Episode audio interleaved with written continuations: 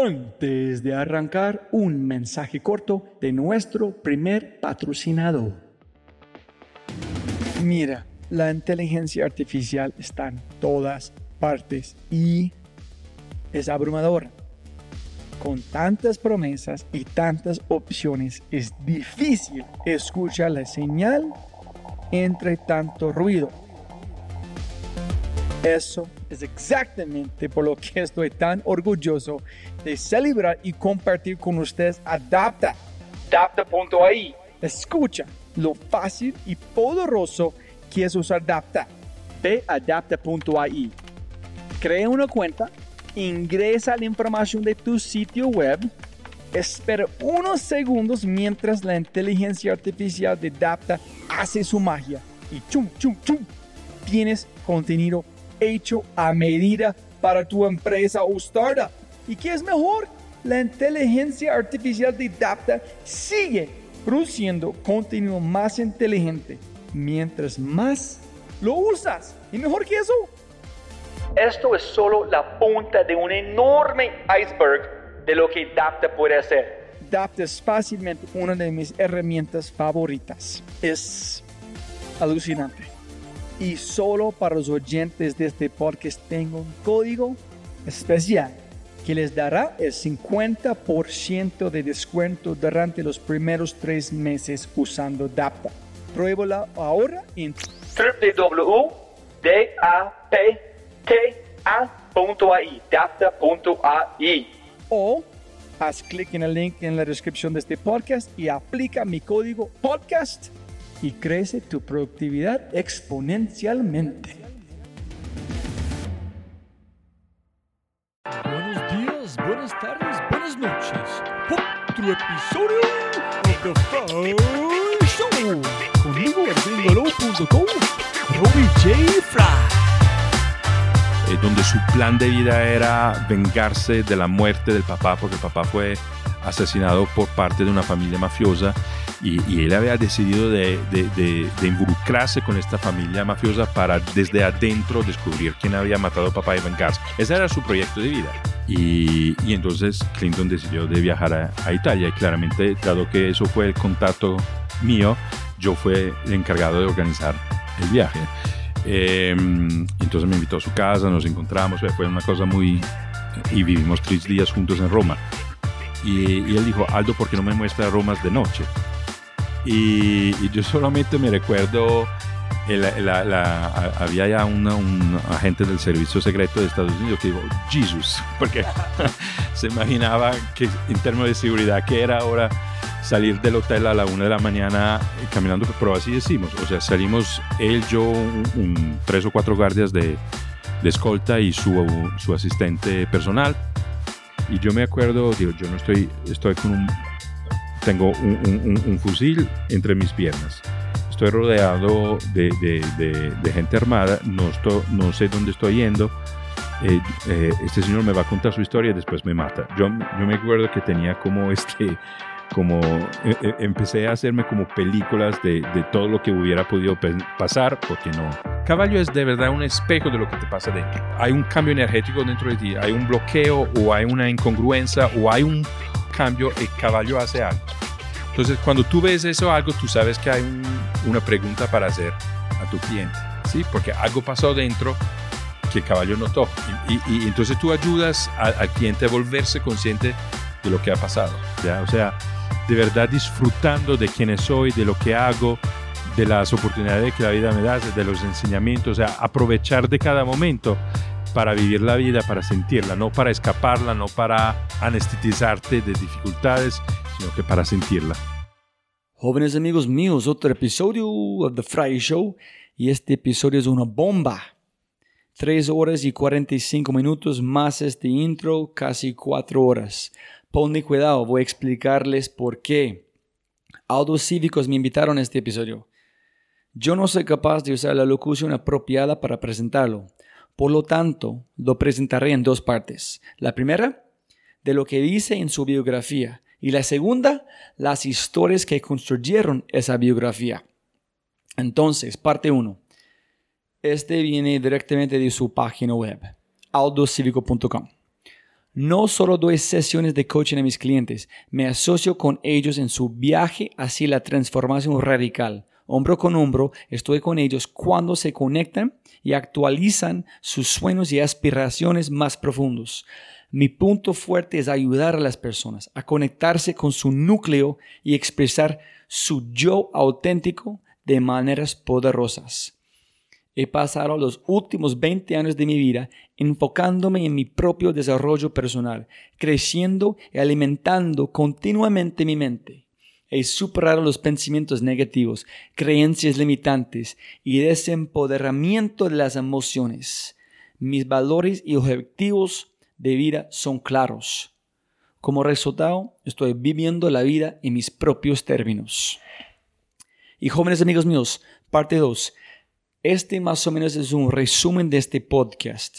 ¿Por qué es tan largo este podcast? Aquí son los capítulos más o menos para que ustedes puedan entender que es, es un libro este podcast. Es divino. Cada historia es, es, es casi imposible de creer ni entender que pasa un ser humano ni al mismo hombre.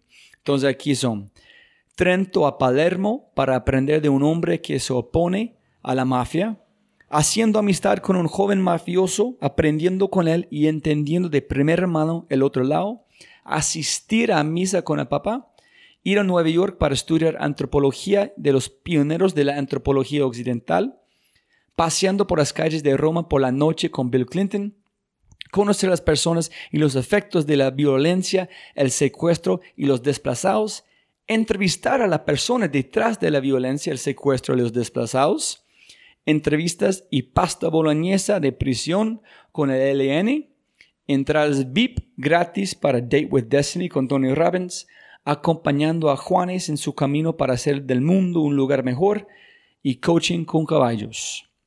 Eso es, jóvenes amigos. Esa es la bomba de podcast. Y, como siempre, si ustedes tienen un momento en su día, si están disfrutando este podcast, por favor, Castígame con una reseña en iTunes, comparte este podcast con todos sus amigos, compártelo en Instagram, pon, pónganse una, una story en Instagram sobre este episodio con sus comentarios y más importante de todo, busca Aldo Cívico en Instagram, Twitter, Facebook, LinkedIn, YouTube y su sitio. Pero donde es más poderoso es su cuenta de Instagram, donde hay muchos tips, muchos pensamientos de liderazgo y cuéntale a él qué, qué opinas de este episodio. Y con ese dicho, eh, les presento episodio 105. Se llama La mafia Bill Clinton, paramilitares, guerrilleros, Juanes y los caballos con un hombre de otro planeta, Aldo Cívico. Sonido, sonido, sonido, sonido. Aldo, 1, 2, 3, 1, 2, 3. Aldo, 1, 2, 3. Perfecto. Muy bien. Aldo, siempre puede ganar más plata, no más tiempo. Muchísimas gracias por su tiempo. Gracias, Robert. Me encanta estar acá contigo. Y tengo miles de preguntas. Tú tienes una historia que es casi imposible como imaginar qué has pasado. Entonces, castíguenos de su historia. Arrancamos, me encantaría arrancar en, pienso que es Trento. Correcto. Hasta Palermo. Tú puedes el, el guía de esta historia. Pues Cuéntanos. mira, yo, sí, yo nací en Trento, que es una pequeña ciudad en el norte de Italia. ¿Qué Eh, distancia desde...? de Austria, que es el el límite, son como 170 kilómetros, no, un poco menos, 150 kilómetros, póngale, de, de Austria. Eh, está en una ciudad pequeña en los Alpes.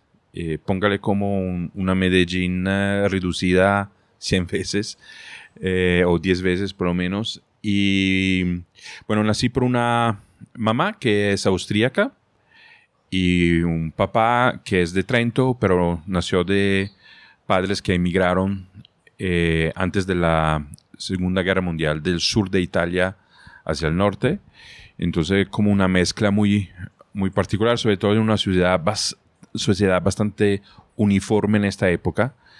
Eh, en, en Italia. Entonces crecí bilingüe eh, y pienso que eso eh, marcó mucho mi, mi vida porque mm, cada rato que podíamos, cada vacaciones, eh, cada fin de semana largo, cada puente. eh, con el carro íbamos a visitar a mi abuela en Austria.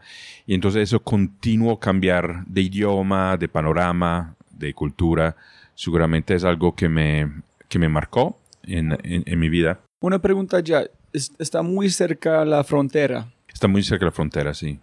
Cuando aquí en Colombia, cuando tú vas a visitar, tú sabes también un lugar que es en la frontera. Es Sí. otra cultura. Sí. Es- no es una ni la otra. Sí. ¿Es igual en Europa o no tanto co- marcado como aquí en Colombia? No, yo diría que entre Italia y Austria, eh, a pesar que, eh, sobre todo en la zona donde me crearon, hubo una historia precedente que era austríaca, éramos parte del imperio austrohungárico, pero sí la cultura es muy distinta. Eh, si tú viajas una media hora al norte, hacia el norte desde mi ciudad, eh, estás en el Subtirolo, que es Italia, pero ya es un- una región con tres idiomas, ¿sí? Entonces, eh, sí, es un cambio muy grande. Y, y si quieres, en esta época, el cambio estaba aún más marcado porque no teníamos la Europa, la Unión Europea como la tenemos hoy. Entonces, cuando uno pasaba la frontera, había um, kilómetros de cola, tenía que mostrar pasaportes, sí. Entonces, era como un, rito de, de pasar de una cultura a otra, de un país a otro, que era como muy, muy grande. ¿sí? Una vez era como si en- aquí en Colombia uno pasa de un departamento al otro y hubiera frontera, hubiera alguien eh, chequeando tu pasaporte, tu carta de identidad en esta época. Entonces, sí, eso, eso marcaba mucho esto, se- seguir pasando límites eh, y, y- y barreras y, y confines, pienso que ha sido parte como de, de mi imaginario desde pequeño, ¿sí? Que hay, que hay barreras y que las puedes también cruzar si quieres. ¿Y la gente en Austria son más rígida, como un alemán estructurado con su diseño, Sabe- su estilo, o más italiano, más Mm. como con cool, con sexy, Sí. menos de con... Los austríacos es un, un pueblo muy chévere, yo, yo los quiero mucho y son un poco loquitos como, como temperamentos, ¿sí? son muy originales porque quizás es un país que fue un imperio muy grande eh, en, eh, en Europa y, y se reducieron a un país muy, muy pequeño, ¿sí?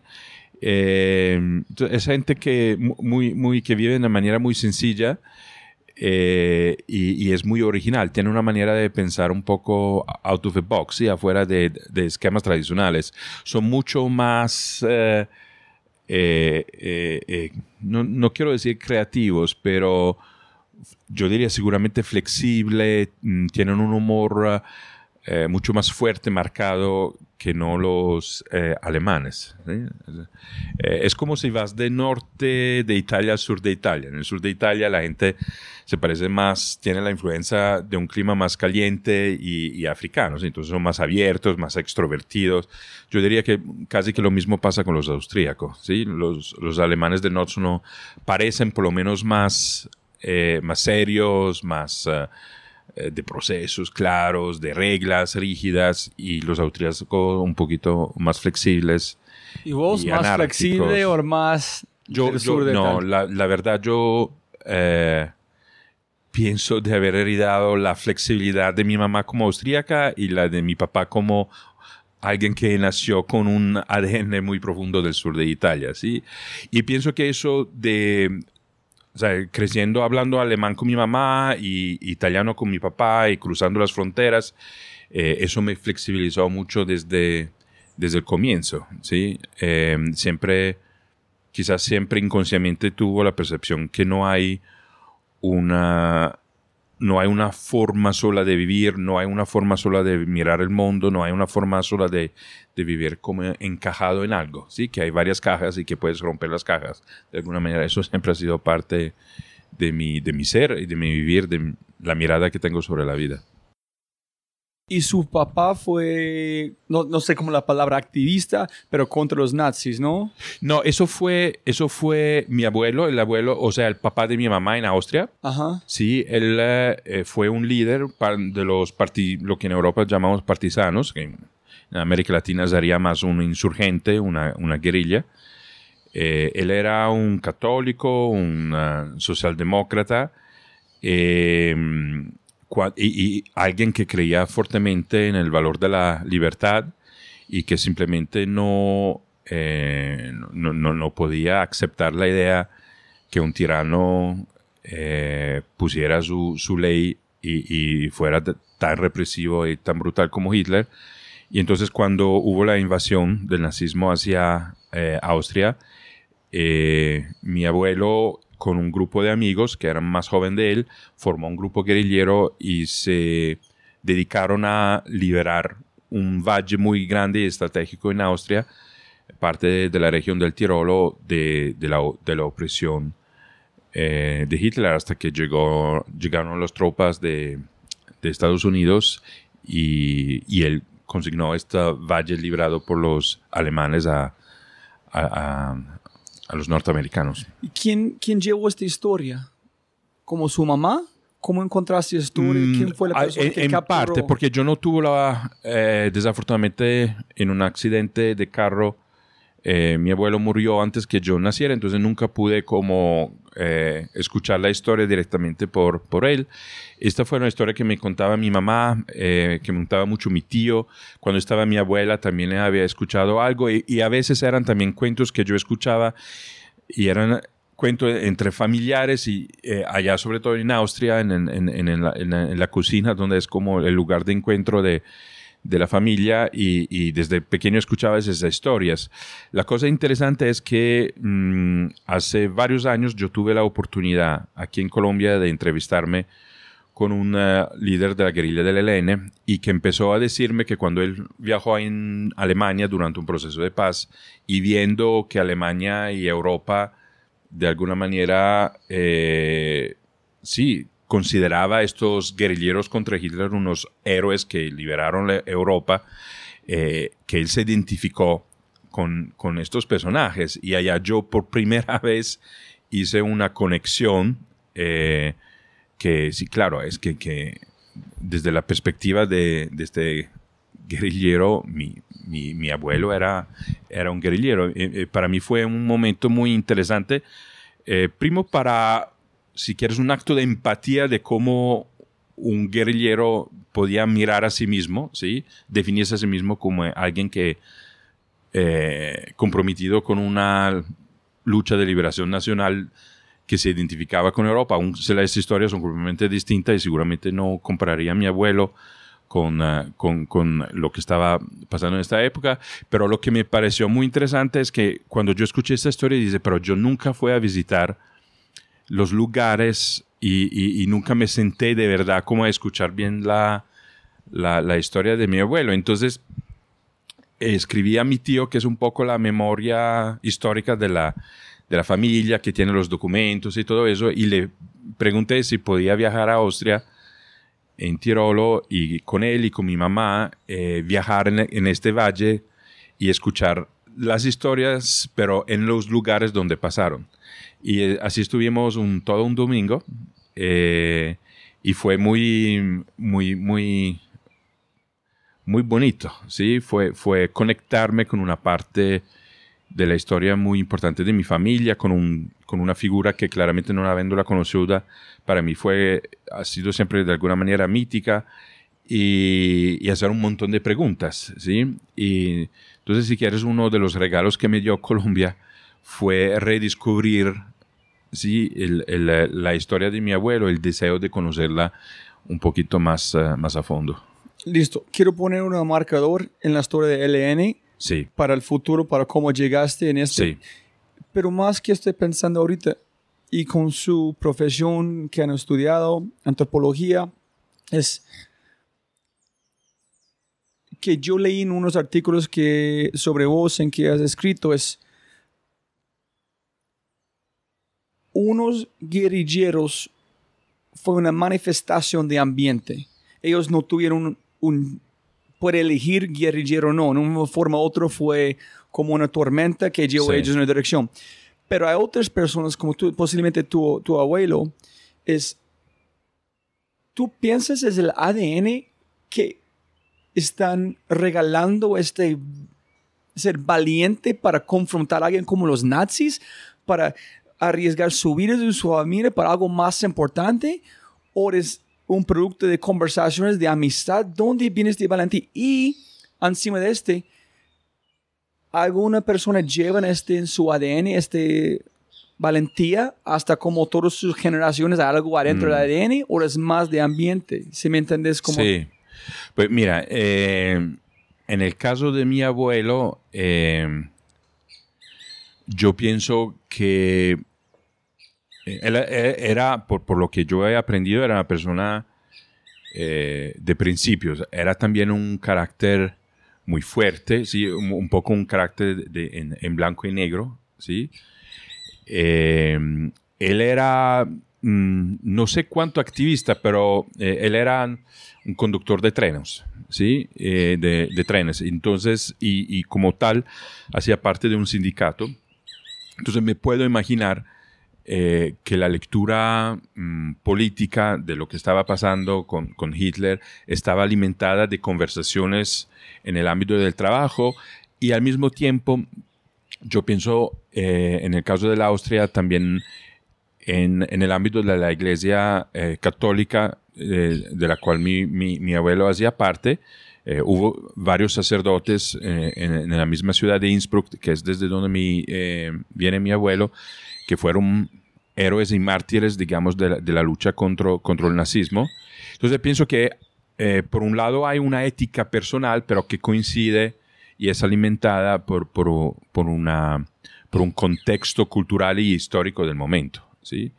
Eh, entonces no pienso que la decisión que, probablemente la decisión que tomó mi, mi, mi, mi abuelo, no fue, no fue una decisión del hoy al mañana, fue una conversación progresiva, eh, en la medida también que se veía que el nazismo sí se estaba volviendo una amenaza siempre más grande eh, y que al final esto los llevó a, formar este grupo que era como su, la, gente, los grupos de amigos con el cual él, él, pasaba su, tiempo y, decidieron de ir en, este valle y allá se mudó con mi familia, con, la familia de mi, de mi mamá, ¿sí? Entonces él sí trabajaba, trabajaba como conductor de trenes y, digamos, afuera del trabajo lideraba este, este grupo guerrillero, ¿sí? Es impresionante como la, el poder de tienes algunas personas en una humanidad para hacer algo que es, para mí es como salir de su propio cuerpo en vivir otra vida, al mismo tiempo vivir una vida normal. Sí, total. Y, y, seguramente... Eh, eh, guiada por, por unos valores, unos ideales, ¿no? En el caso... Los principios. Sí, principios de manera muy clara, muy fuerte. O sea, mm, yo sé que mi, mi abuelo no era persona de compromiso, de, de, de, hacer... Ah, eh, no, compromiso es la palabra italiana en este caso. Ah, no, no era alguien que hacía descuentos a los valores o, o estaba eh, dispuesto con unos valores fuertes y fundamentales a negociarlos. ¿sí? Eh, en Europa muchos mm, se quedaron indiferentes hacia lo que representó Hitler y el nazismo. Eh, mi abuelo decidió de no quedarse indiferente, ¿sí? para, seguramente para coherencia con lo que él sentía pero te cuento también que cuando terminó la, la Segunda Guerra Mundial, y hubo toda la, la, cuestión del subtirolo que había quedado con Italia, entonces allá también se había creado un movimiento, ya, después de la Segunda Guerra Mundial, un, un, movimiento de resistencia ¿sí? contra, contra, Italia para la liberación del Subtirolo en esta época. Eh, mi abuelo, eh, eh, cuando lo llamaron por su experiencia a, a, liderar también este movimiento, él decidió de no hacerlo porque él había, lo había hecho con un motivo histórico y preciso, no como un estilo de vida, ¿sí? O sea, no se convirtió en un mercenario de causas de liberaciones como, como ha pasado en otros ejemplos históricos. Eh, mi abuelo también se dedicó mucho eh, en, la, en, en, en, la reconciliación y hasta ayudó ex enemigos, o sea, gente que había colaborado con, con el partido eh, nazista, gente que había hecho daño a la familia eh, y que se habían quedado después eh, sin trabajo, o sea, hubo toda una, una purificación, digamos, de la, de, la, de la sociedad. Yo sé que mi abuelo ayudó a estas personas, o sea, para él fue el capítulo de la guerra, que no fue un capítulo fácil, ¿sí? O sea, es muy fácil desde mi perspectiva y contarlo en forma heroica, eh, pero fue un periodo duro, difícil, traumático, ¿sí? Y, y, mi, y mi abuelo decidió, cuando se firmó el armisticio y hubo la paz, que allá se terminaba su, su experiencia de lucha armada en alguna manera, ¿sí? Porque habían también logrado los objetivos, que era de liberar la Europa de la presencia eh, de- nazista. ¿Y su nombre para...? Er- sí, eh, su nombre es Hubert Sauerwein. ah, Sí, muy austriaco. De hecho, mi segundo nombre eh, sería Aldo Hubert, sería Humberto. Hubert, sí. Eh, y, y es en, en, en honor a él, sí. Y montado, aquí, dos preguntas en este. Uno es, ahora en este es, cuando tú empezaste a redescubrir las historias, cuando tú estás visitando, Joseph Campbell, en una forma u otra, hablando de, llevamos todos los mitos en las historias, la historia de humanidad adentro de nosotros. Sí, Cuando esas historias están, no sé, despertando algo adentro de vos, están ¿Sentiste fue como obvio una conexión porque es tu familia o fue algo más profundo que tú estás conectando? Porque yo estoy viviendo igual, mi, mi abuelo salió desde Rusia cuando están las persecuciones con los Sí. judíos sí. y yo quiero Sí. vivir allá en Irán, conocer mi familia que ellos mataron con las claro. ciudades. Pero no sé qué está llamándome. ¿Es, ¿Es algo más profundo en mi ADN o solamente porque mi abuelo? Eh, ¿sabe? Yo, yo, yo pienso que en, en este momento donde yo me dije, ah, pero es que, es que este fue mi abuelo, o uy, quiero ver a los lugares, es que mm, una narrativa que había hecho parte de, de, de los cuentos de familia de la infancia, eh, juntos a, a otros mm, cuentos, digamos, que, que, que hacen parte del periodo de la Segunda Guerra, de la Segunda Guerra Mundial en Italia, fue como darme otra óptica, otra perspectiva mm, a través de la cual mirar eh, la historia de mi, de mi abuelo, ¿sí? Em, entonces algo que antes era un cuento familiar, como hay muchos, mm, para mí se transformó en algo mucho más eh, cercano, mucho más emotivo, si quieres, em, que me despertó la, la- la curiosidad. Después, eh, yo pienso, sí, sí es interesante que, eh, que yo en la vida, si quieres, me he dedicado a, y pienso que lo vamos a hablar, pero a movimientos sociales contra la mafia, que me he dedicado a mu- mucho durante casi 30 años al trabajo de resolución de conflictos. Yo pienso que de alguna manera, sí, otra que una transmisión biológica, sí, eh, hay, hay también una transmisión de alguna manera de energías o, de, de- narrativas, de, de valores, sí, de, miradas hacia el mundo. Eh, y a veces pueden ser, pienso, mm, de adhesión, o sea, que, que vives como casi una continuación de la misma narrativa o la reinterpretas, la recreas en, en- tu contexto y a veces de rechazo, ¿no? Eh, pienso que esa es otra, otra opción que no, no es en mi caso, pero hay gente que eh, quiere construir una vida completamente distinta a la que es la historia familiar o, o la corriente familiar, ¿sí? Pero, pero mm, sí e- es, es difícil verse separados de tus ancestros, ¿sí? Eh, que, que tú seas consciente de esto o menos, pero, pero sí, eh, somos una continuación de una historia muy larga que ni conocimos en los detalles, ¿no? Sí, es que yo pienso en ese momento que nuestro ADN tiene la historia, la narrativa del, del mundo. Sí. Y a veces epigenéticamente esas cosas despertando, Sí, entonces reconectando algo tan como primitivo Sí, que es- es- es- no puedes entender dónde viene o por qué viene. Es de solamente es ¡wow! Sí. Es como una bomba nuclear emocionalmente en un punto.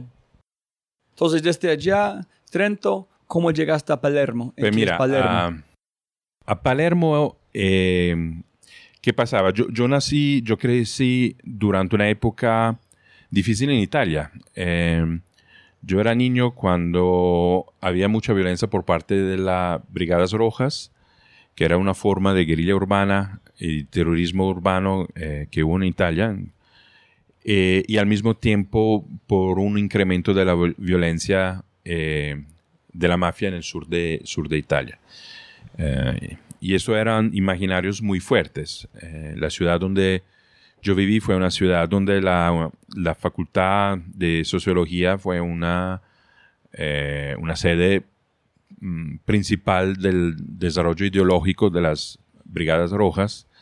si tú vas en el cementerio de Trento, al lado de la, de la, de la tumba de, mi, de los, eh, mis abuelos, ¿sí? los papás de mi papá, hay la tumba de eh, Maracago, que fue una de las líderes del, movimiento de las Brigadas Rojas. ¿sí? Entonces, como diría, una cercanía sociológica y territorial, aún si absolutamente no ideológica. Pero para decirte cuánto esto imaginario, esa historia eran cercanas, eran parte a través de las narrativas y de los cuentos y de los comentarios en mi casa eh, diarios, yo diría en esta época al almuerzo de la comida. Entonces, eso siempre me ha despertado eh, la atención, el interés o la, conciencia eh, que allá afuera, fuera de mi familia, fuera de mi apartamento, hay problemas grandes, hay amenazas, hay violencias, ¿sí? Eh, y a mí me impresionaban siempre las historias legadas a las mafias, ¿sí? Y, había esta idea que en el sur todos los del sur de Italia son mafiosos. Eso era como parte de, de, los, de los prejuicios que uno podía tener en el norte. Entonces, cuando yo tenía como 17, 18 años, una noche vi en la televisión una entrevista con el alcalde de Palermo, que eh, se llama Leluca Orlando. Ahora, el alcalde de Palermo en el imaginario colectivo en Italia era un aliado de la mafia, sino, sino un mafioso él mismo. Y eso no, mm, y eso porque en la historia de Palermo y del sur de Italia había pasado y era casi como algo normal. Y escucho entrevista y este señor en lugar eh, hace exactamente lo contrario, denuncia abiertamente la mafia, eh, hace, eh, nombra nombres, personas, habla de la relación entre mafia y política. Entonces yo casi que me quedo en choque porque rompe de alguna manera una imagen y una definición del político del sur que yo, yo tenía. Y, esta persona me, me, fascina completamente. Y unos años después, como unos dos años después, eh, Leoluco Orlando, este líder del movimiento social y político antimafia en Italia, viene a mi ciudad, Trento, yo he empezado a trabajar, primeros pasos en el periodismo, y mm, él lanza un nuevo movimiento político desde mi ciudad, eh, junto al alcalde de, de mi ciudad, y, entonces yo tengo la oportunidad de sentarme y de entrevistarlo eh, en profundidad, largamente, en una eh, transmisión radiofónica. Y quedo tan fascinado que ah, después de entre, entrevista yo le escribo una carta y le pregunto si puedo eh, trabajar con él. ¿sí? Antes de correo. Antes del correo. Eso era. Antes de WhatsApp. Aquí no había, aquí no había internet todavía.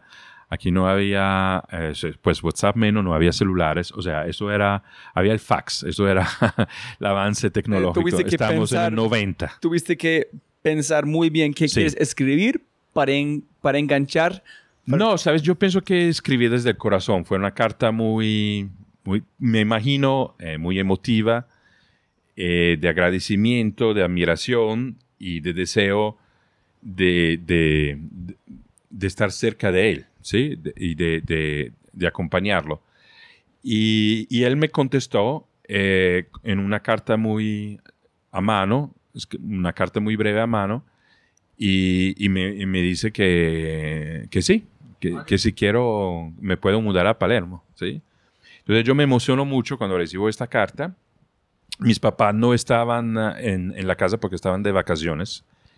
Eh, ellos regresaban y yo estaba de vacaciones, entonces como que no, no, no tuvimos como la oportunidad de verlo, entonces dejo a mis papás una carta diciéndole, eh, me pasó eso, yo escribí a Orlando, me contestó, me invitó a vivir a Palermo, cuando regreso de mis vacaciones, sepan que me voy a mudar a, al otro lado de, la, de Italia, ¿sí? Y, y claro, mis papás quedaron en, en choque, eh, porque riesgo potenciar a donde No, yo pienso porque yo tenía 22 años y no, no, no, en el imaginario de ellos no, eh, no había nada que, que podía invitarlos a pensar que yo me iba ya de la casa, ¿sí? Y no ellos no están pensando que es igual a su abuelo de Humber, que ah, es muy similar, van para luchar por algo. No, no, no, en este momento no. En este momento actúan como los papás. donde el primogénito eh, les comunica que se va de la casa. Y, y me recuerdo que, mm, sí, claramente trataron como con dos, tres preguntas de disuadirme, pero yo estaba muy decidido. eh, yo soy alguien que cuando toma esas decisiones trascendentales no, no hay, pues, no, no hay forma de, de convencerme de, de volverme, ¿sí? Eso se llama coraje inconsciente. Es, es muy inconsciente. Sí, sí, Sí, pero muy consciente. algo está en un imán, en ahí sí o sí. Sí, sí. Muy, muy, si quieres, puede pare- aparecer hasta muy errática como, como cosa, ¿sí? Desde afuera puede parecer algo muy así. Pero es interesante porque en, casa, en mi casa uno po- podíamos tener discusiones muy animadas porque eh, mi hermano o yo no habíamos puesto las llaves de la casa donde teníamos que ponerlas. ¿sí? Eso podían ser discusiones y gritos durante media hora, 45 minutos, una hora. Pero sobre estos momentos tan trascendentales, al fin y al cabo mis papás siempre me dejaron mucha libertad. Entonces hicieron las pa- partes papás que para preguntar a ver cuánto yo había pensado eso, cuánto estaba determinado. Pero viendo mi determinación, la verdad no hicieron nada para, para pararme. Sí me dijeron, bueno, si va, es tu decisión y, y tú tienes que como, eh, o sea, no te vamos a ayudar económicamente, pues es una decisión adulta, entonces vivas como adulto, ¿sí? Entonces desde ese momento tú verás cómo, cómo te pagas tus gastos. Posiblemente es una pregunta muy bruto, pero es, podríamos gastar mucho tiempo, pero me encantaría aprovechar el momento. Es, aquí en Colombia para mí un gran problema, mucha gente ven igual, otros no, es que la gente en la afuera le gusta celebrar como narcos Pablo Escobar. Sí. Es como un, un héroe en un Sí. sentido or cool. Ellos no tienen ni idea que han pasado de verdad porque no han vivido la violencia. Godfathers, Los Sopranos, de un de una abstracción o algo de arte es divino. La historia, las personas. En la gente le gustan igual celebrar la mafia. Es y- ¿Cuál es la diferencia entre una mafia y es muy- terrorista en cómo fue para un italiano vivirlo en ver Los Sopranos celebrarlo como algo cool? ¿Cuál- Sa- sabe, a- Aquí es muy interesante porque Los Sopranos es una serie que además llega mucho más tarde en los años 2000, pero es una serie sobre la mafia italoamericana y es una serie de Estados Unidos. En Italia nunca hubo eh, en, los medios, en el cinema, una glorificación de verdad de, la mafia en general. O sea, eh, gente como Provenzano, gente como Totorina, nunca fue presentada como un Robin Hood de la sociedad. ¿Sí? Puede ser que en la sociedad mafiosa, como en Sicilia, sí, durante mucho tiempo el mafioso fue como referente, pero era porque el mafioso era la manera eh, oportuna para, eh, para, para diplomarte, para encontrar un trabajo, ¿sí? O sea, se había sustituido al, al Estado volviendo derechos de un ciudadano en, en- favores, ¿sí? Pero en, en general, en, en la narrativa eh, popular, en, en la cultura popular de Italia y nacional, la mafia siempre ha sido un mal. Y eso históricamente, o sea, por ejemplo, Mussolini y el fascismo eh, fueron un, un gobierno que combatió la mafia en una de las maneras más represiva y, y en ese entonces más efectiva, si quieres, en, en Italia. O sea, nu- nunca hubo este imaginario, no, pero, pero el mafioso es alguien eh, fascinante mm, y, y no nunca tuvimos un Pablo Escobar. De hecho, yo, yo, yo sí me acuerdo cuando, me recuerdo exactamente el momento y donde estaba en, mi apartamento con mis papás viendo el noticiero cuando mataron a Pablo Escobar y la, la idea que yo tenía, murió alguien muy peligroso y un criminal absolutamente eh, horrificante, o sea, no, no, seguramente no murió un mito o una figura así. Entonces, es interesante. Si tú miras a la, a, la, a la cinematografía italiana con respecto a la mafia, generalmente las películas son alrededor de los héroes que combatieron a la mafia.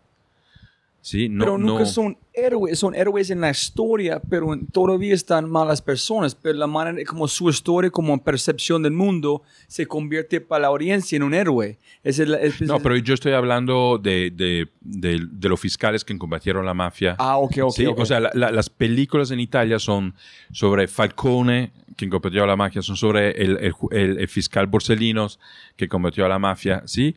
O, son sobre la corrupción del político. O sea, no, no, no, no hay una celebración, una... eh, volver un mito el, el- bandido, ¿sí? cuando los italianos están viendo una película como The Godfather, Los Sopranos, ellos tocan duro a ellos cuando ven este o, para, están lejos porque no es Italia, es Nueva York, otro lugar, no, es, no tiene el mismo impacto. Lo- Los Sopranos, dices? La- Los- o tipo- cualquier- tipo- o cualquiera. Eh, ahora, yo no vivo en Italia desde hace mucho tiempo y, y estaba en Estados Unidos cuando sa- salió Los Sopranos. A- a- para mí, por ejemplo, a mí nunca me dio ganas y curiosidad de ver Los Sopranos. Hasta el día de hoy no vi ni, una, ni un episodio, ¿sí? Em, ¿Cómo no me da gana de ver Narcos en, en, eh, en Netflix? Eh, no, yo, pienso que en Italia... Mira, hay solamente una serie, eh, en mi concepto, muy bien hecha, donde el protagonista central es el mafioso. Es una serie hecha eh, alrededor de la, de, la, vida y de la biografía de Totò Riina, que es uno de los grandes jefes de la, de la mafia, que murió recientemente en la cárcel. Eh, pero es una serie que muestra toda su criminalidad, toda su, su perversidad para conquistar el poder mafioso. ¿sí? No, no, no, no sale uno diciendo, eh, pues, qué persona simpática y me, me gustaría verla conocida.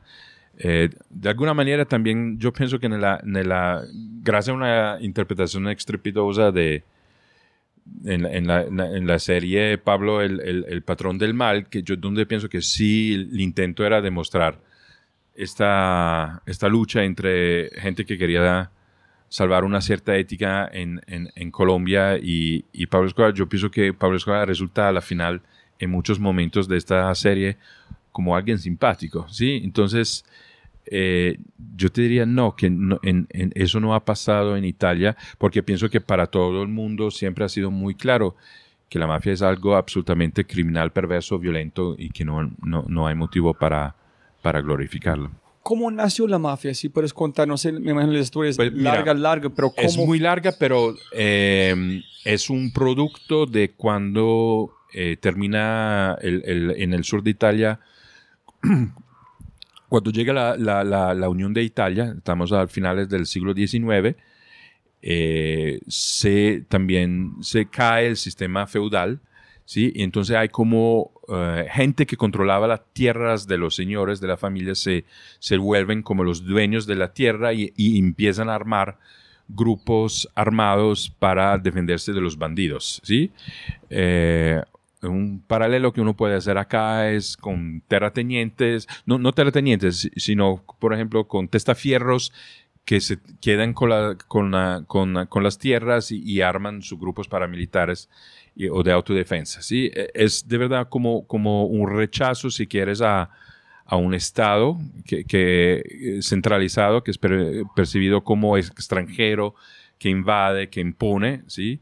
Y una, una manera para conservar eh, unos derechos ¿sí? de, de- de propiedades, de tierras y, y- y de poder. La mafia nace así y la mafia desde el comienzo sabe, entiende que necesita el apoyo de la política para existir.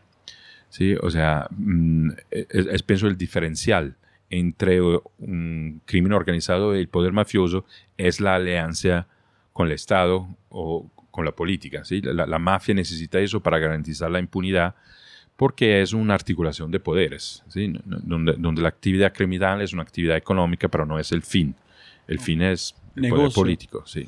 Listo. Y llegaste a Palermo. Entonces para- llegué a Palermo, eso fue el 91 y, y fue un, al, al- a la víspera, si quieres, de un año muy duro, que fue el 92, que fue el año donde la mafia eh, hizo los ataques en contra de representantes del Estado más violentos, porque en el mayo del 92 un carro bomba mata al, al- al procurador, al fiscal eh, Giovanni Falcone y después de dos meses, en julio, eh, mata a eh, Pablo Borsellino. ¿sí? Entonces son, ah, eh, son por un lado años muy duros de, de- mucho dolor, de mucha rabia, de mucha resistencia y al mismo tiempo son también los años donde de una manera abierta, eh, valiente, los ciudadanos se unen, se organizan y simplemente deciden decirle basta eh, a la mafia. ¿sí? Son tiempos donde, donde la gente sale a la calle eh, y, y denuncia abiertamente la, la- la- la impunidad que el Estado ha garantizado durante décadas a la, a la mafia. ¿Y la mafia tuvieron sus, sus dedos hasta arriba al norte de Italia o solamente? Sí, eso eh, después es también un mito, ¿no? Que la mafia está en el sur y que el norte no, no lo hay, pero eh, la verdad hoy es, por ejemplo, que en, en Lombardía, que es la región donde hay Milán, eh, la penetración de la Ndrangheta en Véneto, en, la Lombardía y en Piemonte, que son las regiones más industrializadas y más ricas de Italia, la penetración y la presencia de la, eh, de la mafia del sur, sobre todo de la Ndrangheta, que es la mafia de, de- Calabria, que quizás hoy es la más eh, fuerte en Italia, tiene presencia, tiene vínculos con políticos, o sea, reproduce el mismo, ha reproducido el mismo fenómeno de corrupción, no solamente en términos tradicionales de la corrupción, sino diría en términos de corrupción moral y, y- y cultural. En mi región, eh, Trentino, eh, hubo, mien- mientras mm, yo era como adolescente, hubo investigaciones muy, muy fuertes de relación entre, entre mafia y políticos y, y tráfico de armas y reciclaje de dinero que pasaban por, por mi región. ¿sí? Entonces, no, la mafia es un fenómeno, eh, además eh, europeo, no solamente italiano. La, mafia ha operado durante muchos años en Alemania y en otros países de, de Europa. ¿sí? La mafia eh, logra mimetizarse con la cultura de un lugar. ¿sí? Entonces asume eh, la- las maneras de pensar, las maneras de actuar, de vestir, eh, de dónde va. ¿sí? Es un camaleonte en este sentido, es una, ah, tiene, son unos antropólogos extraordinarios en este sentido y, y- asume los códigos culturales de una sociedad. ¿sí? Se, vuelve la sociedad de un lugar. Es muy impresionante el, poder de la historia. La historia puede identificar, como tú dijiste, hasta que es de verdad. Es como la plata en otra que no es real, es una historia que contamos para manejar la sociedad. Total. Y ellos hicieron este para seguir, como se como... Y un- una historia que tú tienes en su biografía es, hiciste una entrevista con una mecina o mecina, una actriz. Ah, Giulietta Masina. Sí, porque tú dijiste fue una experiencia asombrosa. Sí. ¿Por qué fue tan, tan linda esa experiencia? ¿En pues- quién es? Pues Giulietta Masina es una de las figuras míticas del cinema italiano. Era eh, la protagonista de muchas películas de Federico Fellini, eh, que es el grande regista, director de películas italiano, y era la esposa de Federico Fellini. Y, y yo estaba colaborando con una revista del norte de Italia y había conocido como el director de esta revista y yo le preguntaba si yo lograba hacer entrevista con varios personajes y yo la podría después publicar. Y él me dijo, sí, eh, con, con- con mucho gusto. Entonces, para mí siempre un sueño, porque miraba con mi papá las películas de Federico Fellini. Mi, mi papá era un gran eh, entendidor eh, y, y- y- y amante del, del- del cinema italiano, sobre todo del cinema del, del- de- de- después de la guerra. Y, entonces Giulietta Masina era una figura mítica también de, de mi infancia. Y ella era embajadora de UNICEF.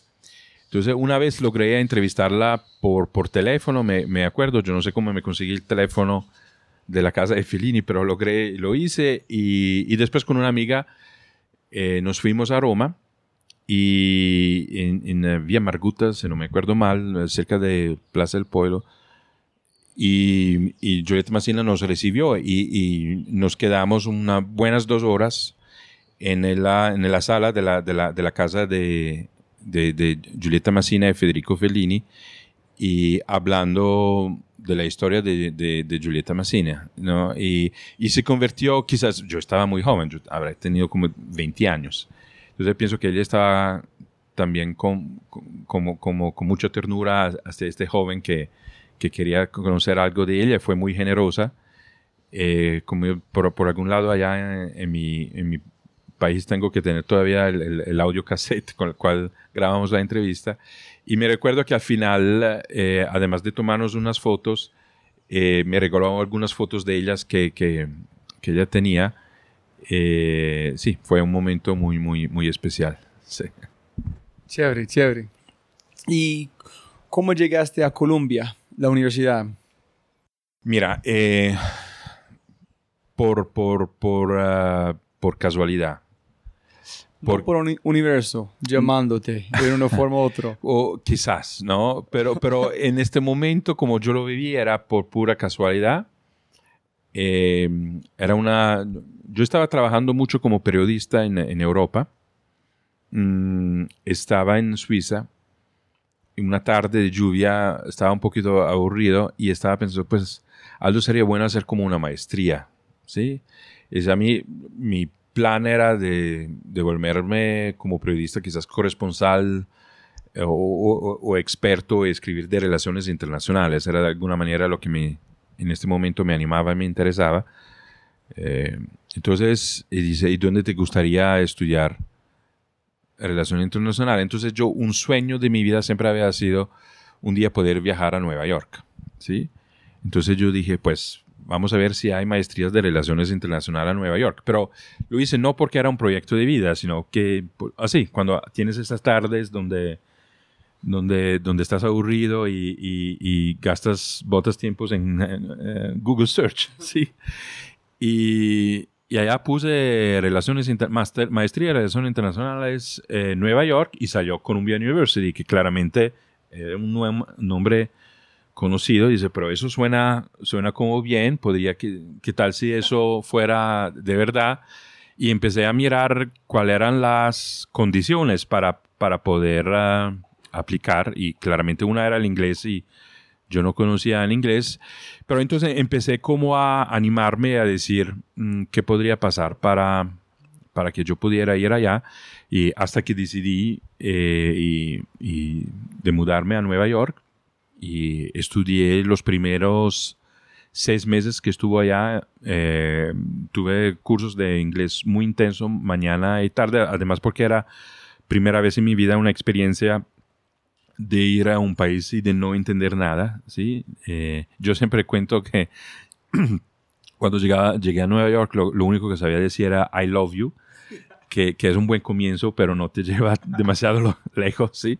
Entonces, eh, estudié porque tenía la, la, la, ansia de poderme comunicar, ¿sí? Además, estar en una ciudad de, como Nueva York y, y, no poder leer el New York Times o el Book Review o, o, hablar y escuchar, eso me, me, me, frustraba muchísimo y eso fue una motivación muy fuerte para aprender inglés súper rápido.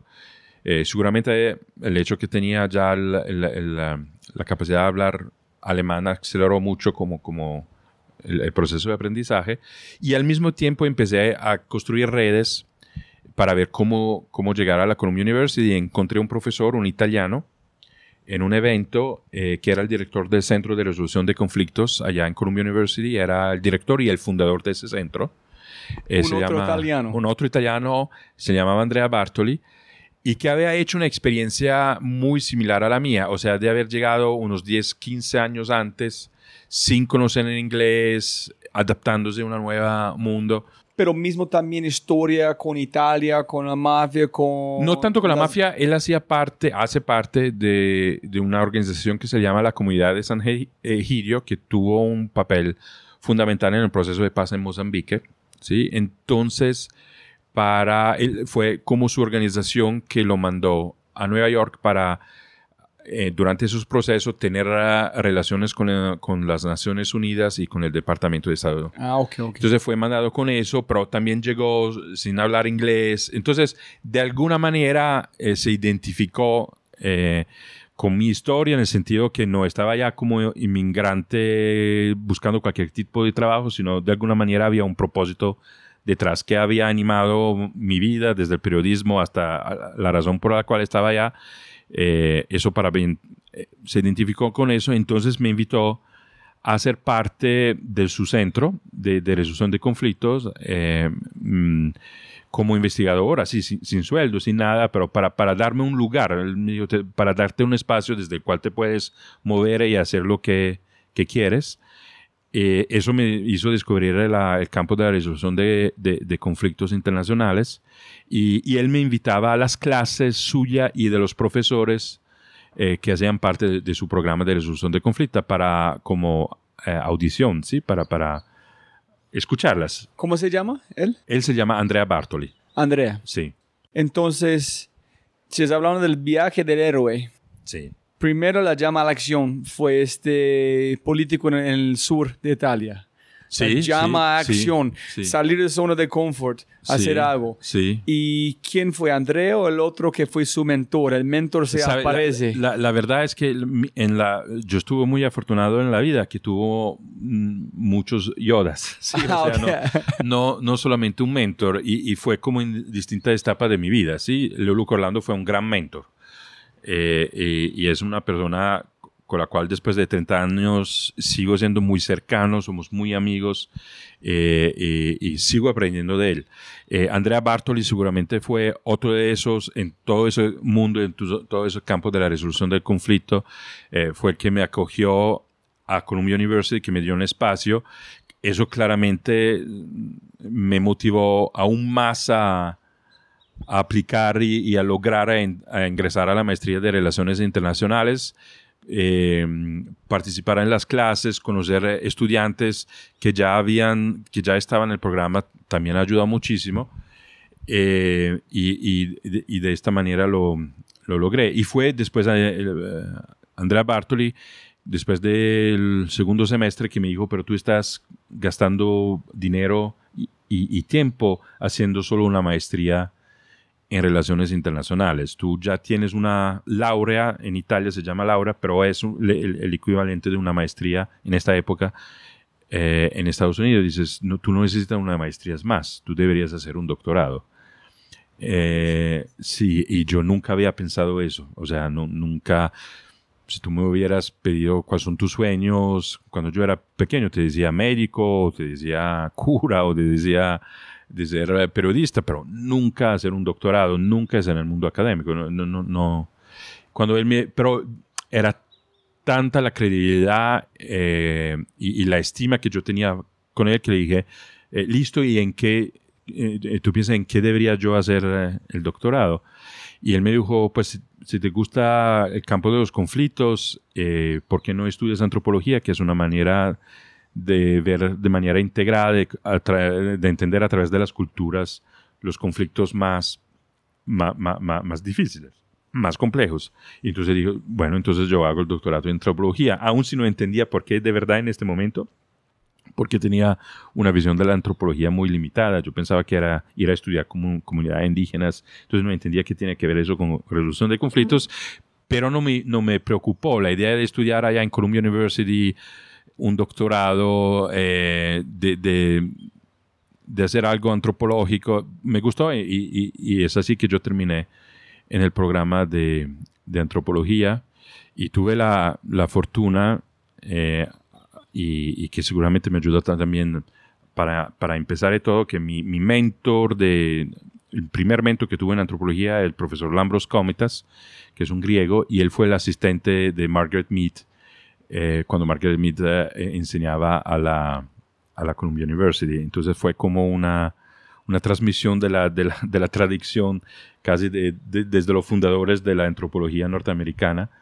Eh, y allá estudié donde, sí, donde estaban Franz Boas, Margaret Mead, y, fue una experiencia muy, muy bonita, pero nada planeado, ¿sí? O sea, eso ha sido siempre una característica de mi, de mi vida. Entonces pienso que es una manera también bonita de vivir, es no planear demasiado. ¿sí? Durante este proceso, tú cre- yo creo firmemente en la cosa que es 10.000 horas, en un sentido. Es que es, tiene que poner un montón de tiempo para hacer algo. Hay una manera de hackear, mover más rápido, pero tiene que poner tiempo. Sí. Y el otro es los maestros que pueden enseñar los detalles que son invisibles.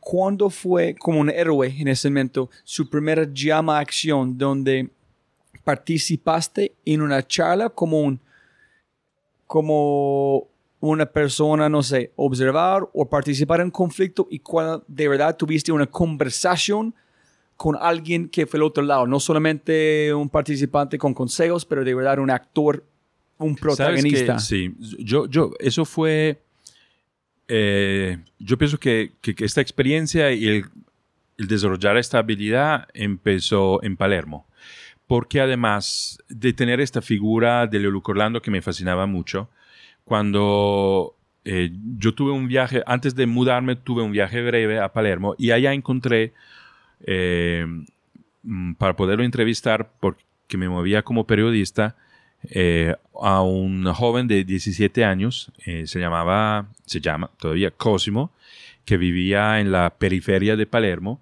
y él era, había crecido dentro de una familia mafiosa y era un criminal, ¿sí? Eh, y yo, y, y yo fue a escuchar como su historia, fue a su casa, conocí su mamá, sus hermanos y nos convertimos muy buenos amigos, ¿sí? Y Sin embargo, han lados diferentes de la que piensas que está bien. O sea, yo sabía que él, eh, yo sabía que nosotros terminábamos de, de- de- de hablar, yo me regresaba a la casa y él salía a robar carros. ¿sí? Él me había explicado todo el sistema que existía en... Pero convirtió en amigos. Pero nos convertimos en amigos. Sin embargo, que Total. mi, mi visión de que es bueno, Total. aunque no es un lado en de él, Sí. pero conociste Sabe- la sí. profundidad que puede Porque al mismo tiempo, o sea, la, la realidad nunca es en, en- en blanco y negro, ¿sí? Entonces, aún, aún si Cosimo cometía todavía eh, crímenes, eh, robos, sobre todo eso era como la especialidad de él, robos de carros, eh, lo que al mismo tiempo él estaba fascinado por gente como yo que había tenido otro tipo de vida y otro tipo de ética y entonces para él fue como descubrir que hay otra manera de vivir y eso lo fascinaba mucho a él, ¿sí?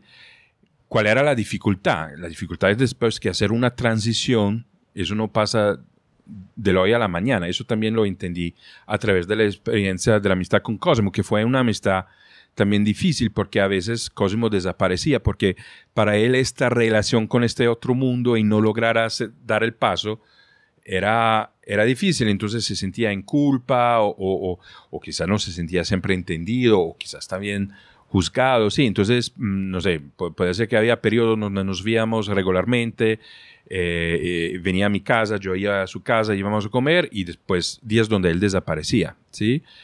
Eh, yo lo traje a Trento, una Navidad lo traje a mi casa, fuimos en Austria juntos. entonces vivió muchas cosas que él desde un barrio muy pequeño, donde la única ética que había conocida era la ética mafiosa, eh, donde su plan de vida era vengarse de la muerte del papá, porque el papá fue asesinado por parte de una familia mafiosa y, él había decidido de, de- de- de involucrarse con esta familia mafiosa para desde adentro descubrir quién había matado al papá y vengarse. Ese era su proyecto de vida, ¿sí? Y él me contaba esas cosas. Pero Sí, muy rápido. sí. ¿Ese, es, ese es un proyecto de vida o también puede ser un propósito que es, que es malo? O no, un propósito no puede con- confundir con algo malo. No, no, eso era, era lo que él quería, dentro de su ética, dentro de su mundo, esa era lo, lo normal. Era Pero puedes llamar este un propósito o no. el propósito de esta persona. So, sí, puede ser sí. malos propósitos Sí, buenos. total. Ok, ok, sí, ok. Sí, sí, sí, sí, no es un propósito superior en el sentido que utilizamos muchas veces hoy, ¿sí? No, no, no, era, era el propósito de él, la misión de vida de él era vendi- ven- reivindicar la muerte de su papá para salvar el honor de su familia, ¿sí? O sea, eso era como la, la su ética, ¿verdad? Y, y fue muy bonito porque yo, yo lo hice, teníamos eh, siempre más unos amigos en común, o sea, mis amigos se convirtieron también amigos de él. Y finalmente conoció una, una, una muchacha muy, muy, muy bonita y, y, muy importante para, para, él que lo motivó a, a, dar un paso y finalmente él se salió de, de, de, de Palermo, cambió totalmente vida, hoy vive en el norte de Italia eh, tiene su negocio, tiene hijos y, tiene una vida absolutamente muy distinta de la, de la que tenía cuando yo lo conocí. Eh, pero ah, para mí esta experiencia fue muy importante porque la, yo me acuerdo la impresión que me hizo a mí Cosimo y, y, si quieres el regalo que me hizo en este momento de la vida, a mí él era alguien que había ya estado en la cárcel de menores durante varios tiempos, ¿sí? Era alguien que no tenía uh, un currículum de vida de trabajo y su historia de vida no le, no, no, no, nada, mm, digamos, en, en, el papel no había nada que le permitiera de poder tener un futuro distinto. O sea, eh, no, no, tenía estudios, no tenía manualidades, había sido en la cárcel, o sea, nadie le hubiera dado un día un trabajo, ¿sí? Y a pesar de todo eso, a pesar del contexto, a pesar que su mamá, yo me acuerdo porque era testigo de esta conversación, su mamá quería que él fuera a robar, porque esa era la manera para llevar eh, plata en una familia que era pobre, que, era, que vivía a los márgenes.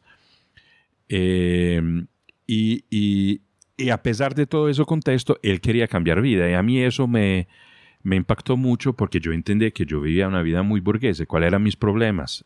¿Sí? Comparado con, o sea, me, dio una perspectiva sobre que es una vida difícil. ¿Se llama Cosimo?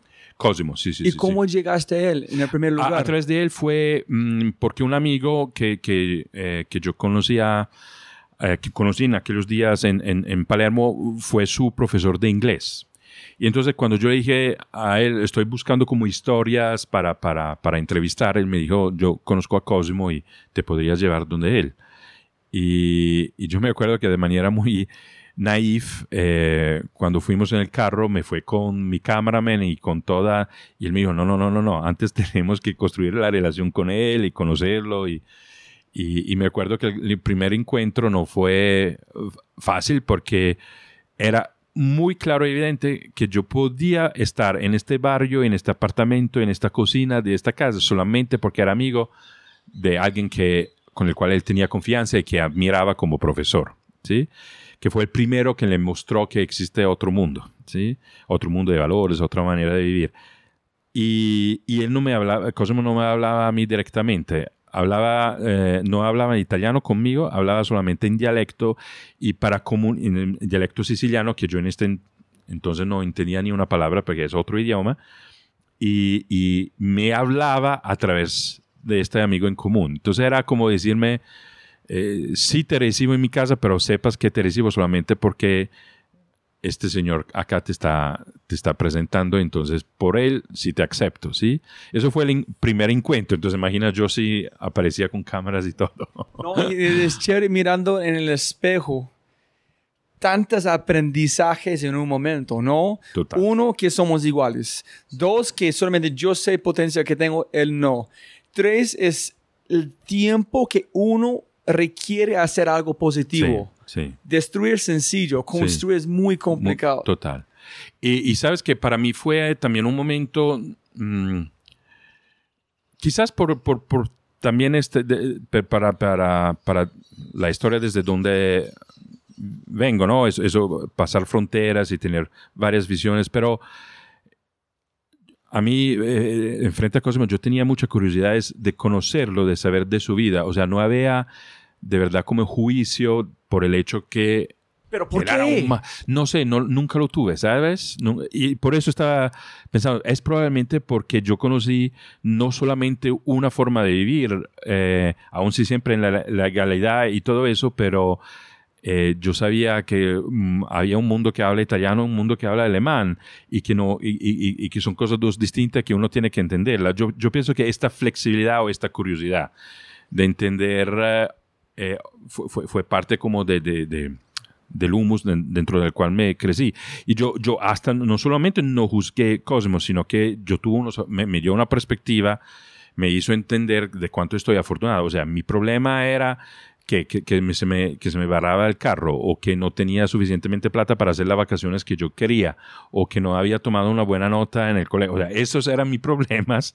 En enfrente tenía, enfrente tenía alguien que no sabía cómo iba a comer, que quería cambiar vida y que objetivamente eso era una, una locura. Aún si después lo logró, ¿no? ¿Cuántos años tenían ustedes dos en ese momento? Yo tenía 20 años y él 17. Ok, eso casi 21 yo, sí. me- muy similar. Muy, muy cercanos. Tú no, muy no cercanos. piensas que fue... Tú viste algo en un momento se... oye, quitamos todas las historias, somos casi igual. Pero las historias son completamente diferentes. Entonces, ¿cómo yo llegué a este momento aquí y cómo él llegó a este momento allá?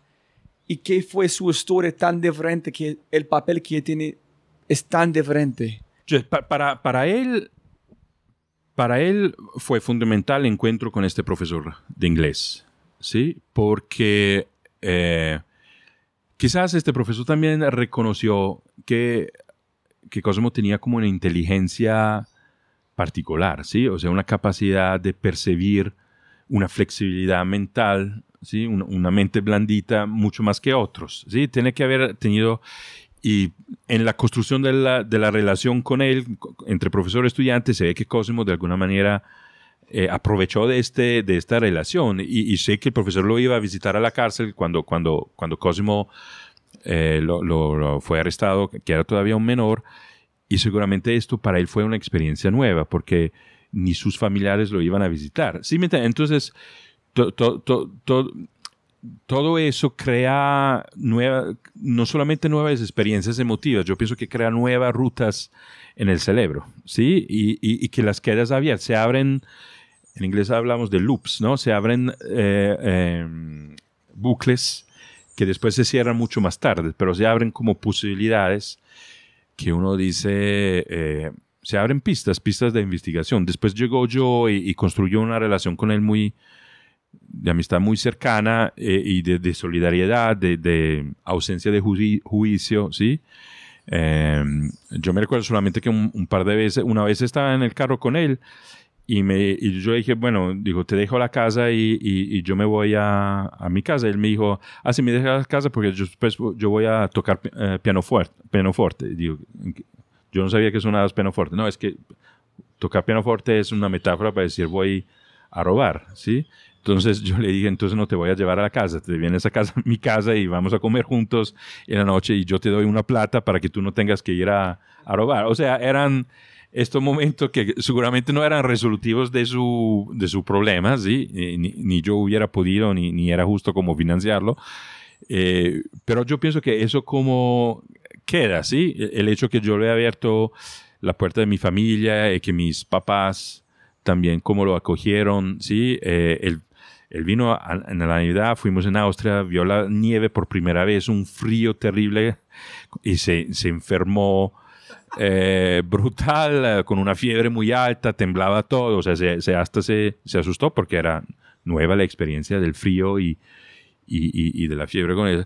Yo pienso que al final todo eso son experiencias que, que quedan y yo nunca le pregunté, nunca puse una condición que él cambiara para que nosotros podíamos ser amigos. Pero también siempre fue muy claro que yo no compartía lo que él- hacía. O sea, fue una amistad muy, muy, muy sincera en este sentido. ¿sí? Es como fantasmagóricas. Sí. Es casi. es- Sí. es- es- si vas a inventarlo, sí, Sí. pero saber que es real es Sí. wow. Es como holy shit. Sí. Y, y- y- y pa- pa- para mí, mm, le debo muchísimo a Leluc Orlando, pero siento que le debo muchísimo también a Cosmo. O sea, si yo no hubiera hecho esta experiencia de entender qué significa ser parte de la mafia, qué significa vivir en un, en un barrio de periferia, así que yo vengo, no, mi familia nunca fue eh, absolutamente rica, fue tradicional familia de clase media, ¿sí? con dos papás empleados trabajando ocho horas al día, con las tres semanas de vacaciones al año, o sea, esa era, ¿sí? Ese era el modelo. Eh, pero sí me, me, me, me, di cuenta que yo, yo sí había tenido una buena vida comparada con los desafíos que tenía él, ¿sí? Y entonces me abrió a todo el mundo y, y me permitió una experiencia de condivisión de alguna manera, ¿sí? No de todo, porque había límites que eran para, para mí también como legales y éticos y morales, eh, pero que no impedía una relación, una- un diálogo auténtico, ¿sí? Y pienso que esta experiencia para mí fue fundamental, eh, que seguramente tiene raíces en, en los valores y cómo me criaron mis papás, pero yo diría que todo, en todo el, el trabajo de resolución de conflicto que yo después hice, en todo el trabajo etnográfico que hice en Colombia, eh, cada vez que yo tuve que sentarme con paramilitares, líderes paramilitares, líderes guerrilleros, eh, yo siempre me he concentrado en conocer la historia de la persona. O sea, yo nunca, la verdad, vi la etiqueta, o sea, nunca vi como el rol, eh, la narrativa que otros ponen. Siempre me interesaba tú cómo has llegado acá, cuál es tu, tu camino.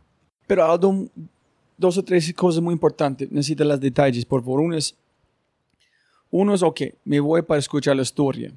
Pero el otro es, no voy a llegar con mi experiencia, Aldo, antropología de Colombia, en mostrarte cómo es la vida. No, total. Es, es, es- tiene que escuchar de, de verdad. No es escuchar solamente esperar por su oportunidad de hablar.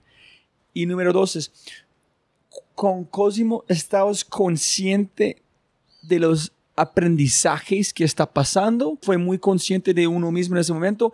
¿O los aprendizajes solamente encontraste en el espejo? No, había, había ti- ti- tipo la realización, o sea, mm, yo no exagero si digo que Cosmo me puso en una crisis existencial, o sea, me puse a decir, pues Cosmo no tiene oportunidades y quiere cambiar, tú tienes muchas oportunidades y qué vas a hacer, qué quieres hacer con tu vida, o sea, la, la, la Cosmo me puso, tenía Cosmo después de las 5 de la tarde los fines de semana y durante el día trabajaba con Leluco Orlando que estaba escoltado por 12 guardias porque puso en peligro su vida para algo más grande que él. Entonces, además tenía a mi abuelo, pues, eh, y tengo un apellido que es cívico. Quiero decir, mi, de- mi destino, ¿verdad? No podía ser muy distinto de lo, de, de lo que fue en este sentido. Eh, yo, yo- yo, sí pienso que todos esos factores juegan, ¿no? Eh, pero sí pienso que, la, ¿sabe? para mí la, la... Yo pienso que durante... Quizá fue después cuando yo, yo empecé a estudiar el doctorado y, y- y la antropología, que yo veo como una reflexión a veces has- hasta filosófica sobre la realidad, sobre la experiencia, es cuando yo aprecié un, le- un leer, pero leer para entender lo vivido, ¿sí? No un leer para el gusto intelectual por sí mismo de una abstracción, ¿sí? Entonces, para mí, la forma durante mucho tiempo, y el periodismo fue para mí la estrategia que yo utilicé para eso, fue eh, conocer la realidad conociendo historias, conociendo situaciones. Y en las historias no hay una realidad en blanco y negro, las historias siempre son complejas. Y, y- la realidad es compleja. Entonces, para mí siempre la forma mejor para entender una realidad eh, fue a través de, de historias, ¿sí? Porque en la historia no hay linealidad, en la historia no hay lógicas, ¿sí? No, no, no es que porque pasa A, entonces pasa B, no, no. Es, es- es en las contradicciones que, que encontramos quizá una apreciación de la condición humana, ¿sí? Eh, entonces, para mí, la forma para conocer el mundo fue a través del, del escucha historia y utilicé el periodismo como herramienta para acercarme a la historia que si no, yo no hubiera tenido la oportunidad de conocer. Yo quería conocer la historia de Julieta Massina, utilicé el periodismo, ¿sí? Eh, quise conocer a Cosimo, utilicé el periodismo. Quise conocer a Leo Luca Orlando, quise ut- utilicé el periodismo. Sí, fue una estrategia para mí para entrar en contacto con lo que pasaba en, en- en- en- los eventos y, y los protagonistas de, de, de los eventos y de la realidad en la cual yo me enfocaba, ¿sí? Listo. Este fue una llama a acción número uno. Sí. Cuán- cuéntame más, otros, quiero otras historias. ¿Cómo fue? Cuéntame todos los que tú piensas son importantes cuando alguien dijo, oye, guerrillero, otra persona, necesitamos Aldo, necesitamos el, el Superman por este que es Sa- Aldo. sa- sabe- ¿Sabes? Eh, gracias a Dios nadie me llamó porque soy Superman. pues, o sea, probablemente no contestaba. no el teléfono. Superman en el superpoder que es, Sí. Si hay un problema que es muy específico, llamas a O sea, alguien. a- aquí, ¿sabe? Aquí es... que es también otra manera como yo he operado en mi vida. Eh, yo pienso que detectaba como una oportunidad o, o- o había una situación que me interesaba, que me, me atraía, me motivaba, y yo trataba después de entender cómo yo podría aportar a esta situación. O sea, fue siempre como, fue, fue- fue de alguna manera siempre esta como la actitud que yo tuve, ¿sí? Eh, y fue eso que me abrió muchas puertas, ¿sí? A alguien que no, no tiene apellido para, para tener redes en, en ciertos círculos, ¿sí? Eh, no sé, mm, te hago unos eh, ejemplos. Para, no, para no hablar de una acá de Colombia, yo, yo me puse en mente a un dado momento que me hubiera fascinado conocer a Bill Clinton.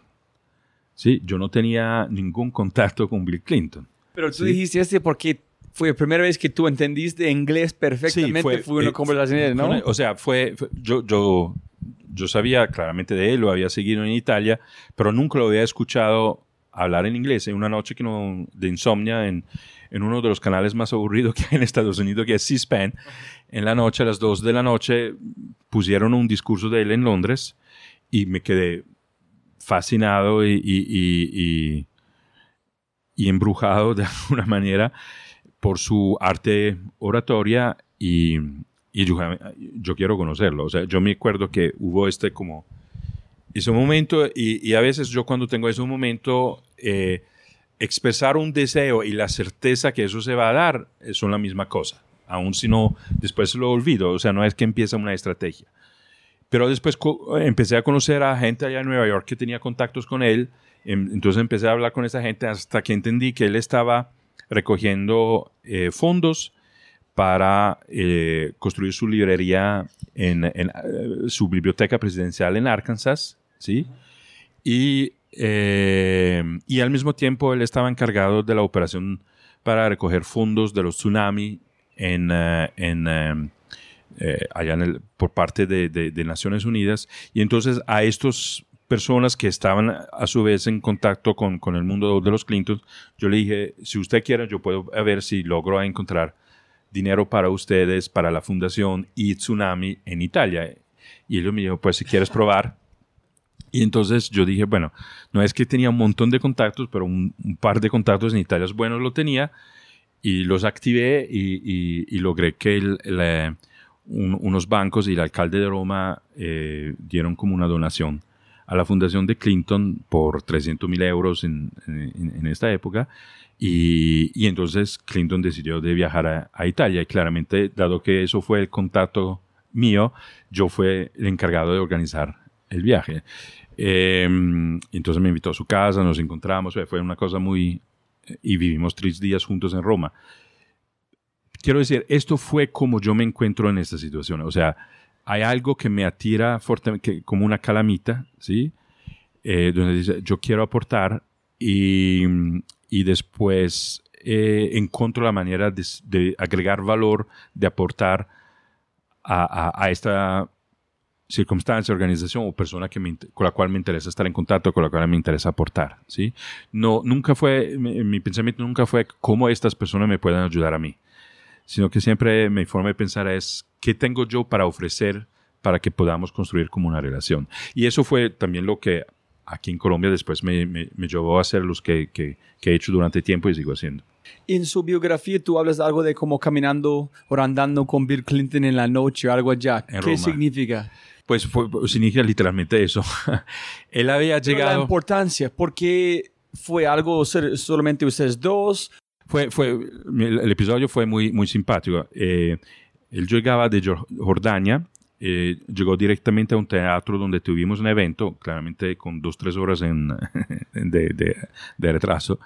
Y después, terminado el evento, fuimos al hotel y, y él me llamó a su suite con, con su equipo y otro huésped que tenía, eran como cuatro o cinco personas, alrededor de, de una mesa en el balcón de la, de la suite del hotel a comer con él y era ya muy tarde y a como a la una de la noche terminamos de comer y, y él dijo, Aldo, ¿por qué no me muestra Romas de noche? Y, y yo solamente me recuerdo a- había ya una- un agente del servicio secreto de Estados Unidos que dijo, Jesus, porque se imaginaba que en términos de seguridad que era ahora salir del hotel a la una de la mañana eh, caminando, pero así decimos, o sea, salimos él, yo, tres o cuatro guardias de, de escolta y su, su asistente personal y nos fuimos a caminar por ah, las calles absolutamente vacías del centro histórico de, de Roma, o sea, no había nadie hasta las 4 de la, de la mañana. Tuvimos la Fontana de Trevi para nosotros y, y me acuerdo que caminando por Vía Condotti, que es la vía de los negocios de, de moda, de, de Prada, de Armani, ¿eh? Eh, empezamos a hablar de cómo podría ser el día después y de, de- organizamos la reunión con cardenal Sodano, que era el secretario de Estado del Vaticano, que era una cosa que le había organizado, y la organizamos allá a las 2 de la noche caminando por Roma, o sea, de una manera muy, muy informal. Eh, me acuerdo que me contó de, sí, de episodios de su presidencia. Eran un- un- como una charla entre viejos amigos y de vez en cuando mm, parábamos, entonces hablábamos como de política internacional, tsunami, Vaticano, ¿eh? y miramos corbatas en- de, de- de la moda de la moda italiana. De hecho, el día después eh, sí hicimos shopping en, en la tarde y era como caminar con una rockstar porque el- el- hay un- esta veneración increíble que Bill Clinton tiene alrededor del mundo. Otro evento Y- bipolar. Sí, la noche total. como viejos amigos Sí, total. y la, En la día noche con es, una... es presidente. Total, total. Y con una calca increíble. eh, y, y yo estaba encargado de decir dónde vamos. Y em, yo me acuerdo en un dado momento que era tanta la, la, la, la, presión de la gente que no, no, no, tuve un momento de pánico y no sabía cómo, dó- dónde, dónde ir hasta que tuve que formar un momento de recogerme y decir, espera, vamos por este lado. Y, y, y paramos y compramos cro- corbatas y él me regaló una corbata naranja que todavía, todavía tengo. Se parece que toda su vida ha, ha hecho algo bipolar, ¿no? Ujú. Viviendo dos o tres experiencias simultáneas. Sí, Sí. pero en un buen sentido. Sí, sí, sí. De cada uno pueden... Sí. Es como tener a alguien más para conversar, para convertir en algo diferente, en, en revivir algo bipolar. Sí.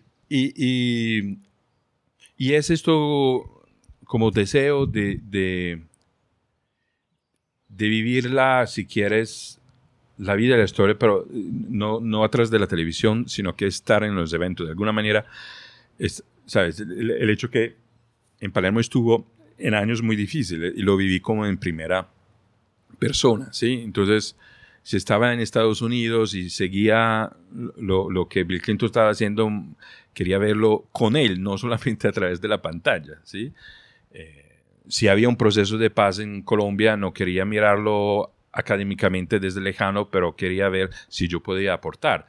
¿sí? Si había la reintegración de, de, de, de paramilitares, era yo donde puedo estar para observarlo desde la primera línea y no desde un rincón lejano. ¿sí? Este, de alguna manera, este deseo de conocer los protagonistas de, los, de, las historias, de quién hace la historia, no tienen que ser famosos necesariamente o poderosos. Eh, pueden ser personas como Cosmos, ¿sí? Pero donde uno eh, percibe algo nuevo, que, que, una posibilidad, una oportunidad que puede crecer, que pueden hacer, ¿sí? A mí me gusta mucho esta expresión de Otto Sharma, este futuro que quiere emerger, ¿sí? Yo pienso que eso siempre, de alguna manera, me ha, me ha tirado, ¿sí? Siempre ha sido, uy, ¿qué, qué hay allá? ¿Qué hay allá que, que, que, que puedo vivir, con el cual eh, puedo conectarme directamente? Y el Pope ha invitado a vos también a estar sí, con sí. él. ¿no? ¿Tú fuiste Sí. o no? Pues mira, eh, el, el Papa fue así. Eh, ¿sabe- sabe? A veces, a veces eh, parece la historia de Forrest Gump, la, la, la película de Forrest Gump tomando fotos con todos esos personajes. Fue una, una cosa muy sencilla. Yo claramente cuando tenía 20 años era muy atrevido. Yo estaba en, en, eh, en mi región, en, en Trento, ya trabajaba como, como periodista. Eh, era corresponsal de la Radio Vaticana desde mi región. Eh, tenía como 19 años, pienso, 19, 20 años. Y el Papa vino a visitar mi región. Eh, entonces yo, eh, sí, estaba, era uno de los periodistas que seguía como el viaje. Y en un dado momento, el Papa se fue a un cementerio eh, donde hubo una catástrofe natural. Y yo pude acercarme mucho a él, de alguna manera, a la seguridad. No se dio cuenta que este periodista se había salido del grupo y me encontré al lado del secretario personal del Papa, que era Stanislaus Zwitsch, y yo me presenté. Eh, me saludé, pero así normal, le dije quién era, ¿eh?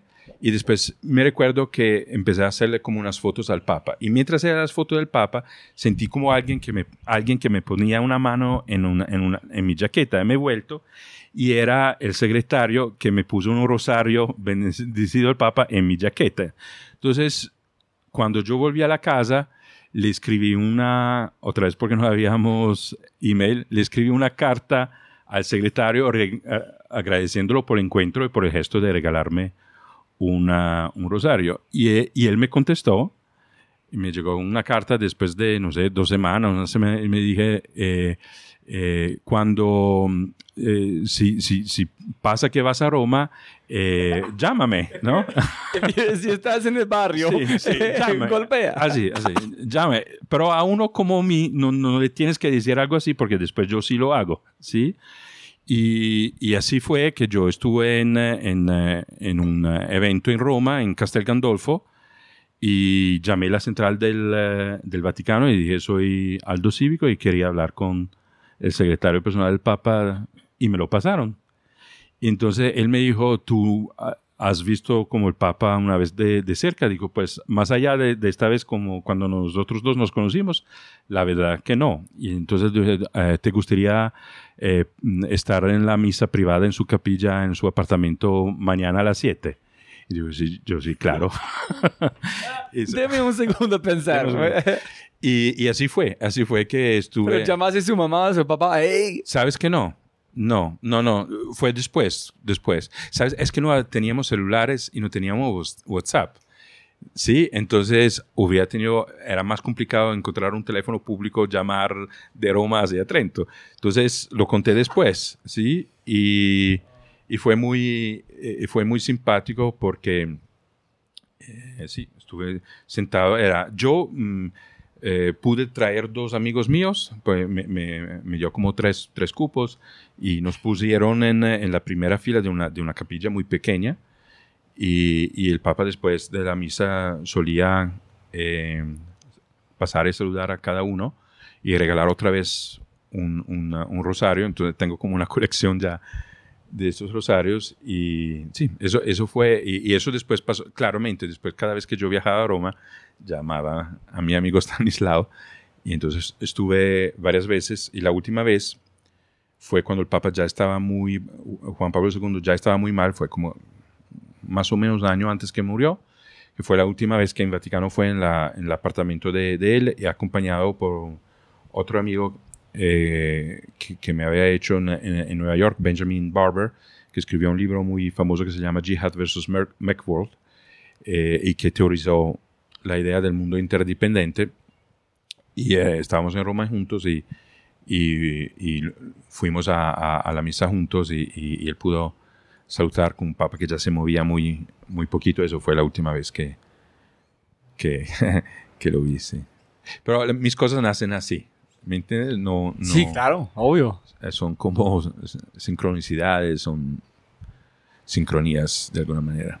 Y cómo llegaste a, a Colombia y cuántos, tú puedes decirnos muy rápido dónde otros lugares, cómo empezaste a seguir avanzando sus, sus capacidades, habilidades para negociar o entender conflicto, entender personas como personas, como sí. sus historias. Mira, eh, en,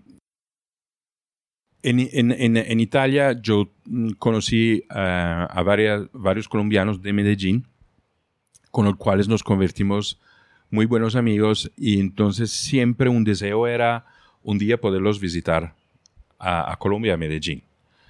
Eh, pero yo claramente no tenía... ¿Quién fueron estos amigos? Eran, eh, eran eh, jóvenes de acá que estudiaban en Italia. Entonces, ¿sí? Catalina, todos conociste después. No, eso fue mucho después. Okay, eso okay. gente, sí, que, que algunos tenemos todavía una, una, amistad cercana, pero, pero sí, las cosas evolucionaron después de manera muy distinta de cómo empezaron. Esos fueron eh, jóvenes que yo conocí allá en Europa, eh, con cual construimos una, una, una, buena amistad. Entonces el deseo de venir a visitarlo, pero también Colombia para mí, para alguien que estuvo interesado en temas de crimen organizado, de mafia, eh, también Colombia, Italia, la- el sur de Italia la llamaban la Colombia de Europa durante muchos años por, por los secuestros. Eh, yo había conocido varias víctimas de secuestro en Italia, entonces de alguna manera tenía el, el- siempre la curiosidad de conocer a, a Colombia, ¿sí? Cuando yo estaba en Nueva York, eh, ya estaba en este centro de resolución de conflictos con Andrea Bartoli eh, y un profesor de la Antioquia, de la Universidad de Antioquia, Hans Burkhardt, que era un austríaco, eh, eh, pasó por Nueva York por motivos personales, pero vino a visitar al centro y me propuso de hacer un taller de resolución de conflictos, un seminario en la Universidad de Antioquia y un taller en Sapsurgo y Capurganá. Y, entonces para mí eso fue, voy a visitar a mis amigos. Finalmente puedo ir a visitar a mis amigos a Medellín y puedo conocer Colombia. Entonces dije, sí. Eh, Andrea Bartoli dije, yo financio el tiquete de avión. Eh, entonces, así se dio. Pero nunca fue algo como tú dijiste sobre Bill Clinton el otro fue, listo, yo quiero conocer a un nivel diferente. En cuál momento llegó, tomaste ventaja de este momento y lograste algo. Con Colombia basaron todo su interés en el conflicto. Nunca tuviste, yo tengo que ir allá sí o sí. Pues eh, había ese deseo muy fuertes de, eh, de ir a Colombia, o sea, y de, volverme a ver con esos amigos y de conocer a, Medellín y, a Colombia. Eso siempre ha sido como un, un deseo fuerte, pero y, era, y, era, y era casi como si quiero conocer a Bill Clinton, o sea, de, de algo similar, ¿sí? Algo de este tipo. O sea, no era, pues, entre los lugares en el mundo que quiero visitar, hay también Colombia, no, era un deseo fuerte que yo, yo, yo tenía. Y, y cuando esta oportunidad se dio, yo, yo dije, no, voy de una, ¿sí? Y ¿Qué año? Eso fue abril del 2001. Entonces, eh, vivimos una época en Medellín todavía muy complicada y en el país todavía muy complicada. Era un mes antes de la elección de Álvaro Uribe, para, para contextualizar eh, el, país donde estaba. Yo me acuerdo que la gente de Medellín, con la cual yo eh, hablaba, que eran los amigos de mis amigos, eh, yo me recuerdo que la, porque venía de Estados Unidos, que me decían, pero tú piensas que Estados Unidos no puede ayudar y enviar tropas y, o sea, la, la sensación de que hasta se necesitaba una intervención armada para, para salvar el país era muy, muy, muy fuerte. Eso un, un mes antes de la elección de Uribe, que, que son frases que me acuerdan el estado mental en el cual estaba, estaba Colombia en este, esta, esta época. Y, y yo me acuerdo que eh, mis amigos querían eh, mostrarme, hacerme visitar, porque un amigo de ellos vivía en Granizal, en el nororiental de, la, de, de Medellín. Y claramente estaban, eh, yo no me acuerdo si en esta época estaban todavía las milicias o, o- o ya había llegado como el control de los paramilitares, en ese momento me acuerdo, pero me acuerdo que no pudimos subir y para poder subir un- tuvimos que llamar a un cura y que el cura pidiera permiso a- a- al grupo armado que controlaba esta, este territorio para poder subir. Eso era el clima, digamos, de, de- en Medellín cuando yo, cuando yo llegué. Eh, y, y, bueno, y, pero esta experiencia, el seminario en Antioquia, el, el taller en, eh, de resolución de conflictos que hicimos en Sapsuro y Burganá, eh, también me enamoraron, de, fue amor a primera vista eh, entre yo y Colombia, como fue amor a, amor a prima- primera vista Palermo, o sea, fue muy, muy similar. Y, y en ese entonces yo estaba empezando eh, mi carrera en el doctorado de antropología, tenía que elegir dónde hacer trabajo de campo, ¿sí? Eh, nos habían dicho, eh, era recomendado que no fueran ni en Estados Unidos ni en nuestro país de origen para experimentar qué es eh, llegar en un lugar nuevo, tener que entrar en un campo donde no tienes muchas relaciones, no conoces el idioma. Eh, y entonces para mí dijo, no, yo voy a hacer trabajo de campo en, eh, en Medellín. Y inicialmente mi idea era eh, recoger historias de vida de eh, desplazados, de gente que se había desplazado a Medellín por la violencia. Siguiendo periodismo, no No, eso no ya era... conflicto. No, no, y eso era ya más como por- porque era un ejercicio de- del estudio de, de- del doctorado, ¿sí? Eh, o sea, después de- del primer año académico teníamos que eh, hacer trabajo de campo durante ocho semanas para empezar a experimentar los instrumentos y tener la experiencia de trabajo de campo. Entonces yo dije, no, yo lo hago en Medellín y quiero entrevistar historias de vida eh, de desplazados y logré hacer unos contactos y, y me invitaron a conocer los desplazados que venían del, del oriente de Antioquia, de- particularmente de Granada, y que vivían eh, en el Morro, en Moravia. Cuando el Morro era todavía un basurero con invasión de, de gente que vivía allá. Y, y así empecé. Eh, me había preparado con una estudiante eh, tomando clase de español durante seis meses antes de venir.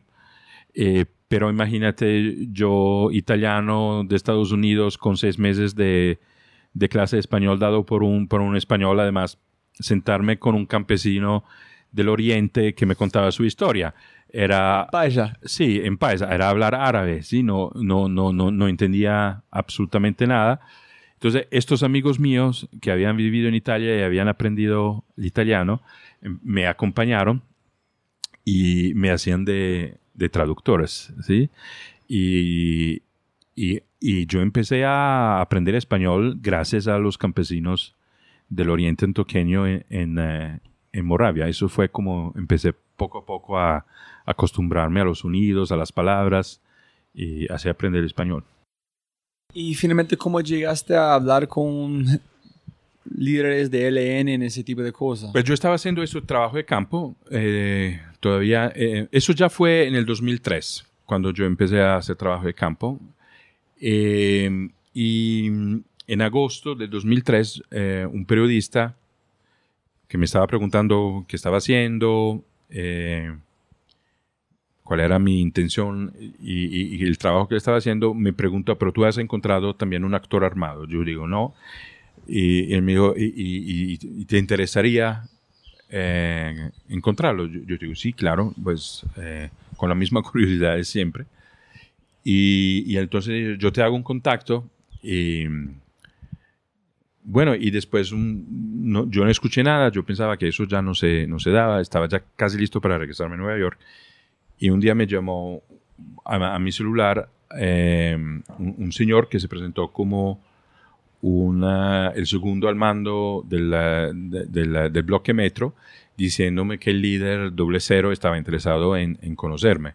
Eh, yo no, no sabía que era doble cero, yo no sabía que era metro. cuéntame un Eh, gringo, ¿no? ¿Qué Doble- es? Sí, do- doble, doble cero era, eh, fue uno de, lo- de los líderes principales de las autodefensas en, en Colombia, de los paramilitares, fue un ex oficial del ejército, eh, un contrainsurgente puro, pura sangre, o sea, la motivación de él era la, la lucha contra, contra la, la, la- la guerrilla.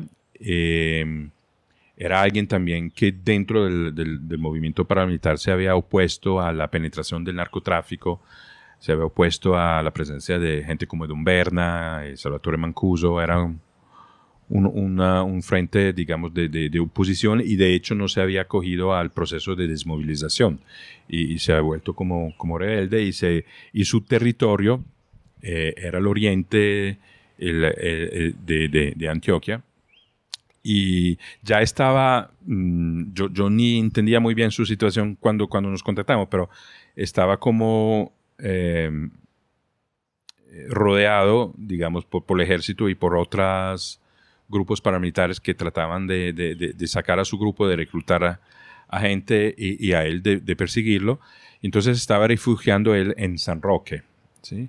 Entonces él, él- este segundo al mando de él me dijo, eh, el comandante de cero eh, lo espera eh, a las 8 de la mañana en la plaza frente a la iglesia de San Roque. Yo digo, el domingo, eso era un viernes, digo, listo, yo el domingo a las 8 voy allá, pero no sabía dónde era San Roque. Cómo ¿Dónde estabas en ese momento? En Casi- Medellín, estaba en Casi Medellín. de moverse a Nueva York. Sí, como a este tres, pa- cuatro días antes de... Y, y entonces con mis amigos le dije, pues tuve esta invitación eh, ¿dónde está San Roque? ¿Cuánto se demoró uno llegar allá? Y tú- todos, no, pero allá es peligroso, pero la carretera está muy mala. Eh, finalmente un amigo me prestó su carro, otro eh, decidió de venir conmigo y de conducir el carro porque estaba más eh, eh, al, al tanto de las calles y a las 4 de la mañana arrancamos eh, en, eh, en la oscuridad desde este apartamento en Laureles donde yo estaba para irnos a San Roque. Pero ¿quién, cómo este doble cero encontró, No, el, el- el- este periodista hizo el contacto. Este periodista le dijo... Fue metido en los ambos lados. sí. Ok, ok. Dijo, hay este estudiante universitario de Estados Unidos, de Colombia, que quiere... Y para mí, ¿sabes? Fue un encuentro interesante, fue otro encuentro interesante porque eh, yo venía ocho semanas escuchando víctimas de su grupo paramilitar. O sea, los desplazados que yo había entrevistado, yo me había ido a Granada a conocer también como los lugares de unos hechos de violencia, una masacre de los paramilitares y, otros, eh, eran, eran eh, todas víctimas eh, del bloque metro. ¿sí? En ese entonces, que después se volvió casi que Nutivara, pero era, al mando era. Entonces yo tenía la, la curiosidad de entender de él, decirle por qué era necesario. Yo, sobre todo en una masacre, se mataron a gente absolutamente inocente, disparando ráficas de mitras en la calle. Entonces quería decir, ¿cuál es la necesidad de hacer eso? O sea, tenía como, como esta, quería hacerle como esta pregunta a, a él. cómo fue la conversación internamente mientras tú estás en camino a este No, la, pues la conversación interna fue, pues yo no sé si logramos a llegar porque la carretera en ese entonces estaba súper mala, ¿sí? Pero tú tienes que decir, "Pucha, ¿qué voy a decir? ¿Qué, qué- quieren? ¿Cómo hacer la conversación? ¿Qué voy a decir? ¿Qué no puedo decir? Gente piensa soy loco. O, no, son- sabes, sabes, no. o la no. curiosidad está No, como yo pienso que ah, había adrenalina, había mucha curiosidad, había adrenalina, había excitement, ¿sí? Eh, seguramente también como un poco de miedo, eh, pero, pero no, la verdad no exagerado, Eh, porque yo tenía confianza de alguna manera que en este periodista y, y- y en la cita, quiero decir, no, no, no, no sentía que me ponía en peligro, la verdad no, no sentía eso. Eh, fue muy interesante. Entonces yo llevé, tenía mi libreta de, yo todavía acostumbrado como a las formas del periodismo más que de la antropología, tenía mi cámara fotográfica, tenía mi libreto de notas, todo muy evidente en el carro. Y me acuerdo que llegando a San Roque, antes de ingresar al pueblo, hay un retén militar, que era muy curioso porque era una carretera donde no pasaba absolutamente ningún carro, ¿sí? Y había cuatro militares haciendo un retén. Entonces yo llegando allá dije, bueno, ahora yo llego, me van a parar porque soy el único carro que yo he visto en, en las últimas tres horas subiendo acá al pueblo. eh, y me ven con cámara fotográfica y me ven con un libreto de notas. Eso no es un pueblo turístico donde uno puede decir, estoy haciendo turismo. Y digo yo, ¿qué le voy a contestar? Y me recuerdo que no tenía respuesta. ¿sí? Entonces, esto si quieres un momento de, de ansia fue eso. Y de hecho me pararon, me, me hicieron bajar del carro, lo revisaron todo, tocaron mi cámara fotográfica, tocaron mi libreta de notas, todo, no me hicieron ni una pregunta. ¿sí? Y me dijeron, siga. Y yo hoy pienso, no tengo la certeza, pero yo, ya, ya conociendo un poquito más la dinámica, yo pienso que el retén militar eh, era concordado con doble cero y era una, un retén de seguridad para él, para ver si yo llevaba armas. Pero ellos llevaron todos en no, en, No, no. ¿en devolvieron o no? No, sí, sí, o sea, lo tocaron, pero no me lo dejaron allá. Ah, ok. O sea, pero uno se hubiera pensado que te hubieran preguntado, eh, ¿usted qué hace por acá? ¿Sí? Usted, extranjero, ¿qué hace Silencio, a las ocho? nada. Nada. Ni una palabra. Una palabra, no. En usted, Y yo, y yo tratando probablemente de controlar mucho mi, mi agitación y tratando de ser muy cordial, digamos eso. Y llegué a la iglesia, allá esperé, se acercaron como tres hombres, uno me acuerdo era ¿a qué hora llegaste? a las 8 de la mañana, o sea, yo... Pero tú estás ya 8 muy en puntual, punto, llegaste a 7 puntual. de la mañana y tuviste no, que no, esperar. yo- no, no, llegué a las 8 de la mañana, o sea, me demoró cuatro horas, la, la cita era a las 8, habrán sido como las 8 menos 5. Ok, pero llegaste pero llegué bien. Antes, Sí, antes, listo, ok. Listo. Llegaron a esta persona, me recuerdo un señor bajito, más anciano. Hubo, eh, me dijeron, ¿usted cómo se llama? Yo dije, me llamo Aldo Cívico. Hubo confusión sobre mi apellido, eh, ¿ese es él o no es él? Hubo un poco de confusión hasta que dijeron, no, es él. Y uno de estos señores se montó en el carro con nosotros y nos dijo, eh, me- sígueme en donde, donde yo le digo. Y nos pusieron a subir por una vereda, pero nuestro- el mío eh, no, no era una camioneta, mi, mi carro era un carro urbano para la ciudad, para movilizarse de Laureles a Poblado, no para ir a, a estas trochas. Entonces llegó un momento donde tuvimos que parar el carro y, y este paramilitar que se puso en el carro con nosotros con un radio explicó la situación que no, no, no, no podíamos llegar al lugar que, donde teníamos que llegar y después de media hora eh, llegó con dos camionetas y un perro y, varios mm, eh, paramilitares camuflados eh, doble cero ¿sí? y, tenía gafas de, sol eh, me saludaban de manera absolutamente cordial me invitó a sentarme al lado de él en la camioneta me puso su fusil entre mis piernas y, y allá empezamos a caminar ¿Y las 30 Ah. minutos que tuviste que esperar, hablaste con este otro sí, fulano? Sí, o sí, allá solamente lo, fue- prácticamente lo entrevisté. Lo entrevisté, le pregunté cómo, qué estaba pasando, eh, por qué había sido parte del grupo. O sea, sí, había como pasado el tiempo tratando de conocerlo. Eh, me recuerdo que tenía un brazo mm, malo porque, porque había sido víctima de, de una mina. Eh, entonces me contó como algo de, de su vida y nada, hasta que llegó doble cero. Y yo me acuerdo, digo, yo no estoy, estoy con un, tengo un, un- un- fusil entre mis piernas. Estoy rodeado de, de- de- de gente armada, no, estoy, no sé dónde estoy yendo. Eh, eh, este señor me va a contar su historia y después me mata. Yo, yo me acuerdo que tenía como este, como, eh, empecé a hacerme como películas de, de todo lo que hubiera podido pasar, porque no. Y, y sí me acuerdo que nos sentamos, llegamos a un lugar, nos sentamos y él se quitó sus gafas y pude mirar sus ojos por primera vez. Y yo, después de ocho semanas de escuchar eh, historias de víctimas, pensaba de encontrarme con la mirada de un, Barba Blue, un Belzebú, un diablo. Y eran las, eh, y fue la mirada más, más tierna, más, más, normal, más dulce. Me, me acuerdo que mi pensamiento fue, esta podría ser la mirada de un papá. Me, me acuerdo que yo hice este, esta, esta afirmación dentro de mí mismo.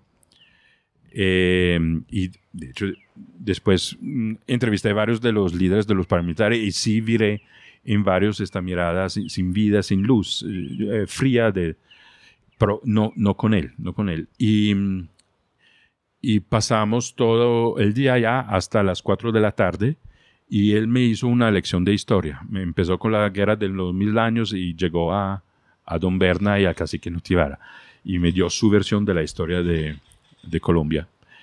Eh, y yo le dije, eh, usted debería escribir un libro de, de, todo lo que ha vivido. Y él me dijo, no, es, es que falta el último capítulo. Y, y, nos volvimos y eh, me dejó en el mismo lugar donde estaba el carro. eh, yo me volví, no tomé ni una foto porque me daba miedo que regresando a Medellín por, por la experiencia del paro militar, alguien después mirara la cámara y las fotos. Y entonces decidí no hacer fotos y hoy, hoy me arrepiento, me hubiera gustado como tener un recuerdo de, de este momento porque Doble Cero lo mataron después de más o menos 7 o 8 meses que, que, nosotros nos encontramos. Y la cosa interesante es que yo tenía su correo electrónico, él me dio su, su correo, eh, y sí había pasado que él tuvo que huirse de esta, de esta área y, y, refugiarse en otra parte del país. Yo no sabía dónde era. Y yo no sé cuál fue. Yo pienso que le volví como a escribir.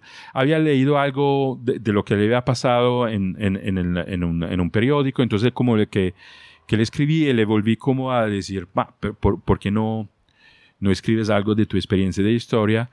Y entonces él me contestó y me dijo, eh, si tú me haces preguntas, yo te contesto.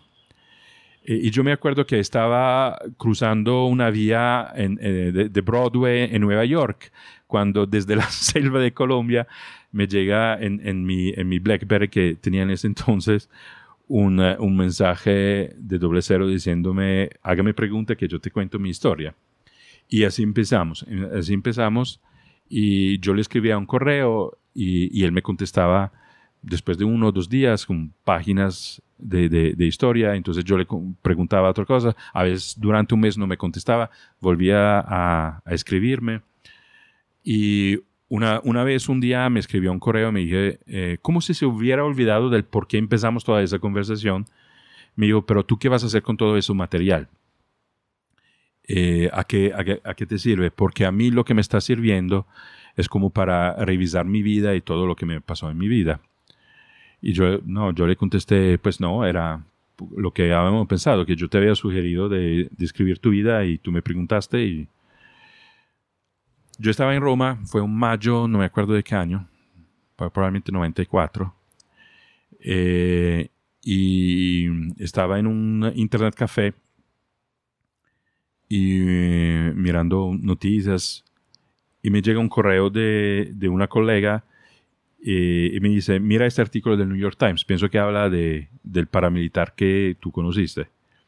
Y yo miro el link y era la noticia que a doble eh, cero lo habían asesinado eh, en el rodadero eh, una, una- una noche, si no me acuerdo mal, mientras caminaba con, un, eh, con alguien, con una mujer, si no me quedo equivocado. Y, y me, y- y me quedó muy, me, me- me golpeó mucho la noticia porque lo había conocido y había conocido también muchas partes de la historia y tenía todos esos correos. Y esos correos, ese montón de correos con su vida se quedaron en mi escritorio durante mucho tiempo hasta que un amigo, yo no había contado a nadie, había dicho mucho que había entrevistado a, a- este líder paramilitar, pero de esta comunicación no le había dicho a nadie.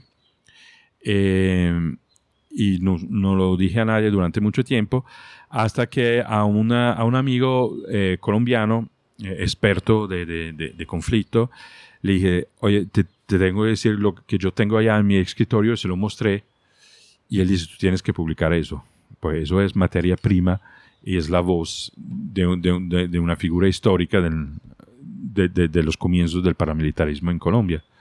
Y, y él me hizo un contacto con la editorial eh, Intermedio y, entonces salió el libro Las guerras de doble cero, eh, que yo por mi decisión, dado que yo no tuve la oportunidad de tomar este material y elaborarlo como en un libro, eh, yo por respeto también a- a- a esta relación que tuvo con él y de cómo él estaba contando la historia, decidí de publicar los correos, eh, así como lo has escrito él, solamente poniendo como unas notas a pie de página para contextualizar algunos nombres, y, pero los correos quedaron así con las fechas del correo y, y- y escritos por él.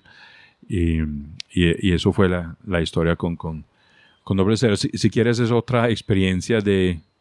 la- si antes fue el periodismo, después durante muchos años fue la antropología que me permitió quizás de manera hasta más a fondo, eh, porque lo lindo en un trabajo etnográfico es que te quedes con una persona conociéndola meses y no solamente un par de horas, de, de- de conocer la historia desde adentro y no, y no referida por libros o, o cuentos mediáticos. ¿no? ¿Y, y qué, qué fue sus motivaciones o razones para matar a la gente como inocentes otra cosa? Tú dijiste que yo Ah, yo se lo pregunté. Yo llegué al momento que, que es muy bueno que me lo preguntes porque fue un momento que me, que me recuerdo muy bien.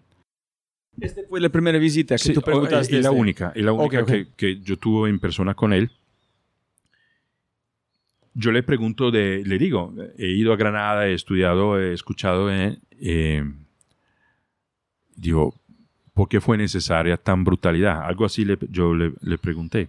¿Regalaste nombres de las personas que tú has No, no, hablado no, no, o solamente... No, no, no. Y No, no, no- solo el hecho Ok. que, que él sabía, sí, eso era un- además un hecho conocido en, en la área en esa época. Y yo me acuerdo, él era carismático, era una persona muy, muy brillante, o sea, muy... con mucha confianza. Era un, un- un líder, un líder militar, ¿no? Eh, que te miraba derecho en, los- en- en la mirada, que hablaba de manera muy categórica, o sea, era alguien muy seguro de su narrativa. Y me acuerdo que por una fracción de segundo, cuando yo le pregunté eso, como que bajó, que bajó la, la, la, la mirada y hubo como una, una fracción de segundo de, de, de embarrassment, de... de, de Sí, sí, no, no- ¿Vergüencita o- sí, de, de, eh, no estaba como conforme, sí, o sea, se- Fue Pero- una narrativa que no fue 100% con la otra narrativa que se Sí, contando. o, o ¿no? quizás no se esperaba la pregunta o, o sintió que era genuino, no sé qué fue, pero fue un momento donde yo vi, eh, sí, un, un momento de duda, de, de- de- de tu- y después volvió, pero fue una fracción de segundo, ¿sí? Una, una- un bajamiento de, de la, de, la, de la mirada y, y- y un momento de incertidumbre en su cara, ¿sí? Pero mient- mientras, ¿cuánto, cuánto dem- demoró la conversación con él? No, eh, como póngale desde las 10 de la mañana hasta las 4 de la tarde, 6 horas estuvimos allá más o menos. Entonces, durante la conversación, tú tienes, este- tengo que preguntar este, ¿tú estás esperando el momento correcto para Sí, meterlo? yo sí pienso. Yo sí, pienso- Ok, eso sí. fue el momento para preguntar Sí. que tiene la confianza. Él abrió la puerta Sí, para sí, preguntar, ok. sí, porque era la verdad como la segunda, casi que la única curiosidad de verdad que yo tenía, porque también en este entonces yo no tenía, lo era primera visita a Colombia, primer, el comienzo de mi trabajo de campo, no es que yo tenía los conocimientos respecto a la historia de los paramilitares que tengo hoy. Él fue, ese- fue una de las personas que desde su punto de vista, desde su experiencia, me educó a la historia colombiana, digamos, afuera del, de, la, de los libros académicos de clásicos que, que- claramente después leí. Eh, pero él, él tomó, para explicarme, eh, él, él me dice, por- porque esa, esa es la estrategia del terror, y me recuerdo que tomó un- un pedazo de carta y diseñó como dos muñecos, ¿sí? Y dice, porque tú con el terror le tienes que sacar la ideología a la gente, a- la, de- de- la, de la cabeza de la gente. Y me recuerdo que tomó un lapicero, dibujó como dos, eh, dos muñecos, ¿sí? Y sobre la cabeza puso dos X, ¿sí? Y eso para mí fue algo muy, muy fuerte. O sea, el terror como una aniquilación de la, de la mente. O sea, eso iba mucho más de la muerte física de las personas que quedaron víctimas. Y Sino el poder que era, de signo de este Sí, dibujo sí, en voz, sí, el eso- X, tan importante, solamente un signo. Total. Y yo hoy, además de arrepentirme de no haber hecho la foto, me arrepiento de no haberle pedido este papel de carta y llevármelo, ¿sí? Porque hubiera sido una... eh, pero era tan fuerte que no me sentí... eh, no, no tuve el coraje, la experiencia, la madurez, no sé. eh, sí, para decirle, me puedo llevar a eso. Entonces fue puro terrorismo. Puro, pu- terror. Eh, eh, Es que él habló Es- de es- terror el y sacar la ideología Matar de la no es cabeza el de la gente. objetivo, es asustar a la gente hasta Sí, el punto o sea, que no hace nada. Sí. Y, eh, entonces, para mí eso fue, pues, 30 segundos, pero eso entendí, digamos, el- el- el- la, la racionalidad detrás de tanta brutalidad, o, por lo menos la, la, la racionalización. Y claramente eh, allá hablaba el militar, ¿sí? Allá uno sentía, y lo entendí después también, mucho más que no en, en aquel momento, allá hablaba de estrategia militar. O ya, yo no lo sabía en este entonces, pero yo estaba hablando en este momento con eh, la persona que fue el estratega militar de Fidel Castaño, de Carlos Castaños, en, lo- en- en la mitad de los años 90, cuando empezó el, momento, el movimiento de las autodefensas en, en Urabá. ¿sí? Él, él- fue el estratega. Entonces, yo, yo sentía casi que en este sentido el ideólogo militar de los paramilitares hablándome, ¿sí? Con esta expresión. Y preguntaste a él dónde aprendiste este, o es algo muy normal, si tú vas a hacer como algo Maquiavelo, vas a hacer como algo del el arte de la guerra, es, un- es una cosa muy normal. ¿Matar inocentes para asustar o fue algo que él... O sea, él, él ya cuando, después de ese momento de hesitación, él ya volvió como en, en su, en su actitud de darme cátedra, en, en su actitud de enseñarme, ¿sí? Entonces, dibujar fue un acto pedagógico de educación para explicarme por qué era necesario, ¿sí? Fue como casi que racionalizar eh, eh, la, la, la, violencia, porque no me acuerdo precisamente cuál fue mi pregunta, pero estoy seguro que mi pregunta no fue de táctica militar, mi pregunta no fue eh, técnica, mi pregunta fue humana, mi pregunta fue, eh, sí, humana, o sea, ¿por qué, ¿por qué hay que matar tanta gente? Sí, entonces me lo dibujó para explicarme y me recuerdo muy, muy claramente esta ex sobre dos cabezas que... Y ¿Tú piensas cuando él hizo este dibujo fue un ejercicio para él divulgar la información de una forma u otra? También fue, no sé cuántas veces en su vida tuvo que tratar de enseñar esta información. Algo. ¿Sabes? Yo pienso que también la razón por cual él aceptó de, de entrevistarse conmigo es que él estaba en un momento muy difícil por, para él y para su grupo.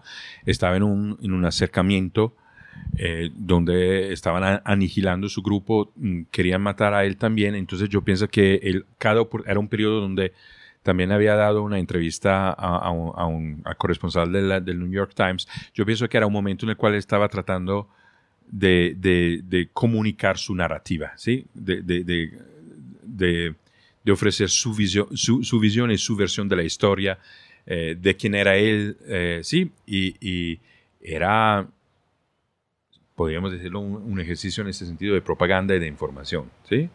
Es un acto ser un martyr, en un sentido que es toda mucha gente que hace esos actos de violencia y quieren que la gente van a capturar, es porque si van a capturar, van a contar la historia. En la historia, en por qué ellos hacen que hacen, nadie quiere contar solamente otro lado. Entonces, es, cada persona en esta posición quiere contar, tiene esta necesidad humana para contar su historia. Yo, yo pienso que pienso que la necesidad humana, sabes, vino después cuando empezamos a eh, compartir los correos, sí. Eh, él estaba aislado, escondido. Eh, supe muchos años después que las únicas personas con las cuales hablaba eran era su familia y, y, lo hacía de manera muy cuidadosa, tratando de no ser interceptado. entonces estaba en un momento completamente aislado eh, y, entonces seguramente tenía mucho tiempo, ¿sí? Entonces yo pienso que por eso él me pregunta en un dado momento en este intercambio de correo, eh, por, a, ti qué te sirve? Porque a mí sí me sirve para revisar mi historia. Y pienso que allá el hecho de tener alguien al cual contárselo lo, lo ayudó mucho a él. Em, entonces allá sí yo pienso que la correspondencia que tuvimos tenía también esta eh, connotación para él, que era como emotiva. Cuando nos encontramos la primera vez, yo pienso que fue más como una razón política, aprovechando de alguien que venía, estudiante, doctorado, un University de Nueva York, del exterior, ¿sí? Entonces, como, como sintiendo que la, la, la, la interpretación y la narrativa eh, general que había en el país era distinta con respecto a, los paramilitares, distinta la, la que tenía él. Entonces, para él fue, este encuentro fue una manera para, para, para posicionar su narrativa. Me encantaría si yo pudiera ser un mosco en la pared mientras él está escribiendo esos correos a vos. ¿Quién es al lado? ¿Qué está pasando en su mente? ¿Qué es? Mm. Y, la, y nunca preocupaste de, con esta información, este contacto, todo el militar quieren hablar con vos, dónde están, cómo llegaste, quién fue sus contactos, cuéntame las fotos. No, yo, yo, yo me acuerdo que una vez terminada la entrevista y regresado al carro, yo sentía una urgencia, o sea, no, no veía la hora de, de volver a la autopista, o sea, de, de, salirme del monte, de bajarme al valle, y porque sí, fueron, fue mucha información, fue una experiencia muy intensa. Eh, por primera vez en mi vida eh, eh, estar rodeado de, de, un grupo paramilitar armado y hablar con uno de los, de los líderes. Y, y, y sí, uno, uno, uno, siente que, que no es una condición como, como normal y segura en ese sentido, ¿sí? Entonces, un, eso sí me, me, me, acuerdo. Me acuerdo que con, con, con, el amigo que me acompañó y, y que estuvo conmigo todo el tiempo, eh, pues sentimos como un descanso una vez que volvimos la autopista y, ya íbamos camino a, a, Medellín. Pero no porque en, sí mismo yo pienso que eso fue, estábamos en peligro, sino que Es un poco como cuando te sales de una película de terror, ¿no? Todavía estás un poco afectado. No, no, no, no puedo imaginar. No tengo ni idea. Yo sé que es terror, pero yo no sé qué es a este nivel. Pues eh, es- escuchar, ¿no? Eh, haber escuchado durante ocho semanas historias de las víctimas y, y- y empatizar y simpatizar con las víctimas y después encontrar el verdugo, ¿sí? Eh, descubrir un lado del humano en términos de la inteligencia, en términos del humor, eh, descubrir en la historia que me contaba él que tenía una familia, una hija, un hermano, eh, o sea, humanizar, ¿sí? Este Belzebú del cual... Entonces la cara fue real, de padre, Sí. que tuviste. Sí, sí, sí, sí, total, total. Listo, Aldo. Tengo un, para terminar este parte del- de, de su historia, no, no- no terminar. A mí tienes mil más historias, pero tú también participaste con el ELN en negociaciones con Santos. Cuéntanos cómo, de este, cómo finalmente Pasó eso. convertiste en un embajador en un sentido de ese tipo de conversación. Pues mira, eh, justo como una semana antes que yo encontrara en San Roque a doble cero, eh, tuve la oportunidad de entrevistarme eh, en, en la cárcel de máxima seguridad de Itagüí con ah, dos líderes máximos del ELN, eh, con Felipe Torres y eh, Francisco Galán, que en esta época compartían ¿De su curiosidad o alguien más llamándote a la pues, acción? pues mira, eh, eso fue otro periodista eh, menos, menos transparente y honesto del primero que me dijo, eh, yo tengo contacto con alguien del ELN, ¿te interesaría entrevistar y conocer la historia? Y yo- mi respuesta de default, sí, porque estoy recogiendo, estoy haciendo trabajo de campo pero no me dijo quién era, eh, dónde hubiera sido el encuentro, nada. Y Pero para tener, interrumpir un segundo, No, muy rápido. es- Después con doble cero, ¿este fue durante su, su doctorado eh, o esto- no? Sí, sí, sí, todo eso, eso sí, sí, sí, esto fue siempre durante mi primer verano de trabajo de campo. o sea, Como bautismo de, sí, de como fuego. mi bautismo de fuego. Entonces, me hace esta propuesta, yo le digo sí. Este periodista desaparece. Un día se presenta, un sábado a la mañana se presenta al apartamento donde yo estaba y me dice, mira, yo hablé con, con alguien del EN, este es su correo, está esperando tu, tu correo eh, y, y para que se acuerden dónde, dónde verse para entrevistarse.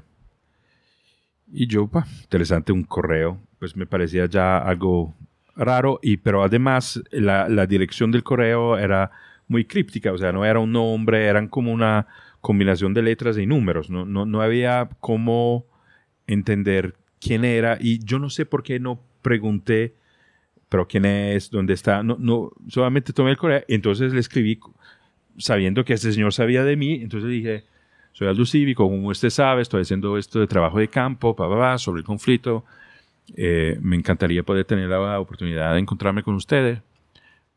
Send, mando el correo y después de dos horas me llega una respuesta eh, y dice, pero usted quién es, cómo se permite de contactarme directamente, quién le dio mi correo y yo me, yo me asusté, ¿sí? Porque no sabía quién era la persona, no sabía dónde estaba y a un dado momento pensé, pues si este eh, señor está en un, en un monte, tiene que tener un sistema muy sofisticado tecnológico por poder mandar correos, ¿sí?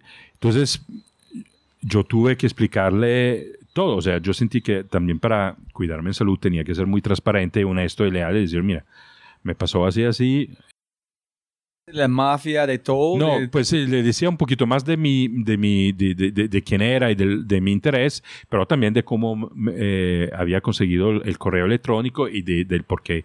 ¿Y hablaste doble cero también o No, no? no, no, no, no, no, no, no, no. Tiene que ser muy Y- cuidadoso. ¿Qué dices en qué no? Porque uno puede S- darte... ¿Sabes que- Poder sabes en cómo, otras cosas, no. Sí, pero ¿sabes cómo yo he resuelto este dilema? Yo siempre he sido muy transparente, o sea, yo no tengo nada para esconder.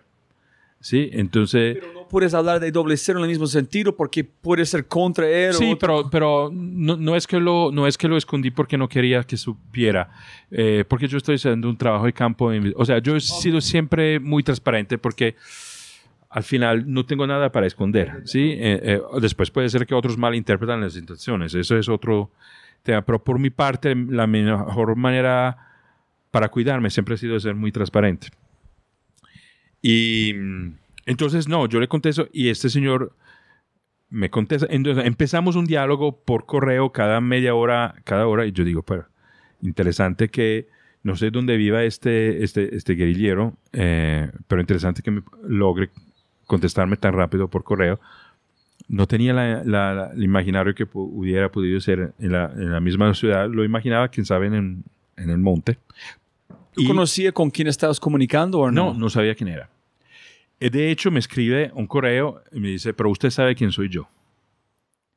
Y no, eh, yo le contesto, no, eh, no sé ni usted quién es, ni cómo se llama, ni desde dónde me escribe.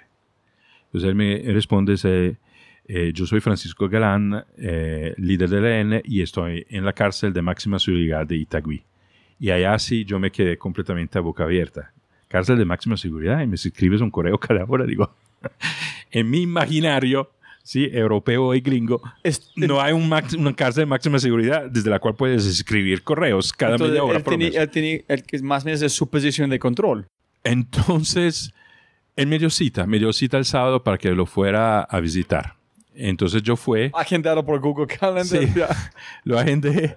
Me dijo que tenía que mandarle documentos y, y copias del pasaporte para registrarme allá adentro. Y yo claramente pensaba de ir a entrevistarlo. Entonces Hoy, me hace reír muy, me presenté a la cárcel máxima seguridad con grabado.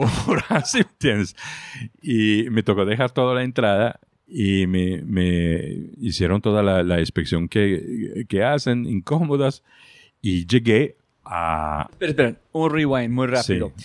Del momento que tú encontraste quién es... Que supe quién es, sí.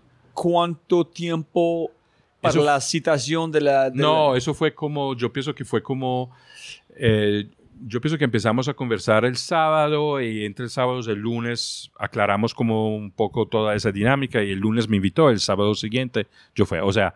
¿Y investigaste, investigaste antes? ¿Preguntaste gente pues durante, sobre él? Sí, sí, sí, sí, ya, ya, ya busqué en internet... Eh, eh, quién era, ¿sí? Eh, entonces tuviste un poquito de tiempo para investigar, sí, entonces no fuiste para saber. No, no, no, no. Eh, sin saber. Con, doble cero eh, sí fue así, sin demasiada información. Con él me preparé un poquito más.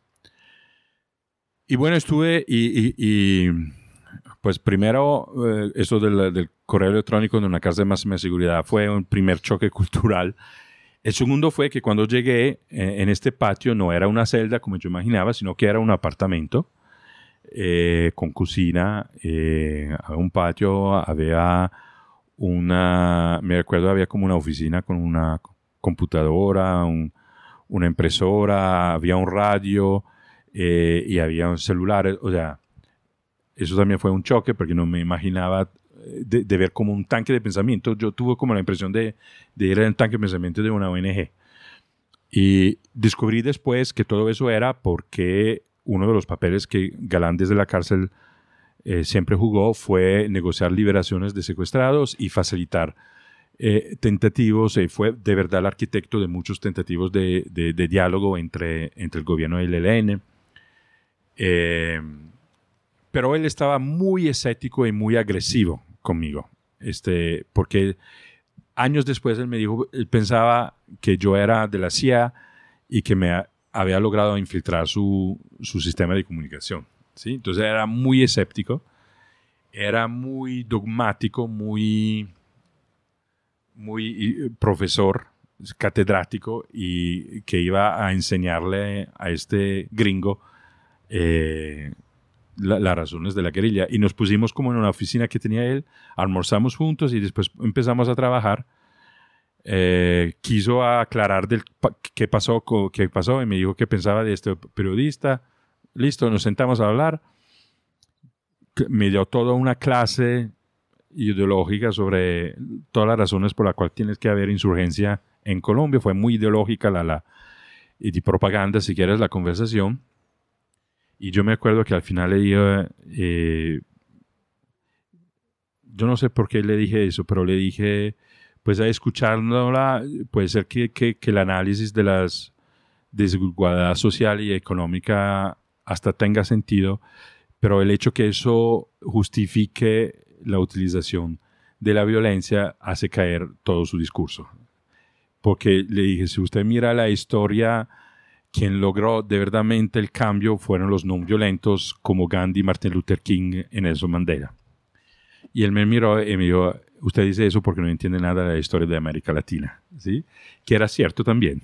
¿sí? ¿Cuánto tiempo en la conversación a este punto que No, yo pienso que eso fue ya casi al, al- al final, como... ¿Cuánto tiempo en total? No, estuvimos eh, también casi el mismo tiempo que como eh, doble cero, ¿sí? Yo, yo pienso que ingresé alrededor de las nueve, nueve y media y a las cuatro nos sacaron. Entonces, eso tiene que haber estado alrededor de las tres de la tarde. Liz, cuéntame sobre su mirada con, en, comparado con la, o comparada con la mirada de, Pues, de ¿sabe? doble cero. ¿Sabe esto? Porque yo doble cero lo encontré después. Ah, Sí, doble cero lo encontré el domingo después. Fue como un... ¿en serio? Sí, sí, sí, ¿Sos sí. con él? en- Sí, sí, sí, sí, fue... sí, sí. fin de semana muy esquizofrénicos los míos en esa época. Hay una expresión un poquito sea un grosero aquí en Colombia, es como bola, un volador en el culo, ¿no? Es como Sí, estás volando. fue, sin- fue un, ah, un curso muy intensivo. Eh, y sabes que el- el- es que doble cero, me acuerdo de eso, que cuando yo escuché doble cero, yo no sentí mucha diferencia en la análisis históricas del conflicto de, de- de- de lo que me había dicho Francisco Galán. Y se lo dije a doble cero. Dije, eh, no le dije de, no me acuerdo si le dije de, de doble cero, pero le dije, usted, usted me habla, yo le dije, me parece escuchar más un líder guerrillero que no un líder paramilitar. Algo así le dije a doble cero. Eh, y él me dijo, es que yo soy de, eh, de extremo centro. Me recuerdo que como que me, que me, me dijo, pero toda la condición del campo, de los campesinos, eran narrativas que no eran muy distantes. Entonces, para mí, que estaba empezando a entrar en esta realidad, fue muy curioso y muy interesante que eran dos extremos como grupo armados, pero que la narrativa sobre las, las raíces históricas con respecto al campo, no, no, por lo menos en el relato que había escuchado hasta aquel momento de Galán y de, y de no era muy distinta. Como los dos estudiaron en la misma universidad, con los mismos profesores, con los mismos... instru- Y, y- y- es que compartieron el mismo territorio, o sea, ¿no? en este sentido. Fue, fue muy... Doble Cero era un conocedor del campo, ¿sí? Eh, por, por, eh, razones también familiares y de dónde tenían la finca y todo eso muy, muy, muy profundo, ¿sí? Eh, entonces, y, hicimos eso y al final eh, él me dio otro correo. Él me dijo, desde ahora adelante, si me quieres eh, contactar, utiliza este correo. Me dio otro correo. Yo me fui, le escribí varias veces, nunca me contestó, hasta que... Entonces no- nos dejamos un poco con tensión, si quieres, ¿sí? No fue como... eh, fue cordial, pero había como escepticismo, tensión. Yo también estaba nervioso. Estaba más como en el... en el- el- cada uno nos quedamos en el, en el papel de nosotros. ¿sí? O sea, él en el líder guerrillero y yo en el eh, antropólogo que quería asegurarme que él supiera que yo no tenía ninguna simpatía para la lucha armada. O sea, eso fue como un poco... ¿Qué fue la la- diferencia entre él y Cosimo? ¿Por qué no, Yo pienso por- eres por- capaz por- de entrar en su mundo? porque no, no, no empezamos como de la men- mejor manera. ¿sí? O sea, empezamos con una gafe, empezamos con, con algo que tenía que explicar y aclarar. ¿sí? No, no es la mejor forma para empezar una, un- una relación. Pero le volví a escribir eh, cuando, de- cuando regresé a Medellín y le dije, si usted está de acuerdo, me gustaría volver a, a visitarla y seguir la conversación que empezamos. Y, y él, esta vez sí me, contestó al correo y me volvió a invitar a un sábado a, ir a la cárcel. Y así yo fue, y esta vez fue muy distinto. Él me acogió con mucho, con mucho cariño, con mucha apertura y, y me pidió un favor. Me dijo, eh, yo aquí tengo los ingredientes para cocinar la pasta boloñesa y quiero que usted hoy me enseñe a cocinar la pasta boloñesa. Y eso rompió el hielo, ¿sí? Entonces, en lugar de hablar de propaganda, ideología, historia, eh, nos contamos historia mientras Suena como, preparamos. como suena como propaganda inventado de un sí. duro en Oakley o algo. Ah, el italiano en el cárcel con el, Sí. con el terrorista con pasta. Sí, Cuenta todo. Y, y- y cocinamos la, la pasta juntos, yo le enseñé cómo se hace la boloñesa y mm, a pesar, digamos, de los pocos medios que teníamos, salió bastante buena, por lo menos le gustó. Eh, invitamos a la directora de la cárcel a, a comerse la pasta con nosotros y fue, y eso empezó otra relación, eso empezó otra relación porque allá sí finalmente nos, en- no- no- nos encontramos como dos humanos que tienen dos historias distintas, hasta do- do- do- dos miradas distintas, valores e historias distintas, proveniencias distintas, eh, pero empezó este, este conocimiento recíproco y, fue allá que yo me enteré y pude observar desde el interno que había un tentativo de diálogo para el cese al fuego, durante el gobierno de Uribe entre el ELN y, el gobierno, que fue algo que, que Galán eh, lideró desde, desde la cárcel y, y de allá salió la experiencia de Casa de la Paz. Y, eso fue como me involucré casi de manera orgánica y natural eh, en la facilitación de, de, de estos diálogos al fuego. Y, y fue algo que después no hice solo, lo, lo hice con colegas de la, de la Universidad de Columbia, lo hice con, con el apoyo eh, y, y con, con, con la bendición también de- de- del gobierno de Estados Unidos.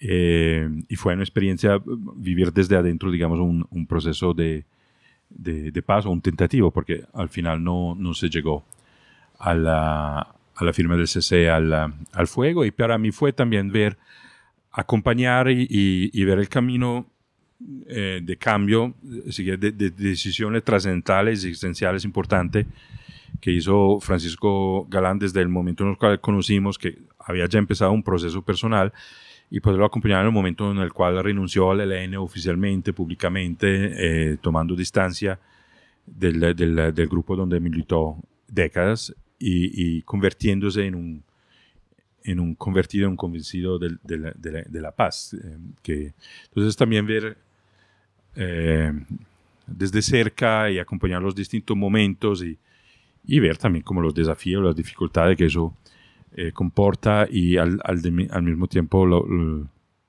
verse reinventar, ¿sí? una, una capacidad de reinventarse eh, fue, fue una, una experiencia absolutamente muy privilegiada, quiero decir, de, de- lo que tuve. Y, fue así con, con, varios, yo diría que con, con, con Galano fue una excepción, eh, también con muchos de los reintegrados paramilitares que yo tuve la pretender de recoger la historia de vida, eh, pasó, pasó eso. Eh, algunos sí aprovecharon de, de la oferta del gobierno de integrarse y cambiaron vida y, y, y- y hoy tienen, tienen otro, otro presente.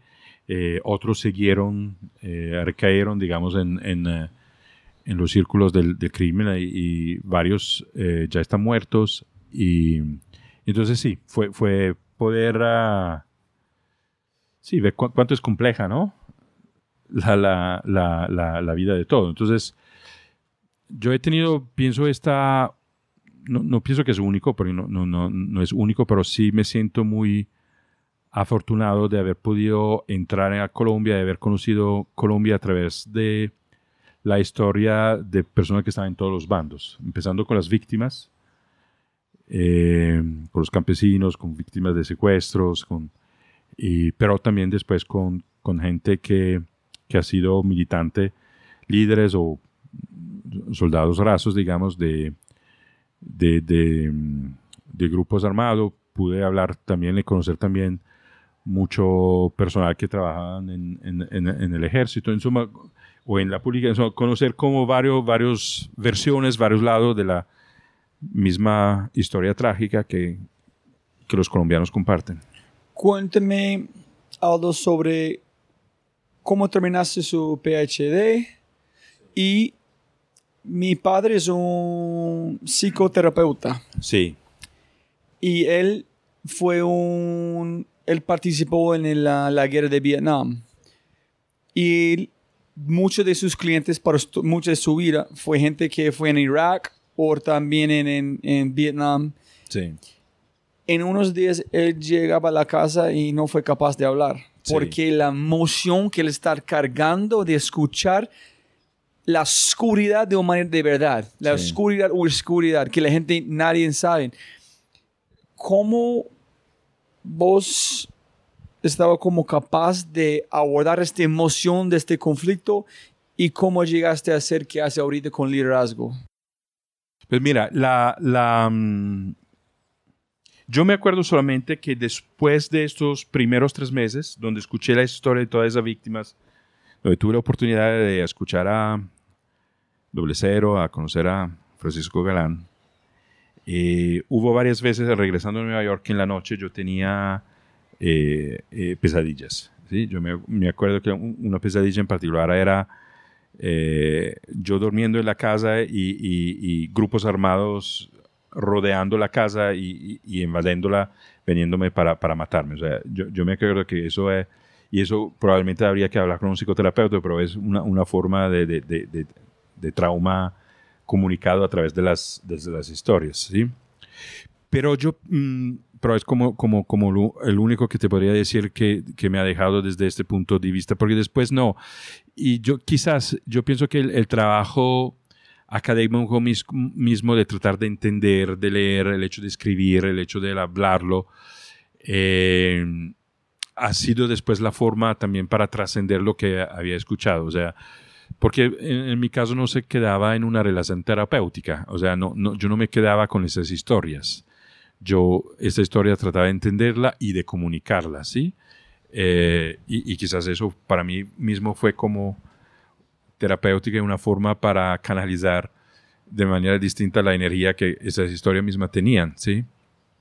Eh, ¿Cómo llegué al liderazgo? Pues mm,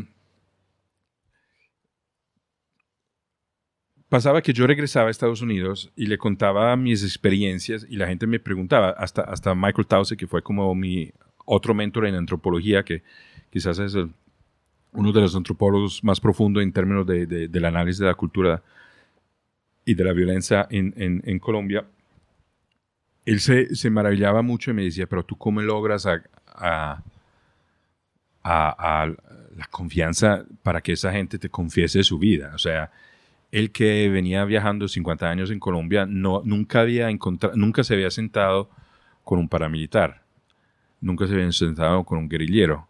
Entonces, eh, esta, esta, celebridad de, la academia dice, pues, tú estás empezando tu camino etnográfico, ¿sí? ¿Cómo, cómo logras?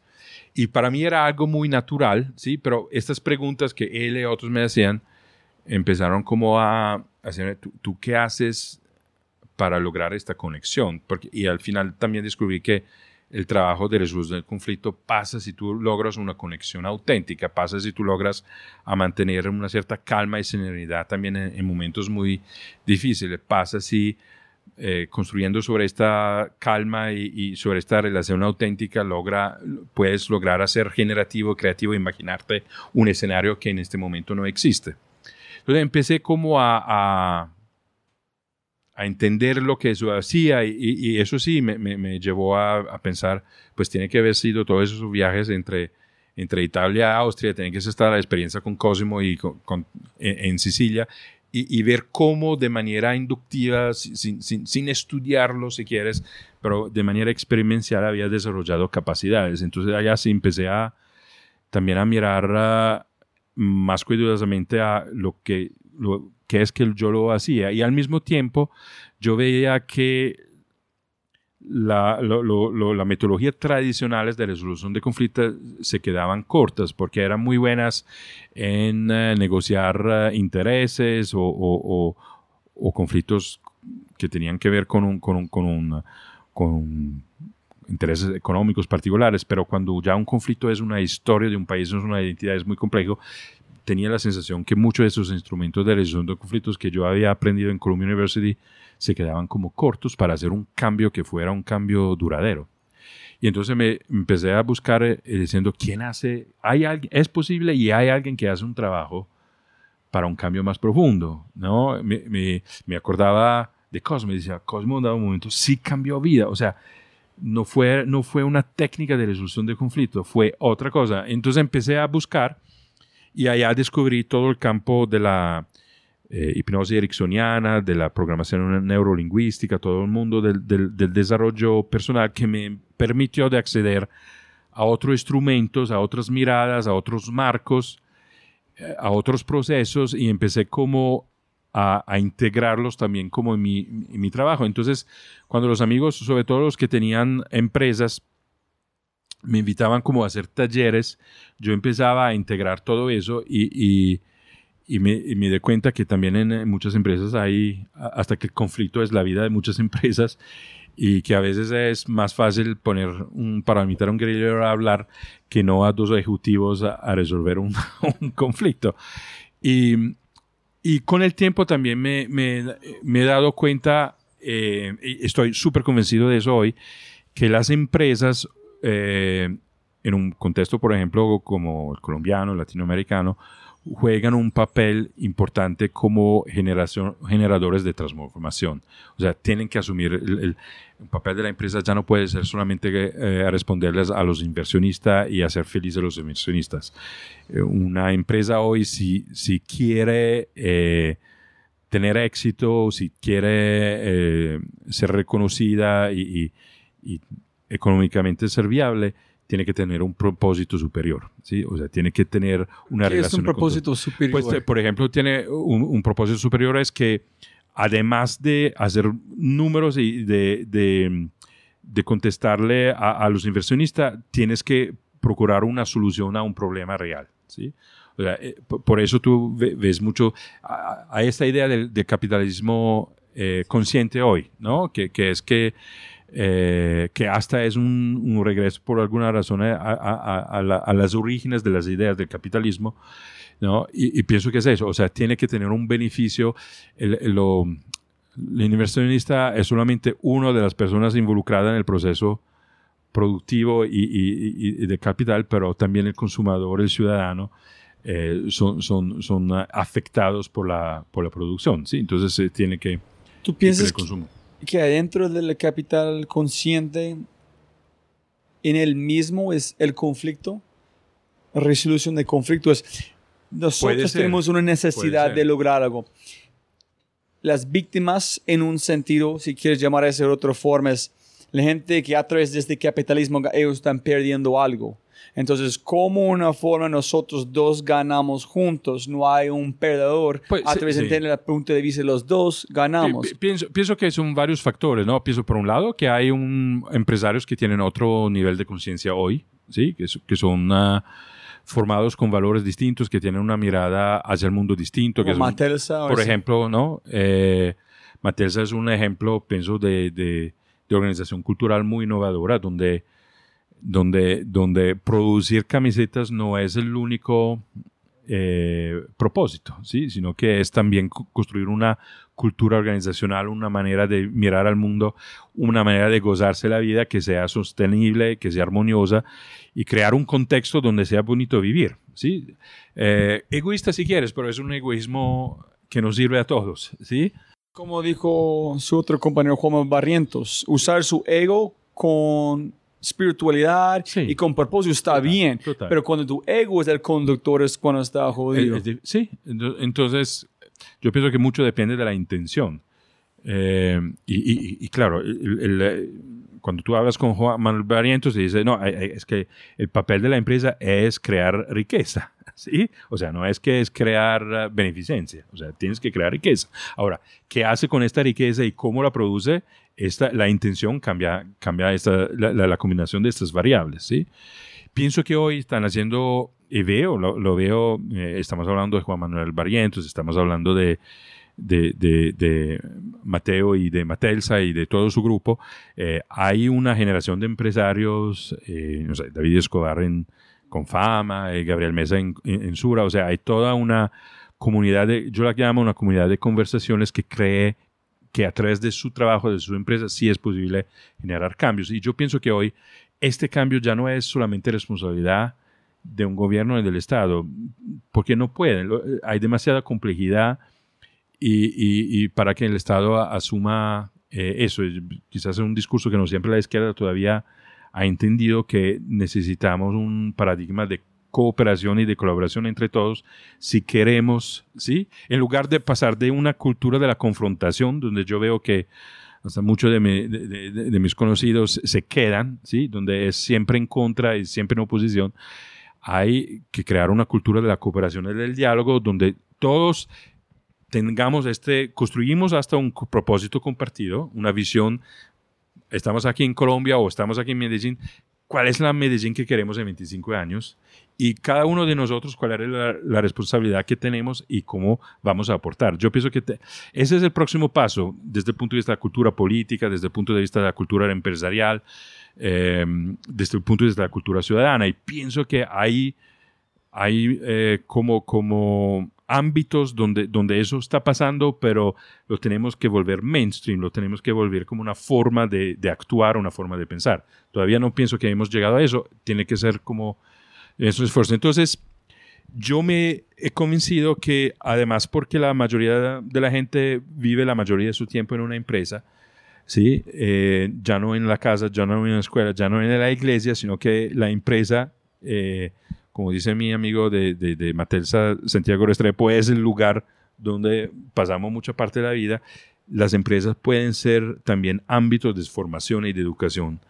¿sí? Entonces, por eso eh, mi trabajo de liderazgo eh, se ha concentrado, si quieres, en los últimos años en la formación de líderes en el sector público, en el sector social, pero también y mucho en el sector eh, eh, privado y siempre más por, porque no cambió mi intención, no cambió mi no, nada, propósito. nada cambió, solamente fue una evolución normal para vos. Para y, y, también lo que sugirió la vida, o sea, no es que yo me fui a sacar a, buscar empresas, fue... No, ¿cómo puede tener un impacto más? Sí, y, fueron ah. conversaciones orgánicas, invitaciones orgánicas, y dices, no, aquí veo, y, pienso que hoy es desde la empresa... Eh, es posible liderar muchos procesos, porque la política desafortunadamente tiene procesos muy cortos, porque está, los ritmos son los ritmos de, una, de las campañas electorales.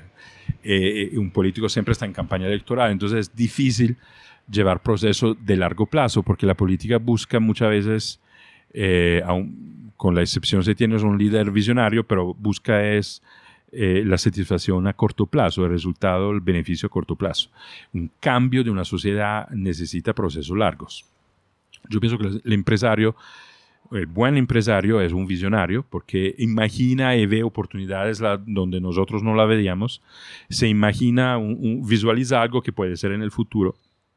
Para volver a la expresión de antes, se conecta con un futuro que quiere emerger y, aporta a, eso, construye una empresa para eso y un, empresario primero no, se, no está asustado del fracaso, porque hace parte de la, de la experiencia, y, tampoco le, le lo, asusta pensar en términos de 10, 15, 20 años. ¿sí? Entonces, una empresa puede llevar procesos muy largos. Y, si es una empresa consciente, entonces puede dar un aporte consciente a la sociedad. Pero más importante de todo, Aldo, aquí es, me, me, me imagino cuando tú tuviste la conversación con Cosimo, qué satisfacción tan impresionante y lindo a través de este conocerle como una persona. Sí. So, ya chuleado para mí una persona, wow. Mm. También conocer doble cero, entender, wow, tengo dos lados de qué experiencia tan lindo. Entonces, tú estás muy, ¿cómo se dice?, enriquecedor sobre, para uno mismo este. ¿Encontraste igual cuando empezaste a trabajar con líderes y empresas? Sí. Que tú, ok, ah, ok, ok, ese es que... Total, igual. El impacto es una cosa, pero para vos es otra. Sí, no, no, no. Eh, la misma curiosidad, la misma emoción, eh, para mí, mm, pues cuando, cuando empecé más este trabajo dentro de las empresas, era un mundo eh, nuevo. Eh, eso empezó sobre todo con empresas familiares grandes, no, no aquí en Colombia, eso empezó, mi trabajo empezó en Estados Unidos y, con, eh, con empresas familiares, lo que llaman family offices alrededor del mundo. Eso fue como mi, mi acercamiento, fueron porque son empresas también familiares que a veces son marcadas por conflictos muy, muy grandes. y allá la mismo fue, fue como descubrir otro universo, otro... y, y descubrir que, que es fascinante, que hay historias muy bonitas, que, que hay posibilidad de aportar, ¿sí? Fue como el mismo, el mismo mo- mecanismo. ¿En cómo llegaste a Date with Destiny? Ah, David Destiny de, Tony Robbins. Ese es, Eso muy, fue, es como un mito también para la gente Pues, que no ha vivido. Sí, ¿Qué es? sabes, sabes eh, también por las casualidades, eh, si quieres, las sincronías de la vida. eh, ha- había un empresario de, de Dubai eh, que se estaba separando con su esposa y, y entonces me pidió eh, Pero ¿cómo? ¿Cómo este man sabe quién es, conoce quién es Aldo? yo- llega a ah, un- vos. una- otro empresario que me conocía eh, me dijo, deberías hablar de, a- con algo porque quizá te pueda ayudar. No, no tanto en, en salvar el matrimonio porque ya, ya habían como decidido de, de- de separarse, pero podría hablar con él y él viajó de, de Hong Kong, donde, donde estaba en este momento, vino a Nueva York, estuvimos juntos todos un día, hablamos y me pidió que yo fuera a hablar con la esposa que estaba en Suiza. Eh, para como más como, como un proceso de coaching intensivo de un fin de semana y, y ver cómo estaba él. O sea, eh, fue como un- algo que quiere, quiso y yo, yo lo hice, me fue a Suiza, ¿Cuánto tiempo metido en coaching a este punto? probablemente cuatro o cinco años. Ok. Sí. Más 20 de Sí, cosas sí, de conflicto sí, en periodismo. sí, ok. sí. Entonces me fue en Suiza en- en- en- y, estuvo con esta señora, hablamos muy, muy rico, muy bien. eh, y regresé a Nueva York y, y este empresario me dijo, imagínate que yo había comprado dos tiquetes con Date with Des- para Date with Destiny, esperando que mi, que mi esposa aceptara de venir de toda manera, aún si nos estamos separando. Él, él esperaba que Tony Robbins pudiera hacer como el milagro. Dice, pero me dijo que no, que no quiere venir.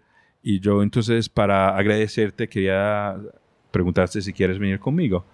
Y yo dije, sí, claro. es como, imagínense si quieres decir como tengo frontside tickets to the Knicks. Sí, igual. no le gusta el deporte, eh, no, gracias. Pero Date with Destiny, ¿qué es el chance que tiene dos? No, toda- y, a- y además por ser una persona facultosa con dinero y, y empresario de éxito, eran también como lo- la- la- la- la- las filas, la- la- las- la- la- la- los, los- cupos adelante, ¿sí? En, en- en- en- la zona VIP, digamos, del, del, del Due Destiny. Entonces fue, fue una experiencia extraordinaria porque mm, Tony Robbins son seis, seis, Seis días, de como 18 horas hago, ¿no? Sí, sí, sí, donde yo, yo de hecho no estaba preparado porque eh, yo, yo, yo había, Tony Robbins, a través de un documental que se llama Negociación Indirecta, fue el que me introdujo en otras maneras para resolver conflictos.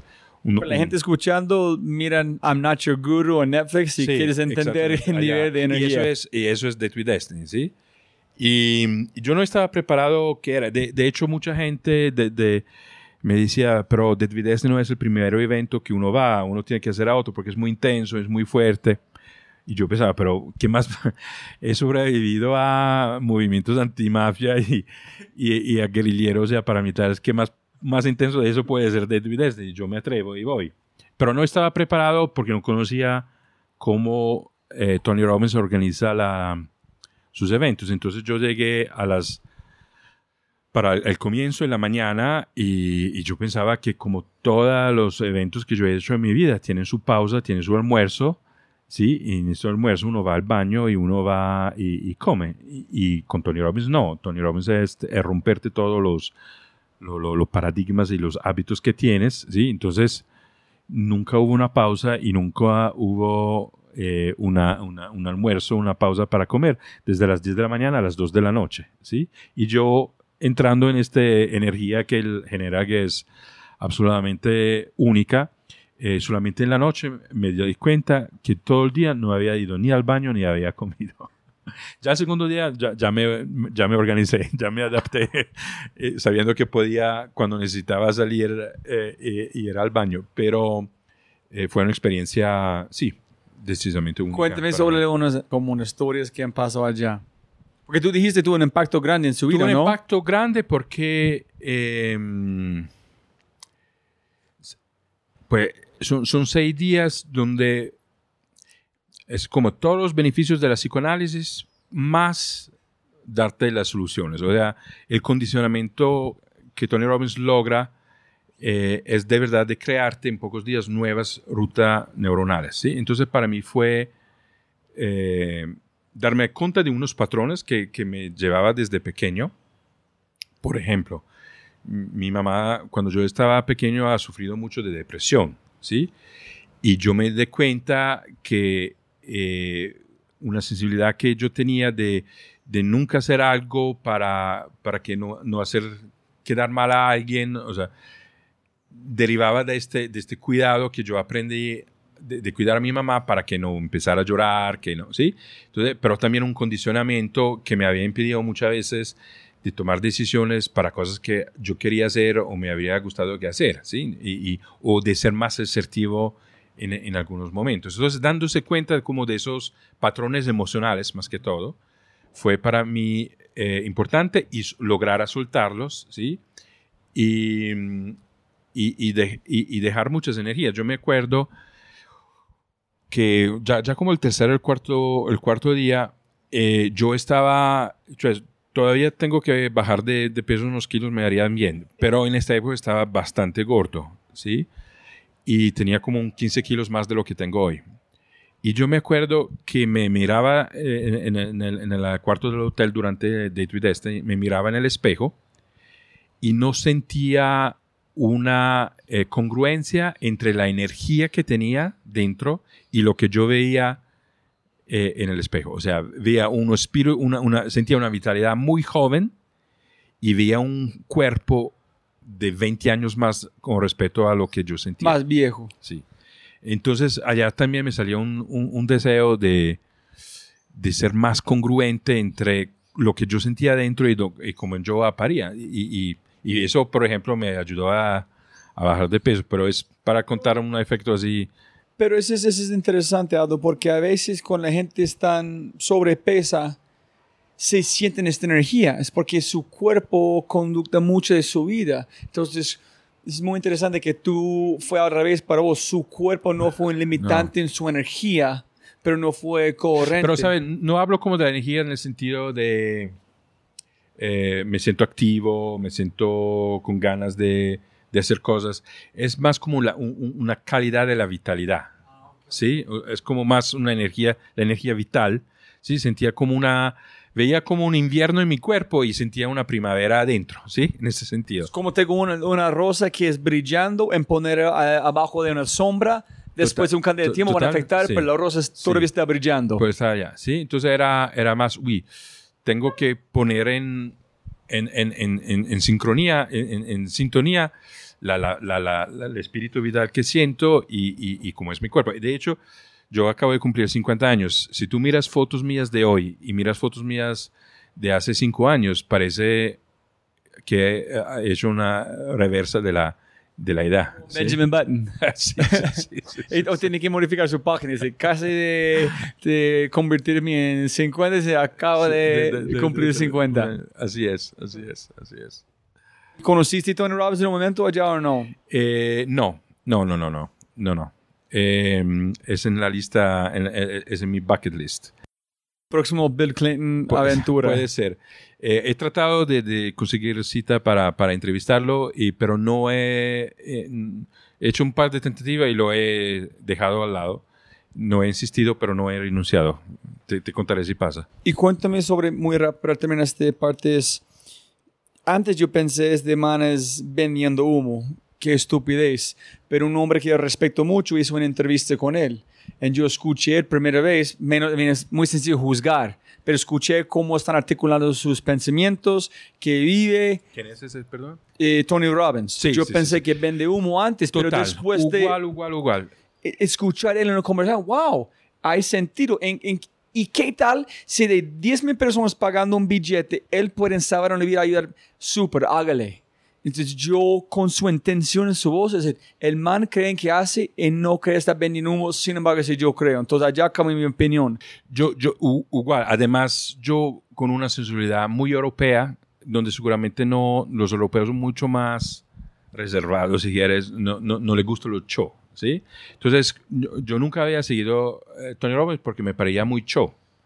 Eh, muy gringo en ese sentido, muy californiano, muy, sí, y, como europeo no, no es la manera en la cual yo me acerco a estos temas, prefiero algo, sí, de, de, de y mm, cambió mi, primero cambió mi opinión cuando vi este documental que se llama Negociación Indirecta, porque él hace ese trabajo entre un, un, judío ortodoxo y un musulmán de Pakistán el día del 11 de septiembre en, en Hawái. Él estaba haciendo un congreso, se levanta la mañana, pasa lo que pasó en, en, en, el 11 de septiembre en Nueva York, tiene gente de Nueva York en, en, la audiencia, ¿sí? Y él tiene que decidir, sigo mi programa y utilizo las emociones que hay por lo que la tragedia que pasó. De todas maneras, nadie puede dejar la isla porque los aeropuertos estaban cerrados. O, o, o, interrumpo el programa. Y él decide de trabajar con las emociones de la energía de este día trágico y lleva toda la audiencia a través de un proceso y termina haciendo un, una intervención entre un, un, un, judío ortodoxo de Nueva York y un musulmano pakistani que veía en lo que pasó, no que estaba de acuerdo, pero veía como eh, la, la, una justa retribución por uh, el, el, el, los, el, abuso de poder de, de, Estados Unidos en el mundo. Esa era su interpretación. Eso el 11 de septiembre. Y, y, y, y Tony Robbins hace un proceso y, lo, y, transforma completamente a esas dos personas y la relación entre las dos personas. Es un documental absolutamente para ver. Y que se encuentra en YouTube además, poniendo Tony Robbins uh, Indirect Negotiation. Y yo dije, si hay... ¿Nunca he leído The Power Within antes tampoco? No, no, no, no, no, yo, no yo, yo, lo tenía muy lejano por eso, porque nunca su, su extra, su... Uh, sí, es demasiado. Si tú no vas a escuchar, sí, si no lo demasiado. Es demasiado. Y pero yo dije, no, si alguien hace eso, logra eso, el 11 de septiembre, no, eso, eso, no, eso no es... O sea, aquí tú tienes que ser muy serio y muy bueno para hacer eso. Y esa, eso que me despertó la curiosidad para descubrir desde dónde llegan las técnicas que lo utiliza él. Y por eso llegué al PNL, llegué a, la, a, Milton Erickson y la hipnosis ericksoniana y empecé a estudiarlas. Cuando voy a The Tweet Destiny, también yo pensaba que toda la parte de brincar y de las luces y de la, y de la música era un show para llenar el tiempo. Pero estando allá me di cuenta que nada es acaso. O sea, todo está hecho para que tú puedas recondicionar y crear nuevas rutas mentales dentro de un proceso muy intensivo. O sea, desde la temperatura de la sala hasta las luces, hasta los colores, hasta la música, eh, la música que, crea eso, anchoring, no sé cómo se puede decir, eh, esos anclajes, para que tú después cuando regresas en tu mundo y vas en una tienda y sientes esta música, te reconecta con esa experiencia. O sea, todo está pensado en los detalles y para beneficiarte a ti. Yo no sé cómo la palabra en español, pero somos craftsmanship. Sí. Es, sale después sí. de un negocio, es como Steve Jobs. Sí, no más es algo, es arte. es como el no, camino de artista, no, es, mucho más. Con él es muy, además una experiencia, una intuición de entender los patrones humanos.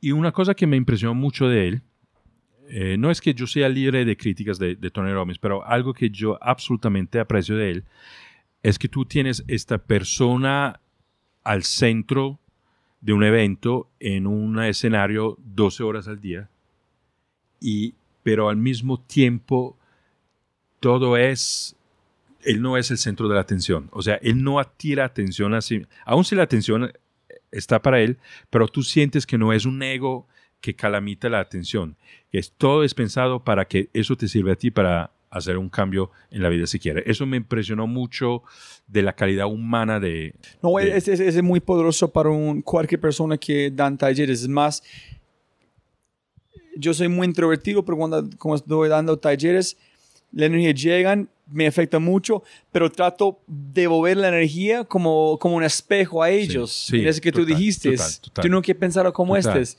Reciben, pero mueves Total. como un espejo. Total. Entonces, todo, todo, todo lo que él hace, cada paso, cada movimiento, cada batido de manos, es para, para servirte a ti, no es para... Wow. Y, y uno, lo segundo es que, que aprecio mucho de él, él no te da contenido, o sea, él no te dice cómo tienes que vivir.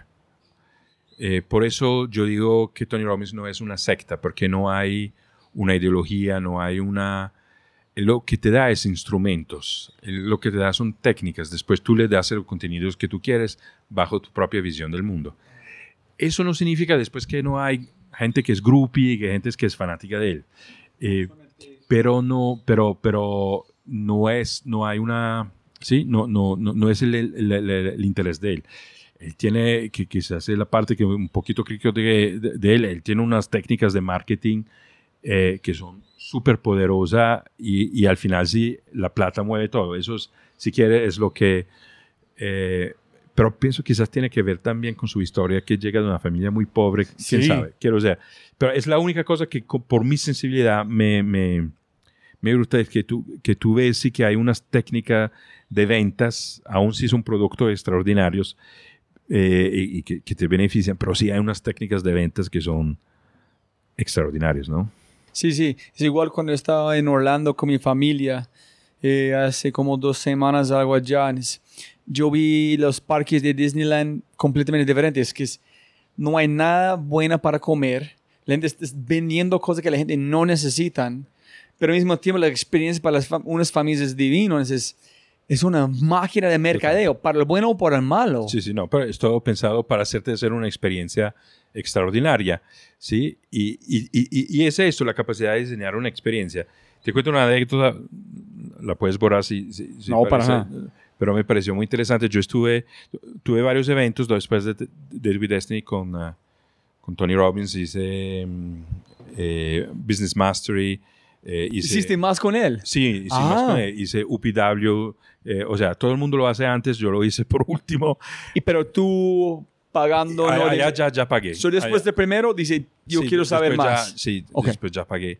Eh, me fue a... Estudié con la, la, academia de coaching que Tony Robbins tiene y que cada año elige como 40, 50 personas que, que, que entrena como, como coach. fue parte de ese de ese proceso, por lo menos durante un tiempo, y, y me acuerdo eh, que al final de Business Mastery, eh, donde mm, enseñan todas las técnicas de, de, cómo concebir un negocio, qué es una empresa, hasta cómo convertir tus uh, clientes en un fanáticos fieles, todo, es, todo prácticamente de cómo concebir un Terminamos y, estoy como en el bus con otros participantes de, de Business Mastery para ir. Orlando, Miami.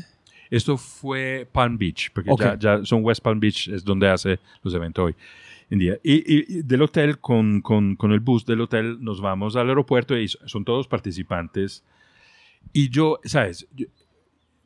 Yo, yo, yo cuando voy a esos eventos dejo mi carta de crédito en el hotel, porque lo, lo el, poder de, de, ventas es tan grande que el riesgo es que tú durante el programa consumas miles de dólares porque quieres comprar este tipo de programa o quieres aprovechar de esta oferta.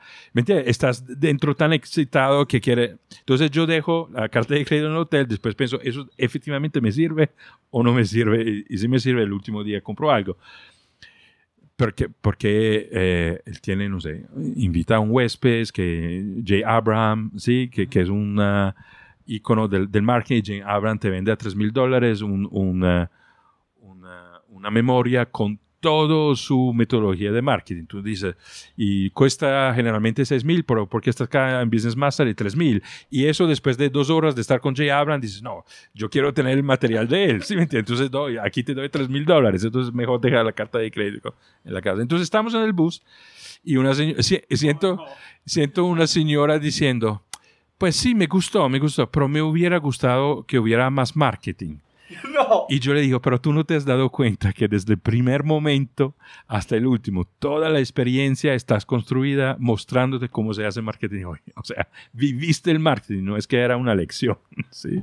Eso me pareció muy curioso. Era tan bueno que no se dio cuenta. La ah. Sí, no, no, eso lo pensé dentro de ah. yo. Pero dije, fue tan buena que ni se dio cuenta que la que ella vivió fue una clase de cómo se hace marketing. Como que tu taller tú vives sin saber que estás viviéndolo. O sea, o sea eh, eh, él te construyó una experiencia y hubiera tenido que preguntarle a usted cuánto, cuánta plata gastó en, estos días, además de, de, los 7, 8, 10 mil dólares que cuesta Business Mastery. ¿no? Era, hubiera sido interesante. ¿Y cómo llegaste a personas como Abigail Disney, eh, Juanes, Carlos Mira, Slim? varias. La, la técnica siempre es la misma, pero la, la, eh, Abigail Disney. mm, ¿Quién es para las personas? Bueno, Abigail Disney es la sobrina, pues, digamos, de toda manera, eh, su tío eh, era el hermano, si no me equivoco, era el hermano de Walt Disney. Roy Disney, que fue el cofundador de, de- de Walt Disney. Su abuelo, su abuelo.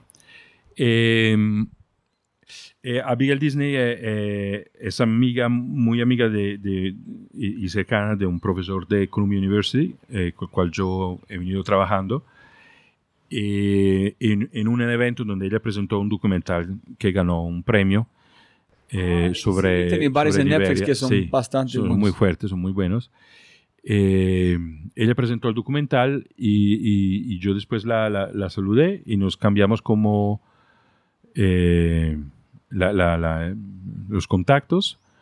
Y yo no volví a verla, la vi en otro evento otra vez más y esta vez en, en su casa. Ella había invitado a un grupo de, de hombres, todos hombres, para hablar eh, sobre el papel de la, de la mujer y saber cómo nosotros habíamos desarrollado la, mirada que tenemos eh, de la mujer mm, desde el feminismo hacia el feminismo y era un grupo de, de hombres muy interesantes, pues, de todas la- la- las edades, de todas las proveniencias, ideologías y, y habían hecho, varios habían hecho trabajo sobre la masculinidad.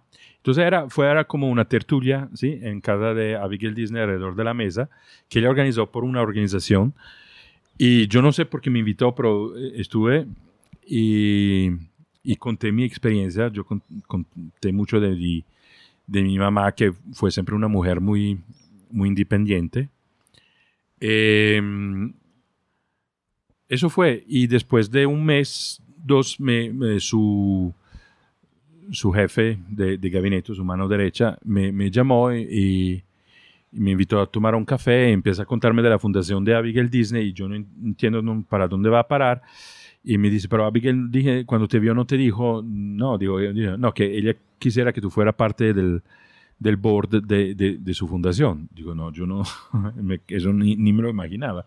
Entonces, Y es muy curioso porque de verdad nos vimos como tres veces y no, no teníamos como una relación eh, profunda y, y- y- y estar en el, en, el, en, el, en el- en consejo de Abigail Disney me, me- me puso a, en contacto con una mujer extraordinaria, eh, con una, pienso, de las grandes líderes que Estados Unidos tiene en este momento sobre temas muy, muy importantes. La última polémica que ella desató fue cuando dijo que el, el estipendio del CEO de eh, Disney es, eh, es una locura, es una cosa ah, fuera del mundo, que, que hubiera mucho mejor que él se ganara menos y distribuyera esta plata a los trabajadores simples de los, de los parques de Disney y todo eso. Es una mujer muy de, de- de- de mucho coraje, eh, con, pide de pagar más impuestos, pide a Trump de, de levantar los impuestos a los ricos, o sea, es una mujer contracorriente, es una... Y, y claramente, eh, de manera muy estratégica, utiliza su plataforma, su dinero y su apellido para, para promover esos temas. Eh, eso, eso con Abigail Disney. Juanes fue... eh, ¿Pero solamente participaste en el board o hiciste coaching con ella también? no, no, no, no, no. Eh, sí, tuvimos como unas, una, una- unas conversaciones con ella, con algunas personas de la- del equipo, eh, pero mi trabajo con ella fue más que todo a través de, del board, ¿sí? Eh, en la relación con ella. Hablando de conflicto, Hablando de eh, conflicto, resolución, sí. cómo Y- llegar y al mismo hablamos punto. también, en, en las conversaciones personales también tocamos más cosas que no tenían que ver con la fundación, pero sí, digamos, el espacio donde, donde colaboramos fue sobre todo el de la- del, del consejo. sí. Y, y algo que nunca he pensado, Aldo, es cuál es la diferencia entre un... ¿Cuál es la diferencia entre un psicólogo o y Ah, y un, y coach. coach? Eh, el psicólogo, eh, te- sí, sí, un psicólogo eh, mira a tu pasado y trata de volverte entero, de alguna manera, y te lleva como al Consciente presente. del- Sí, consciente y sana de alguna manera, sí, hay que sanar el pasado y te vuelve íntegro en el presente. El coach eh, mira dónde estás en el presente y te, y te ayuda a visualizar y a mirar hacia el futuro. Entonces el trabajo del coach es hacia el futuro, el trabajo del terapeuta tiene que ver con el pasado. Pero ¿qué pasa para si tú eres un coach y no entiendes el pasado? ¿Es posible navegar al futuro? Sí, lo, lo- lo miras, lo miras, pero no te quedas allá. Ah, ok. Sí, el, el psicoterapeuta sí se queda en el pasado y va a fondo en el pasado. ¿sí? Ok, ¿cómo desde el pasado tomar decisiones Sí, adelante, menos sí. de, de presente adelante? Mente el pasado en el trabajo de coche puede ser que te ofrece un- lo que en el coche se llama un breakthrough, o sea, ah, no, por ejemplo, yo entendí, uy, que, que, que, que yo he estado menos asertivo muchas veces, sí, eso nació con, con el hecho que no quería ver a mi mamá llorar, ¿sí? Pero bueno, entiendo eso, adelante, no nos, nos quedamos quedando allá, entonces, ¿qué pasó? Porque, sí, Eh, eso es solo como un, una- un entendimiento, una luz que te ayuda a, a liberarte de, de- de- de un comportamiento, pero lo proyectas hacia Tiene que ser mucho cuidado, ¿no? A veces como psicólogo alguien tiene que estudiar, tiene un doctorado o algo, un coach puede ser un coach. So, cuando tú eres un coach, tienes una gran responsabilidad de... total. Ok. Total. Pero es obvio, y, ok. y- y tienes que formarte muy bien y que, tienes que seguir formándote, ¿sí? Eh, y al final, el- la, al final la gente te contrae si eres capaz. No, no, es muy difícil que un coach haga un daño grande. Lo- yo pienso que lo, lo- peor que puede pasar es que no te sirve, o sea, que no pasa nada, ¿sí? Exactamente porque no, no, no vas a revivir traumas, no, sí, Pero no, no es eso. psicoterapeuta o psicólogo Psicoterapeuta, puede sí. despertar cosas que pueden... Ok, listo. Ok, hasta Juanes.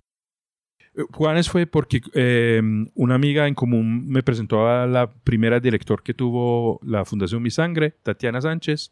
Eh, empecé a colaborar con ella y ella me introdujo con, ah, con Juanes y nos conocimos la primera vez en un hotel ah, en Nueva York cuando él estaba allá para un concierto y allá nació eh, la idea de hacer una colaboración entre el Centro de Resolución de Conflictos de la Columbia University y la Fundación de Juanes. Y en ese entonces el interés de Juanes era más que todo formarse en términos de construcción de paz. Entonces mi papel fue con él al comienzo eh, más tener como conversaciones sobre esos temas, hacerlo conocer personas que habían trabajado en este campo. Entonces, por ejemplo, le organicé una mañana con el senador George Mitchell, que fue el que trabajó la paz en Irlanda del Norte. Fue Desde que tú digamos, con- entrevistaste en, en Colombia, ¿no? Tú invitaste a alguien... Él, él hacía parte de mi centro. Ok. Sí, eh, George Mitchell, yo a veces digo, no, yo fui jefe de George Mitchell, pero eso es para reírnos. Pero la verdad es que fue, es un gran amigo, es un gran mentor, que otro de esos grandes mentores que yo, que yo tuve, pero sí el centro lo pagaba en este sentido. Eh, y, y, y eso mm, desarrolló como una relación con, con, con Juanes de mucha cercanía. Viajamos mucho juntos a Europa, a- aquí en Colombia, en Estados Unidos. Y, eh, digamos, yo fue parte eh, de, la, de, la, de, la, de la persona que lo apoyaron en, eh, en visualizar y concretizar los dos conciertos para la paz, el que hizo en la frontera con Venezuela y sobre todo mi papel fue más grande y más importante en, eh, en, en Cuba, eh, cuando él hizo el, eh, el concierto Paz en Frontera en Cuba con un millón de jóvenes de, de, de Cuba y donde estuvo eh, eh, Mi- Miguel Bosé eh, y mucha otra gente, eh, cantantes latinos, y, y mi papel fue ya allá sí, si, si quieres, de negociaciones con el gobierno de Estados Unidos porque teníamos que levantar el embargo eh, para permitir que la instrumentación tecnológica que permitiera un concierto de un millón de personas pudiera viajar de Estados Unidos a Cuba, eh, porque Cuba no tenía la, la, la- la- tecnología para hacer un mega concierto.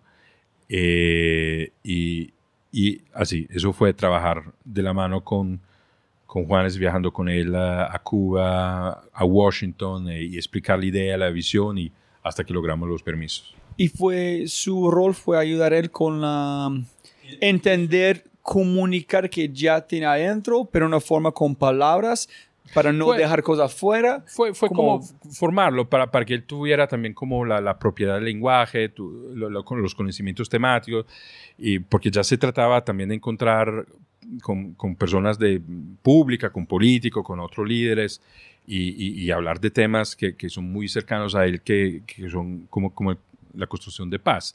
Eh, la fundación después, mm, cuando también Catalina Koch tomó la, el liderazgo de la, de, la, de la fundación como empresaria. Hola, Catalina. Hola, Catalina. También se eh, expandió mucho, digamos, el papel de la fundación, la visibilidad de la fundación. Entonces, eso también, eh, eh, o sea, Juanes ya no representaba solamente su arte, también representaba la visión de una fundación que ya implementaba, empezaba a implementar la visión y eso necesitaba una propiedad de lenguaje, una narrativa y, y Juanes es una persona muy seria y que quería formarse cuéntame algo sobre, para interpretar que a veces no funciona, es, es como tú tuviste que enseñar a Juanes un otro idioma. En para enseñar otro idioma, tú tienes que un compromiso gigante profesional, escuchar que tú tienes que mm. a vivir su aprendizaje. No es, ok, gracias Aldo en hacer, no, es, tiene que tratar de hacer que tú vivirlo, ¿no? Sí, Yo, no, yo no siento, para ser sincero, yo no siento que enseñe algo a, a Juan. Yo, yo, yo, siento más que lo, lo, lo, he acompañado en una búsqueda que él tenía, ¿sí? Ofreciéndole eh, acceso a, recursos humanos en términos de encuentros o, o, lecturas o conversaciones, muchas conversaciones que él y yo teníamos sobre, sobre esto y sobre, sobre, mucho, sobre muchos temas eh, fue, fue más a acompañar, ¿sí? Que no, que no, que no enseñar, o sea, no... no ¿Eso es más que un coach hace, acompañar menos de guiar? Sí, sí. No, ni hasta guiar casi que siento que, eh, que es demasiado fuerte, pero la guía está como un paso más adelante de ti. Yo con Juan siempre me he sentido más de hombro a hombro, ¿sí? Él con su, su, su talento artístico enorme, con, con, con, con su carisma y con una conciencia de la responsabilidad que tiene eh, siendo un artista con, una, con un gran impacto. Y, yo, para haber tenido la oportunidad en mi vida de desarrollar otros temas y entonces eh, tener conversaciones sobre esos temas, ¿sí? Eh, siento que ha sido muy más así, más como una conversación de amigos que comparten que, no, que, no, que no un profesor. Igual de Cosimo. Sí, sí. Mano a mano y compartir algo. Eh. Sí. Y, porque también puede ser que yo le, he aportado y enseñado algo de Juan, seguramente yo aprendí muchísimo de él sobre qué significa ser eh, un artista, qué es un proceso creativo, qué es una relación con el público, qué es eh, la, toda, todas las dificultades, los desafíos que una celebridad tiene, ¿sí? En términos de em, construir un mensaje, transmitirlo. ¿sí? Eh, o sea, Juanes mm, tomó muchos riesgos ¿sí?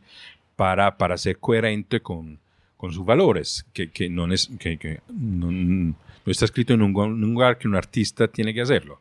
Y él siempre eligió de, de hacerlo. Entonces, y, lo hace porque además de ser artista es colombiano es, y le duele el, el país y entonces quiere dar su, su aporte, ¿sí? Eh, y es algo que siempre he admirado mucho de él, eh, porque siempre he sentido que eso le llega de un lugar de él, de un núcleo interno muy genuino, ¿sí? Y, no fue modificado a través de fama o otra cosa. No, y que estaba preexistente, si quieres, la fama. Yo, yo, yo, yo pienso que, que, claramente que ha evolucionado como cuando uno se vuelve adulto evoluciona todo su pensamiento, pero siempre fue, fue presente ese interés al, al social, a la transformación, al, a, un, a, un, liderazgo positivo, al cambio, y es, lo, lo anima todavía eh, mucho hoy, y es, es lo que me, eh, es lo que me, me, me, siempre me ha fascinado de él, que hay, un, hay una autenticidad en el núcleo, en el centro de él, independientemente de lo que le está pasando en la vida, que él siempre ha cuidado y que ha conservado. Y yo me conecto con este aspecto de él. Me interesa menos el aspecto eh, de la celebridad, si quieres. Eh, pero con Juanes yo te dije que fue porque conocí la directora, esto es verdad. Pero antes de eso, yo me acuerdo que estaba en el carro en Nueva York y por primera vez escuché la canción A Dios le pido, que me gustó mucho me conecté mucho con esta canción y dije, me gustaría trabajar con esta señora. Eso era un detalle. Entonces tú que pusiste la, la detalle en el, Sí, el universo, en en el universo, eh, y, y me recuerdo que traté varias veces, cuando estaba acá en Medellín haciendo trabajo etnográfico, de acercarme a él para hacerle una entrevista. Me hubiera interesado entrevistarlo para, la, para mi doctorado. No se dio. Y se después a través de ese encuentro con, con esta amiga que conocía a la directora. Qué chévere. Pero sí, me recuerdo muy bien, en- estaba en una highway allá, yéndome hasta Westchester, en Nueva York, y escuché A Dios le pido por primera vez. Eh, y entonces escuché más y así me conecté. Yo tengo es- es- un día voy a, hablando con Juanes también. Sí. Es porque la, yo aprendí español con mexicanos. Ajá. Entonces yo un día estaba en un carro con puros mexicanos ilegales a ir a un- jugar un partido de fútbol juntos. En este man con un disco ilegal quemado, Ajá, ajá. puse adentro y escuché ni de que es Colombia, Sí, ni de que es sí, Juanes, solamente, uy, qué caer esta música. en este man más feliz con este disco. En ese, en este momento se fue hace mucho. se- Uy, en llegar a Colombia, vivir en Colombia, saber que es Colombia, en saber que es de Medellín, es wow. Sí, total. Qué impresionante. Total. Y, y de él, ¿sabes? Me, me, me- impresiona mucho la, la- la generosidad que tiene, sobre todo eh, hacia los artistas emergentes. es como un hermano mayor que no tiene eh, miedo, celos de su propio espacio y le ofrece hacia su plataforma. Qué Yo- duro. sí, yo, yo no sé cuánto sea común eso, eh, pero eh, yo me, como me, me he dado cuenta de eso recientemente en la fiesta de la fundación eh, Mi Sangre antes de la Navidad que hubo en diciembre, donde Juanes de verdad ofreció su palco escénico a artistas que se volvieron conocidos porque tienen un talento muy grande hace un año. Y, Fonseca contaba como, como Juanes siempre tuvo en la historia de la música colombiana este papel de, de, de hacerse, de, darle el espacio y de volverse mentor, eh, amigo, hermano de los que están surgiendo, ¿sí? Y me parece que es lo que mantiene a Juanes joven eh, musicalmente como artista. Yo pienso que esta relación con las generaciones nuevas de la música, pero me parece una calidad de quién es él también, de su esencia, ¿sí? Esta capacidad de, de no ser celoso de su espacio, sino que utilizar el éxito también para poner en luz a otras personas, a otra historia. Lo hace en el social, a través de la fundación, y pienso que lo hace también en el artístico. Y qué suerte, pienso que hablábamos de este la vez anterior, es que es cuando tú eres, ¿qué haces? Tiene que convertirse en la el estudiante. Sí, Sí, es, entonces sí, tú todo el sí. tiempo estás aprendiendo. Sin embargo, la total, gente piensa que tú total. eres profesor, tú eres Sí, no. estudiante Por- constante. Por, por eso te digo, cuando me dice, ah, le enseñaste, no, yo, yo eh, pienso que se pongo las cosas en la balanza, aprende mucho más de, de Juanes que yo pude haberle transmitido, aún sí yo sé que le aporté en varios momentos y hoy tengo el honor de ser parte de la, de la, del consejo de la, de la fundación y, y, y la manera que puedo, me, me- es un honor muy grande aportar a su, su visión social junto con, y acompañado también a Catalina, que es una gran empresaria social. Y a terminar la conversación de su vida a este punto, esta historia, cuéntanos cómo llegaste a los caballos, en qué estás haciendo con los caballos en este Mira, momento. los caballos, eh, una fascinación que yo tenía desde pequeño. Eh, me enamoré completamente de una serie televisiva que se llama eh, Furia, Fury, es la historia de un niño con un caballo negro. Y siempre quise tener un caballo. eh, pero yo vivía, no- no, mi familia no- ni vivíamos en un lugar, ni teníamos la condición económica de tener un caballo, pero yo siempre cuando podía iba a hacer una cabalcada o aprendía a, a- a cabalgar, ¿sí? Eh, a raticos, pero siempre fue una, un, un sueño que yo tenía. Y un día mm, estaba en mi casa allá en Nueva York, uno de esos días donde estaba aburrido y me pongo a buscar cosas en Google. Y, y- y pensé, yo sé que hay gente que hace psicoterapia, psicoterapia con caballos. Entonces tiene que haber alguien que hace coaching con caballos. Entonces puse en el, en el Google Search coaching con caballos y me sale eh, la página web de esta mujer, Kathy Pike, de Colorado, que es una pionera del coaching de vida a través de caballo y de liderazgo. Y yo mm, me, me- me- absolutamente me apasiono a, a ella, pero veo que una condición que ella pone, eso fue como hace cinco años, una condición que ella pone es que tú tengas acceso, no tienes que ser dueño de caballo, pero sí tienes que tener acceso a caballos. Y yo no, no, no, no sabía dónde, no sabía cómo. Y hace un año, un poquito más de un año y medio, hace un año y medio, eh, aquí en Medellín, hablando con un amigo que es empresario, hablamos de caballo porque él es apasionado de caballos y en esta conversación yo le revelo este sueño que yo siempre tenía. Y, y, entonces le pregunto, pero tú sabes, tú conoces a alguien. Yo no sabía que él tenía finca de caballos, sabía que tenía pasión. No sabía nada de qué tiene. No, no, sabía que tenía la pasión de caballos. Entonces dije, yo, yo, yo le pregunté, pero tú sabes, tú conoces un, un entrenador o sabes alguien que me puede como entrenar a eso. Y él de manera muy generosa me dice, pues, si quieres puedes entrenarte con la persona que me entrena a mí y puedes utilizar mis caballos, ¿sí? Entonces, cuando me dice eso y, y, me lleva a, a, a visitar el lugar, yo veo que tengo la posibilidad del acceso. Entonces allá sí le revelo, digo, yo, yo tengo un sueño de ese tiempo que es aprender coaching con caballos. Y él me dice, me encanta esa idea, me parece súper bueno, eh, si, si necesitas mis caballos, puedes, entonces tengo el acceso al caballo. Entonces esta misma tarde llamo a Katie Pike y le digo, quiero estudiar contigo. ¿Cómo encontraste su número? ¿Está Pues en la web? la página web. sí. Ok, en ella Entonces, contestó. Hablas. Ella contestó y hasta me reveló ella que eh, ella contesta directamente muy raramente, pero este, este día le dio por, por contestar directamente al número de, de, de- de la oficina que tiene. Y yo le cuento quién son, qué soy. Me hace un montón de preguntas muy duras. Yo soy muy sincero, dice, yo no conozco nada de coaching cabal, no conozco muy poquito de caballos porque es muy amatorial mi relación. No he leído nada de, pero quiero aprender por ti. Y, y- y ella me acepta y he, y he estudiado con ella durante un año de manera muy, muy, muy intensiva, eh, viajando varias veces a Colorado, a Arizona, eh, aquí, mm, gracias a este amigo mío, eh, practicando con muchos, muchos caballos.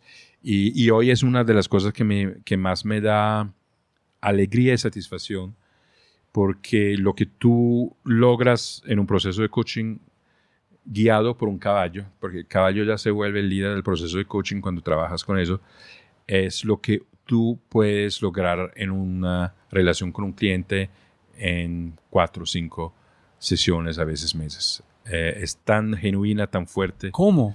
Sabes, el caballo es, es muy... eh, eh, el caballo es un animal presa. El caballo es un animal que no ha desarrollado un diálogo interno como lo tenemos nosotros, no tiene la palabra, ¿sí? Entonces el caballo, la forma como comunica el caballo es a través de las sensaciones, es a través de sus energías, es a través de eso, con movimientos, con, con, eh, con sensaciones que también se comunica con los otros miembros de la manada, ¿sí? Es- entonces es un caballo muy receptivo y muy de la energía.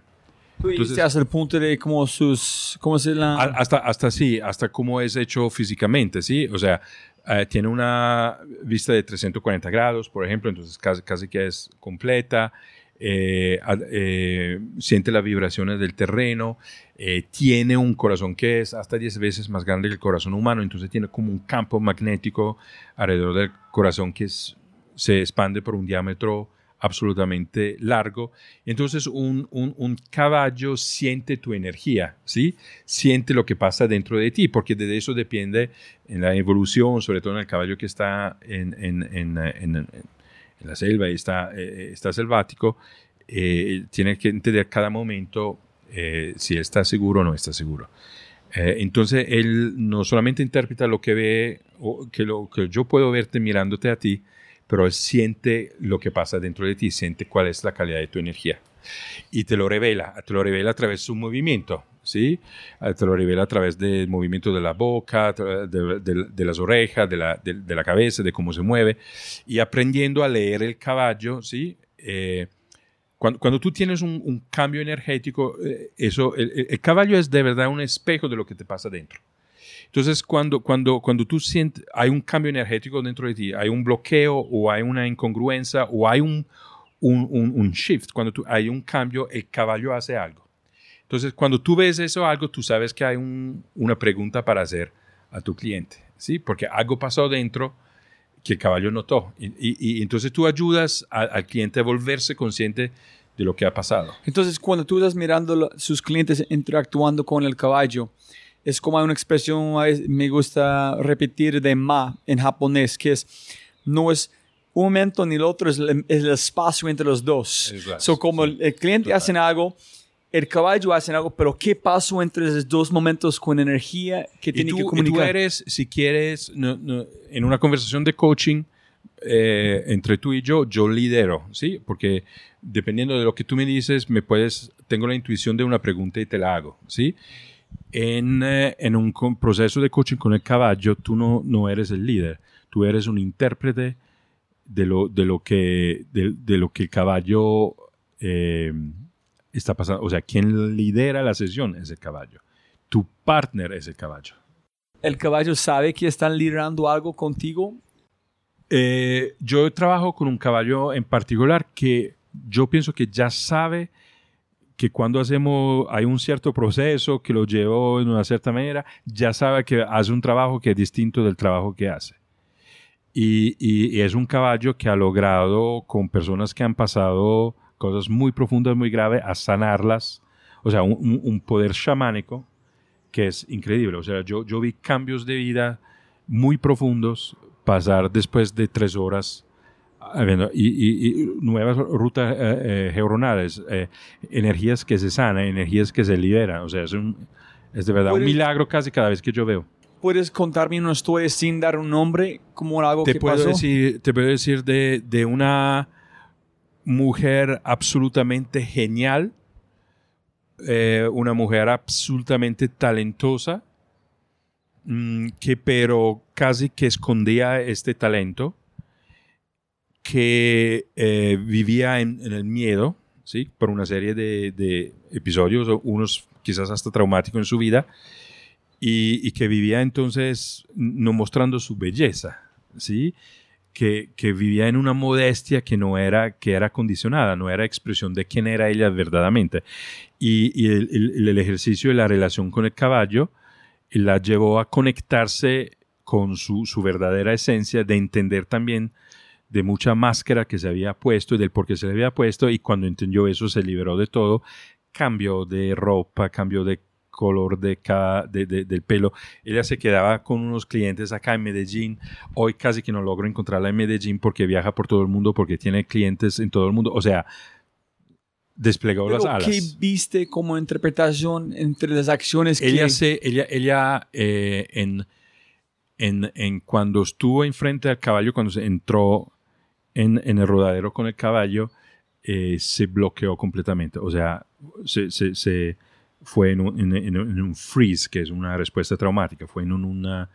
Se, se congeló, ¿sí? Y, y- y- y cayó en un terror completo, ¿sí? Y fue ayudarla a, a- a través de un proceso que es típico del coaching, de lo que con, de lograrla a, a reconectarse con las sus sensaciones corporales, a, reconectar mente, cuerpo y a sentir que detrás de unas emociones hay unos mensajes que son importantes para ella, que ella logró a integrar estos miedos y a entenderlos y, de esta manera también a, liberarlos, ¿sí? Y, a cambiar la relación con el caballo hasta que, hasta que se volvió de una relación de miedo a, una relación de, de confianza y hecho desde, una, desde un poder personal con la cual esta persona se, se, se reconectó. Pero cuando nosotros estábamos hablando, tú dijiste algo que, como tratando de empujar un caballo o algo, el caballo no, no lo hace si tu energía. ¿Cómo fue? la- tú dijiste, la persona hace algo, el caballo va a, responde. hacer algo. Pues ahí, ahí va. Es que no hay un proceso, no, no hay una, un guion. Solamente Sí. quiero entender cómo. Pero hay, hay, hay, hay varios ejercicios que, que, que, que uno hace, pero en el rodadero o es más un ejercicio de reflexión donde, donde tú dejas libre a la persona interactuar con el caballo como quiere, entonces lo puede eh, acercarse, lo puede acariciar, ¿sí? Y, y el caballo puede aceptar eso, el caballo puede ser que se aleja, eh, el caballo puede ser que baja la cabeza, sí, son todos señales que uno interpreta para ver de lo que está pasando dentro del cliente y hay un protocolo de preguntas que tú puedes hacer para ayudar a eso. O hay ejercicios más activos donde tú le puedes pedir a, a un eh, cliente, por ejemplo, de, de encontrar una manera para que el caballo pase un obstáculo o, empiece a caminar atrás. Eso es como una interacción más activa. Y, y eso te dice mucho eh, de, de, de, la, de, una persona, porque el caballo puede ser que colabora o, o, puede ser que no colabora. Entonces, tú quieres que el caballo haga unos pasos atrás y el caballo se niega. Entonces, la persona puede ser que pierde la paciencia, que se frustra, eh, que se siente incapaz. Entonces, y, y, y de esta manera salen toda tu, sale tu falso yo, todas tus creencias sobre ti mismo, yo no soy capaz, yo no soy suficiente, nada me respeta, ¿sí? O te, o te puedes volver agresivo y piensa, entonces empiezas a empujar porque piensa que esa es la manera, ¿sí? Entonces todo es, oh, interesante, ¿no? Si uno es un manager, eh, el caballo no se mueve, tú empiezas a empujarlo con fuerza, pues veo eso, interesante, me, me pregunto qué relación tiene eso con, con tus relaciones diarias, por ejemplo, con tu coequiperos, ¿sí? Ah, pues efectivamente, ¿sí? Entonces, so, son excusas, se abren conversaciones que son muy introspectivas de, de autoconocimiento, ¿sí? Y, y, y, en la medida que una persona quiere ese autoconocimiento, también entiende como cambios y, y otras modalidades de, de, liderar, por ejemplo, que es más como los trabajos que hago yo, yo, a mí me gusta trabajar mucho con ejecutivos, managers y líderes en la relación con el caballo. Súper. Los tres libros que han cambiado su vida, está leyendo ese mentor, quiero recomendarle pues a la gente. Pues mira, son, son más eh, los libros que, que, que últimamente me, me, me, me, han uh, de alguna manera impresionado. Uno es una historia, eh, un, un, un, libro se llama Synchronicity, que el, el, el, camino interno del liderazgo, que es un libro por Joseph Jaworski eh, que terminó trabajando también a, a, en MIT, pero es un, es un, libro muy fuerte porque él se debe eh, llevar por lo que le pasa en la vida casi de manera, casi en un flow, ¿sí? O sea, sin ponerle como resistencia a, a lo que pasa en la vida. Y, y, entonces una, es una historia muy poderosa porque yo me he identificado también con las historias que te he contado, con, con esta sincronicidad, que cuando tú tienes como una, un deseo que no sabes ni desde dónde te llega, ¿sí? Eh, y, y, y, y, no le haces resistencia o no lo fuerzas, sino que crees como en, en un desarrollo, se, se pueden generar eh, mu muchas cosas. Entonces, ¿cuál es el espacio, cuál es la actitud que favorece eso? ¿sí? Esta sincronicidad, este, esta, esta generatividad de, del acto creativo del líder. Esto es un libro muy inspirador en este sentido. Otro libro más reciente que he leído, porque me parece que ayuda a dar una perspectiva con, frente a las eh, desafíos que tenemos en términos de peligros, pero también como de oportunidades, y son cosas que necesitamos como que pensar y, y, y reflexionar.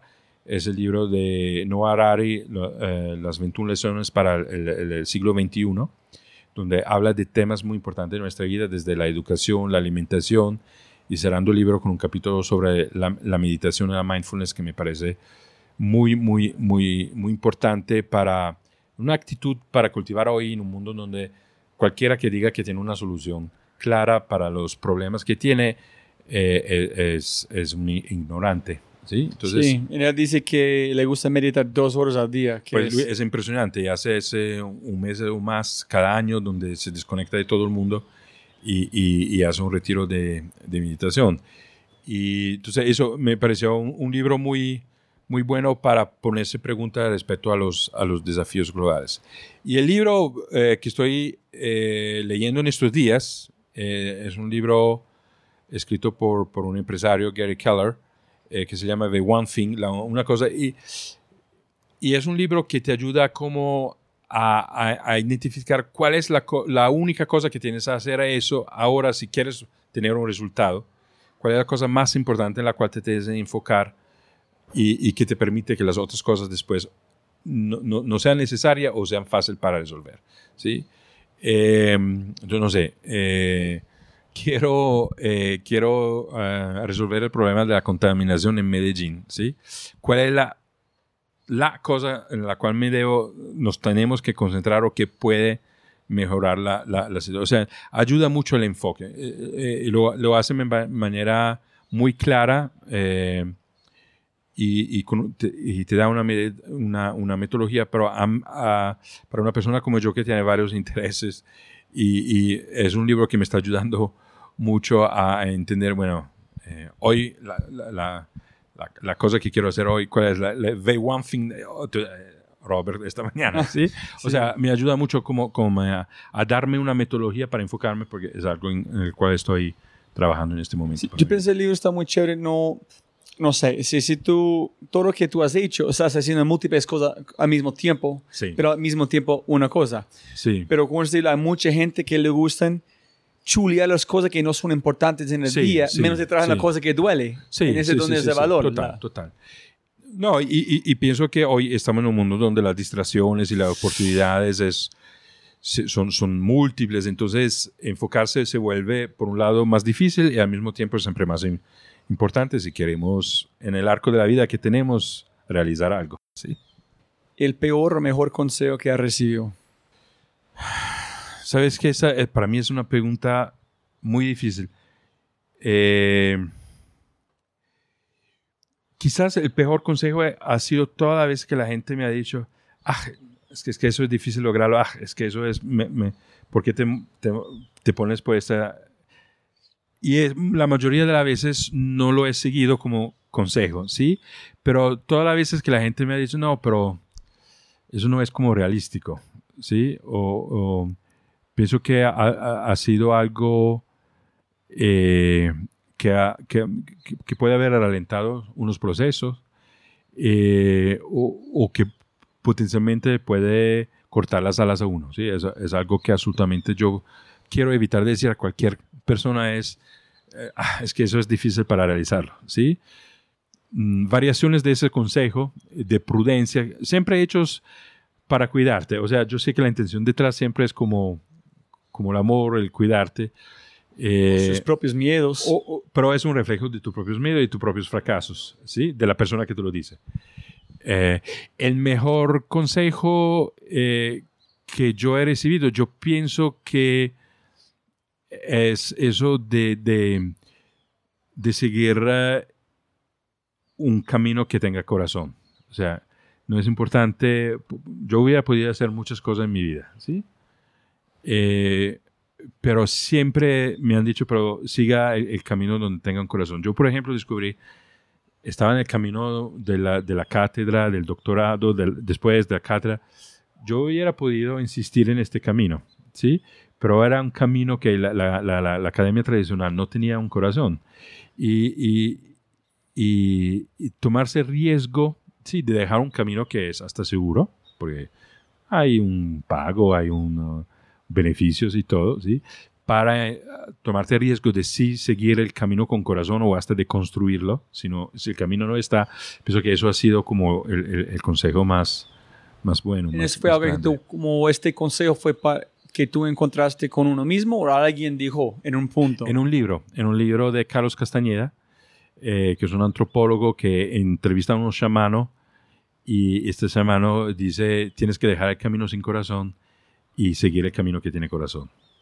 ¿Cómo Y, se llama el libro? ¿Libro? Ah, el libro no me acuerdo, pero eh, es el primer libro que escribe Carlos Casta- eh, Castañeda. Listo, que voy a buscar. Eh, soy, soy malos con los títulos, los libros, Yo los también, nombres. está bien. Entonces, eh, pero eso para mí lo leí en un momento donde yo sí tenía que decidir si, si, si seguir con la, la- con la carrera de tradición académica o, o aventurarme en eso del coaching de liderazgo y elegí que, camino con corazón, que es ese que estoy haciendo hoy. Y me di cuenta que en la vida, al final, yo siempre, cuando hubo un cambio de, de ruta, fue porque seguí el camino con corazón. Eh, y, no, y no un camino fijado por un guion que me dio la sociedad, mi familia, la religión, quien sea. Eh, No sé si te tratan de forzar como conectar esos puntos, Sí. pero mira con el caballo en el poder del Total. corazón. Total. El corazón es llegándote Sí, literalmente sí, a total, un corazón.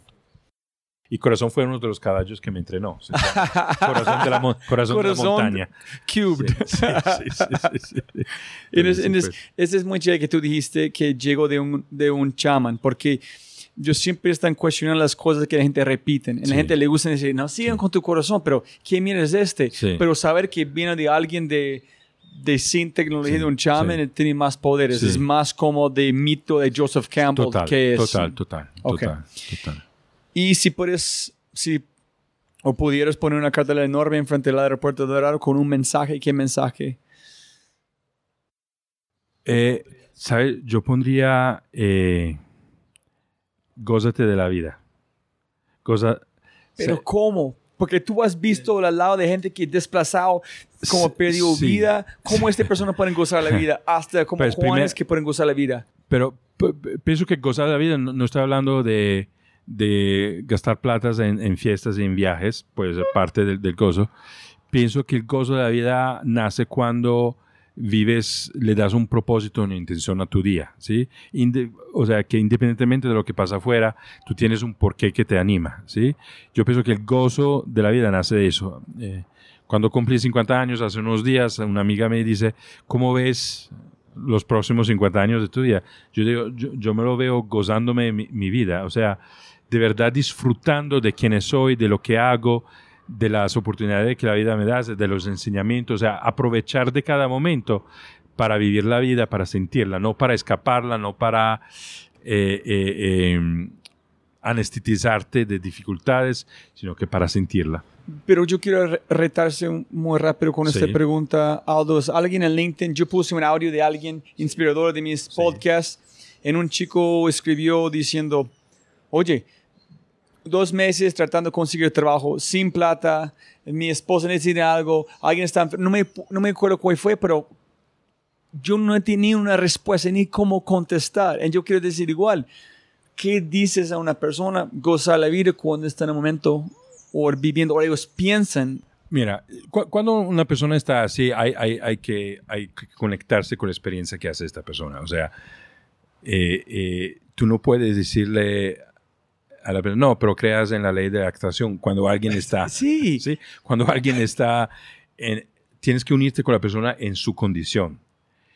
Pero sabiendo que si tú te quedas en aquella condición, también sigues no tra- encontrando trabajo. ¿sí?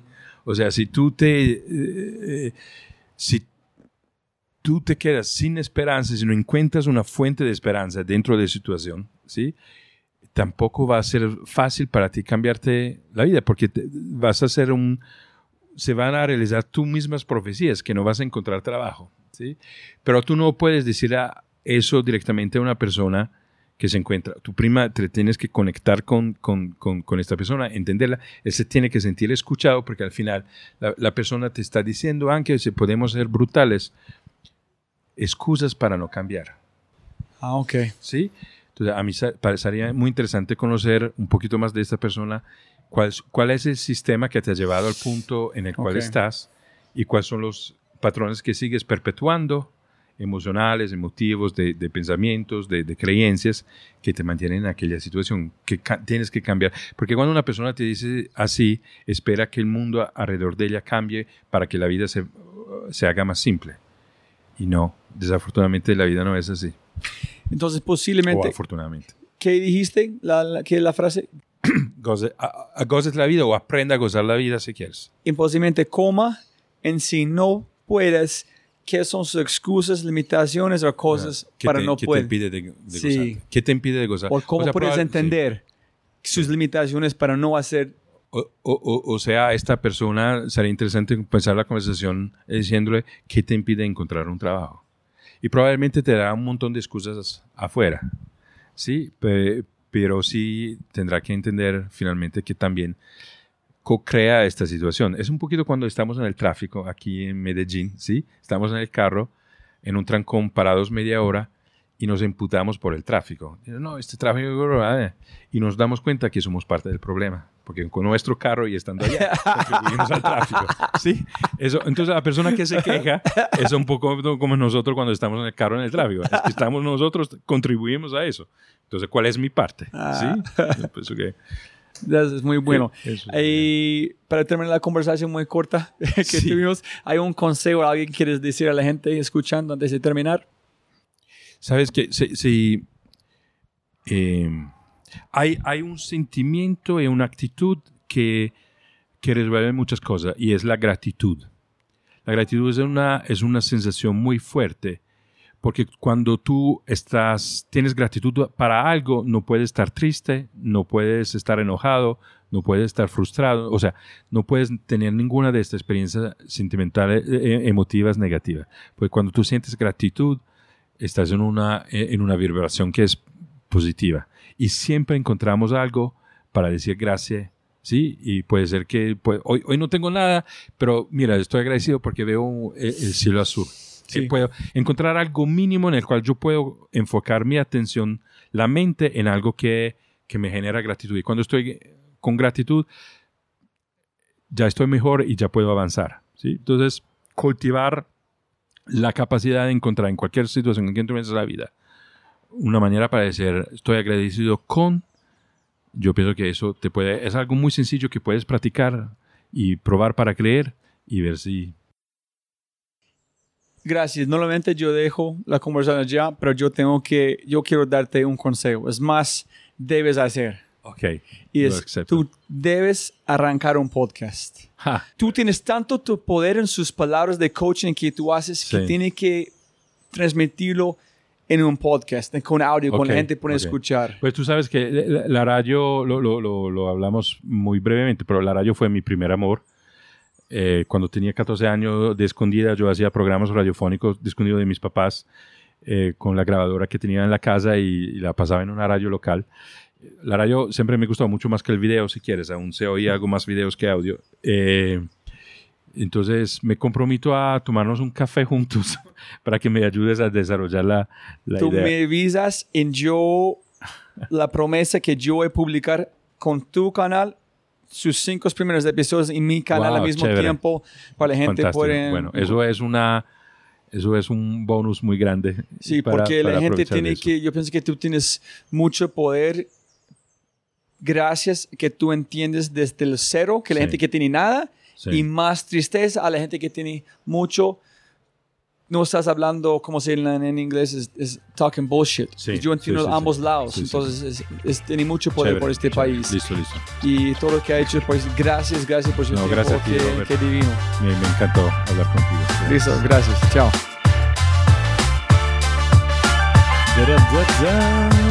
Hola, hola, hola.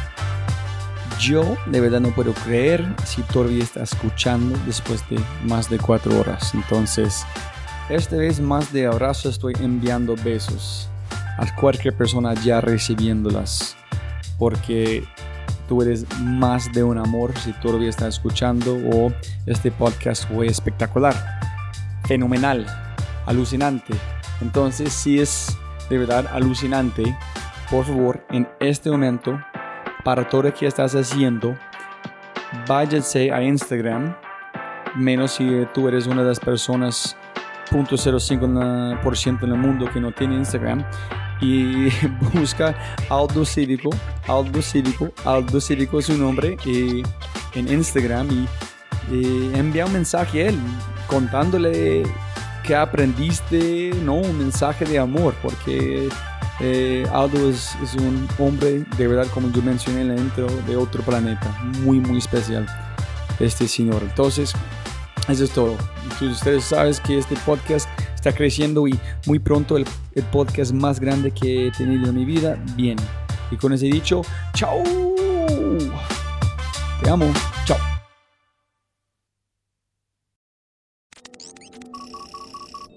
Como siempre, siempre puedes ganar más plata, pero no más tiempo. Muchas gracias por escuchar.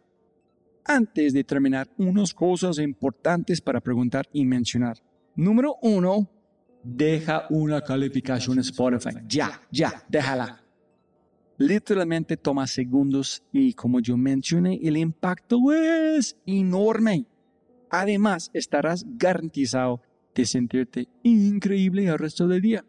También estamos produciendo todo el contenido en YouTube. El canal es espectacular. Tengo mi newsletter Conejo Blanco, las notas del podcast y los enlaces, las transcripciones. Nuestro otro podcast, Matamos Preguntas, escúchalo. Y más se puede encontrar en thefryshow.com. Y si quieres enviarme un mensaje o patrocinar el podcast, puedes enviar mi mensaje usando cualquiera de mis redes sociales con mi nombre a Robbie J. Fry. Gracias, abrazo grande y sigue escuchando.